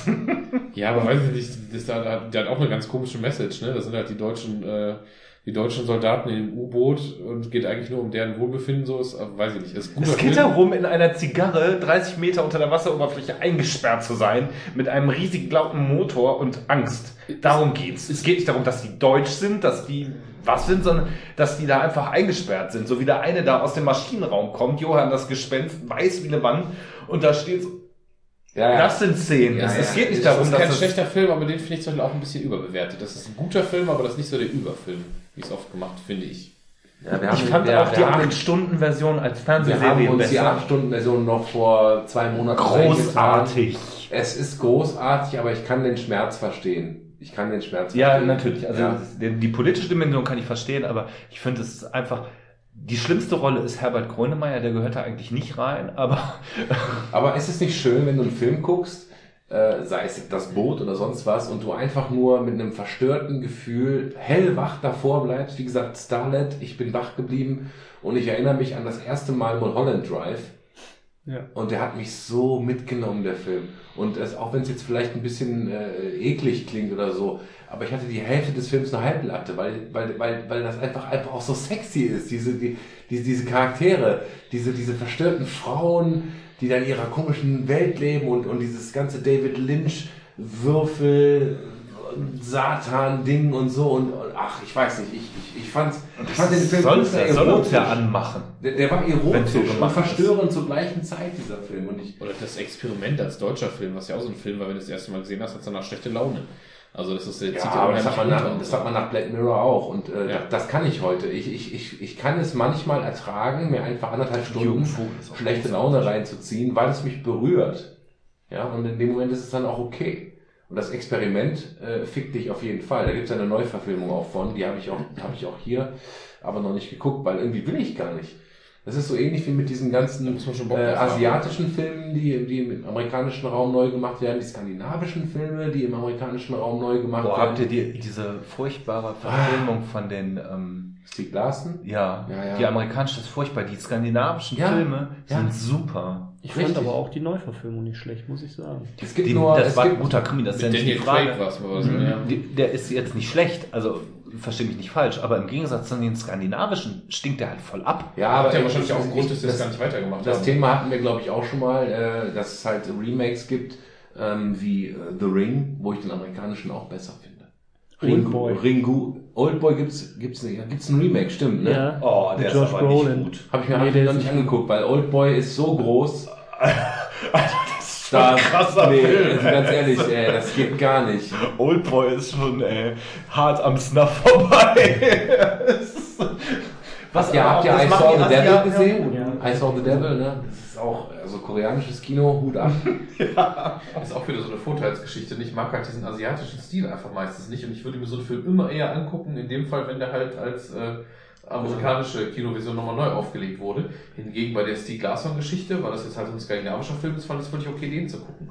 Oder auch wie, es gibt ja schon so Krimiserien in den letzten Jahren, sehr gute schwedische Krimiserien oder so, die dann von den Amis nochmal neu aufgelegt werden, wie The Killing oder sowas. Also, wenn Kenneth Branagh Wallander neu verfilmt und Kenneth Branagh ist kein schlechter Schauspieler, ja, dann muss das schon was sein. Kenneth Branagh, ist das nicht ein Regisseur? Auch. Aber der ist so, auch der ist auch Schauspieler. Okay, das Der hat eine Nee, großartige selber Shakespeare, Shakespeare-Verfilmung gemacht. Ich habe gerade jetzt noch vor 14 Tagen oder so The Invisible nochmal gesehen. Den gibt's auch als skandinavisches Original, äh, als auch als amerikanisches Remake. Und ich äh, habe den skandinavischen nochmal geguckt, tatsächlich auch mit Untertitel, den gibt's glaube ich gar nicht synchronisiert. Äh, auch echt ein Tipp. Ähm, Thema ist, dass jemand äh, äh, ja, umgebracht wird ähm, aber auf der Erde bleibt, aber mit niemandem interagieren kann und mitbekommt, wie die Leute versuchen, seinen Mordfall zu lösen und Ach, ich glaube, da habe ich das Buch von gelesen oder so. wirklich, wirklich, äh, wirklich äh, ziemlich klasse und ähm, auch mit einem keinem Happy End, sag ich jetzt mal. Ne? Also es ist echt, du bist danach auch so ein bisschen down. Und ähm, ich erinnere mich, dass ich vor Jahren dann auch das, das Remake gesehen habe und das Remake auch nicht schlecht war. Aber kann ich jetzt Aber- so sagen. Jetzt mal so eine Frage, ist das Fehlen des Happy Ends, also das ähm, nicht gut ausgehen von Filmen oder das nicht gut ausgehen von Charakteren am Ende von Filmen nicht mittlerweile schon fast ein Stilmittel, das fast jeden Film Kommt darauf an, wie konsequent es zum Rest des Filmes passt. Also ich glaube, das erste, was, äh, wo ich das Gefühl hatte, dass das so war, war damals The Sixth Sense. Weil wenn du den beim ersten Mal gesehen hast und nicht den Turning Point hattest, ja, es gibt, glaube ich, ein Land dieser Welt, das hat ähm, den Film nicht, das, äh, hat den übersetzt, den Filmtitel und hat den übersetzt mit ähm, der, äh, der Fall des toten Kinderpsychologen und hat den ganzen Film damit gespoilert. Ja, das ist natürlich großartig. Six Sense ist der beste Spoilerfilm, den ich mir so einfallen lasse. Ja, natürlich. Also I das ist, kannst, du, people, kannst, du, ja, kannst du nie wieder äh, ist sehen dann. großartig. Aber das war so der erste, wo ich das Gefühl hatte, dass es nicht gut ausging am Ende. Was ja dieselbe, dasselbe Stilmittel war, war The Others mit Nicole Kidman. Mhm. Der war auch echt nicht schlecht. Da war ich auch so, da saß ich im Kino, den habe ich sogar im Kino gesehen, und dann saß ich da und dachte, wow. Ja, aber wie seid denn ihr mit solchen Filmen unterwegs, die dich am Ende offen lassen? Finde ich großartig. Also zum Teil. Mhm. Manchmal denke ich so, Mann, Ey, also, Leute, ich ihr habt ärgert nicht mich, gereicht. aber ihr ich macht die das ganze halt, Zeit tausend Anspielungen und dann kriegt ihr selbst nicht, nicht, nicht die Kurve und lasst mich jetzt hier alleine. Also ich bin jemand, der zu 80 bis 90 Prozent, der, der braucht Closure. Ja, der braucht am Ende einfach ich finde das schön, ja. dass du diese, ähm, ja, wie sagt man, dieses, dass so eine Spannung bleibt. Dass das unaufgelöst bleibt, dass du halt einfach so eine Spannung hast und denkst so, fuck, scheiße. Und dass du dir dann so selber nochmal Gedanken machen musst über den Rest des Films, so, wie geht der aus? Was wäre jetzt das Logische? Bei Inception zum Beispiel, wie am Ende der Kreisel einfach weiterdreht. Ja. So, und dann Das ist okay, das ist okay, aber es gibt ja auch Die so letzte Filme. Folge Sopranos. Das Bild wird schwarz. Das Bild wird schwarz. Das, das Ding ist einfach schwarz. Und du, du weißt nicht in der Szene, wie geht's jetzt weiter? Das ist halt so ein halb offenes Ende, ja. Halb offen. Das Für ist mich, ganz für offen. mich ist das wie, wie das ein abgebrochener Koitus. und du Ja, kannst du hängst da und, und hast eigentlich und bist nicht zum Nein, Schluss aber das, gekommen. das, ist einfach etwas, scheiße. was ich total gut finde daran. Also es gibt natürlich auch äh, Stoff, wo ich denke, boah, jetzt ihr hättet aber mal einen Punkt machen können. Ne? Aber ich finde total gut, dass es anregt, mit anderen über diesen Film oder über die Serie zu reden und ähm, du hast zehn Leute und du hast zehn Meinungen, wie es ausgehen könnte. Ja, Und wobei, das ist spannend. wobei beide Arten von Enden irgendwie ihre Berechtigung haben, weil mittlerweile, wie du schon sagtest, ist es auch sehr modern geworden, dass das Ende entweder nochmal einen negativen Turn hat oder zumindest sehr realistisch ist. Selbst sowas wie La La Land hat, hat am Ende nochmal so einen leichten Turn mit was Realistischem. Mehr will ich nicht sagen, weil vielleicht guckt ihr noch mal jetzt.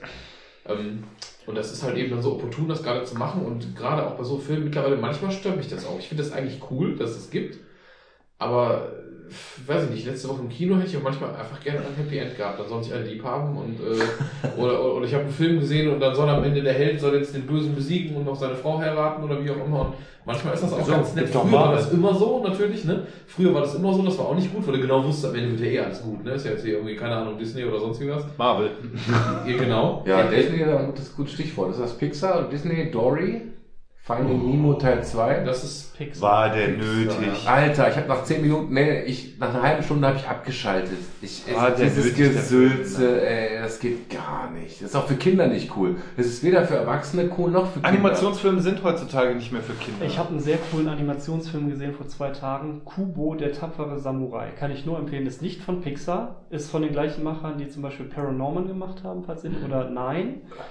Ähm, ist mal eine andere Art von Animationsfilm, weil er halt auch zum Teil mit Stop-Motion-Technik gemacht wurde und ich fand den echt richtig gut. Aber er bricht halt schon sehr mit den Sehgewohnheiten, wenn du vorher Pixar-Filme Wenn ich, Ja. wenn, ich, wenn ich gute Animationsfilme, richtig gute Animationsfilme gucke, dann gucke ich alles, was Studio Ghibli in den letzten tausend Jahren Ja, du kannst, ja du kannst eher zu mir äh, unter das Dach kommen, Animes. äh, da kriegst du so eine Library. Ich habe jeden Studio Ghibli-Film, der in dieser äh, bunten Schuhe Welcher ist der beste deiner Meinung nach? Äh, für mich ist der größte Ghibli Chihiros Reise ins Zauberland. Für mich ist der größte Ghibli, wie der Wind seht. Oder wie der Wind fliegt. Wie der oder Wind weht. Wie der Wind weht. Wo er der Flugzeugmechaniker ist, der die Zero baut. Das Problem ist, dass ich mit diesem ganzen, ähm, wie sagt man dazu, da gibt's ein, da gibt's ein Steampunk-Ding, äh, also alles, was mit, mit Mechanik zu tun hat. Da gibt's auch das wandelnde Schloss und so weiter. Ich bin mehr auf der Märchenschiene unterwegs, also was Ghibli angeht. Ne? Ähm, Deswegen aber der war ja eher realistisch. Es geht ja, Ja. darum, dass er dieses Flugzeug gebaut hat. Ja, aber das fand ich schon, fand ich schon einen krassen Film. Auch Also die die Kriegsthematik noch ich, da drin. es Ghibli haut ordentlich raus, auf jeden Äh, Fall. Es gibt, wenn der Wind sich hebt und dann gibt es Genau. noch einen anderen, der klingt so anders vom Titel. Ich glaube, dass wenn der Wind sich hebt, ist mit diesem älteren Ehepaar im Kontext von dem äh, von dem Atombombenabwurf auf Hiroshima. Genau. Nee, nee, das ist äh, Grave of the Fireflies. Äh, Jetzt wieder fang doch nicht mit Was, was auch großartig war, war die Erdsee-Verfilmung von denen. Das Ursula Ja. Le Guin äh, Buch, das ist auch ein- eine coole Fantasy. aber die haben auch anstrengende Sachen. Ich meine, sowas wie Mononoke, das ist richtig anstrengend. Ja, aber das ist auch gut, dass es anstrengend Ja, ja, sicher. ist. Oder hier mit diesem Nachbarn, äh, mein komischer. My Neighbor, ähm, Totoro. Oh, nee, Totoro. Nee, nee, nee, Totoro ist doch was anderes. Äh, Yama, ja, oh, ich komme nicht auf den Namen. Yamadas heißen die Nachbarn. Nee, ich mein Totoro. Du meinst My Neighbor Totoro? Ja, Ja. mit, diesem- mit diesem Baumgeist. Ja, ja, der ist auch ja. witzig, ne? Mit dem Bus, mit dem Katzenbus. Aber, aber, aber wenn ich, wenn ich noch einen rausholen kann, ist äh, Kiki. Heißt, äh, wie heißt der? Ähm, Thomas Schö hat gerade inneren Reichsparteitag. Reichsverteidigbar. die alle mal. Nee, aber da geht's so Das Coming of Abend- Age Story, ja. Äh, Du bist als Hexe halt erst eine Hexe, wenn du mit 13, 14 ein Jahr außerhalb äh, äh, überlebst. Und das ist halt Kiki, die auf ihrem verkackten Besen durch die Welt fliegt und sich behauptet. Und das ist auch sowas, was, äh, was so dieses ähm, starkes Frauenbild, ne? Also bei Studio Ghibli gibt's gibt's dieses äh, Prinz rettet Prinzessin Das sind oft die Mädchen, gar werden, nicht. Ghibli ist sehr, sehr, sehr stark äh, auf, auf, auf starke Frauen ausgelegt. Und ähm, Aber gerade auch die Filme mit dieser Atombomben-Thematik und so. Das ist aber das ja ist auch of the Firefly. Das ist, ja, ich meine jetzt generalisiert, Studio Ghibli macht sehr viel, gute, viel Umwelt. viel Umwelt, viel, ah, das muss, äh, wenn, wenn die Welt anfängt sich zu wehren und äh, die Natur anfängt sich zu wehren, das ist schon äh, wirklich, Pompoko. ja, großartig gemacht. Ja, wir hatten gerade eben noch über das Ende gesprochen. Ich hatte Ende notiert hier. Wir haben gerade eben über, Ende geredet. Ich Ja, weiß nicht. ob offenes Ende cool Ja, ist. offenes Ende. Vielleicht sollten Deswegen wir, machen wir jetzt sollten- machen, jetzt, machen wir jetzt mal Feierabend.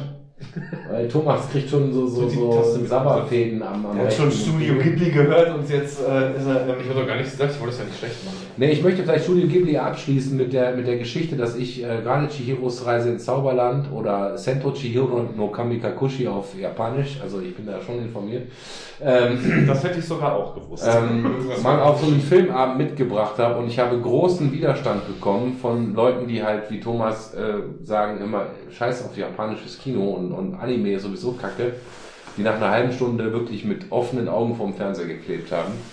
Das hat mich damals sehr bestätigt.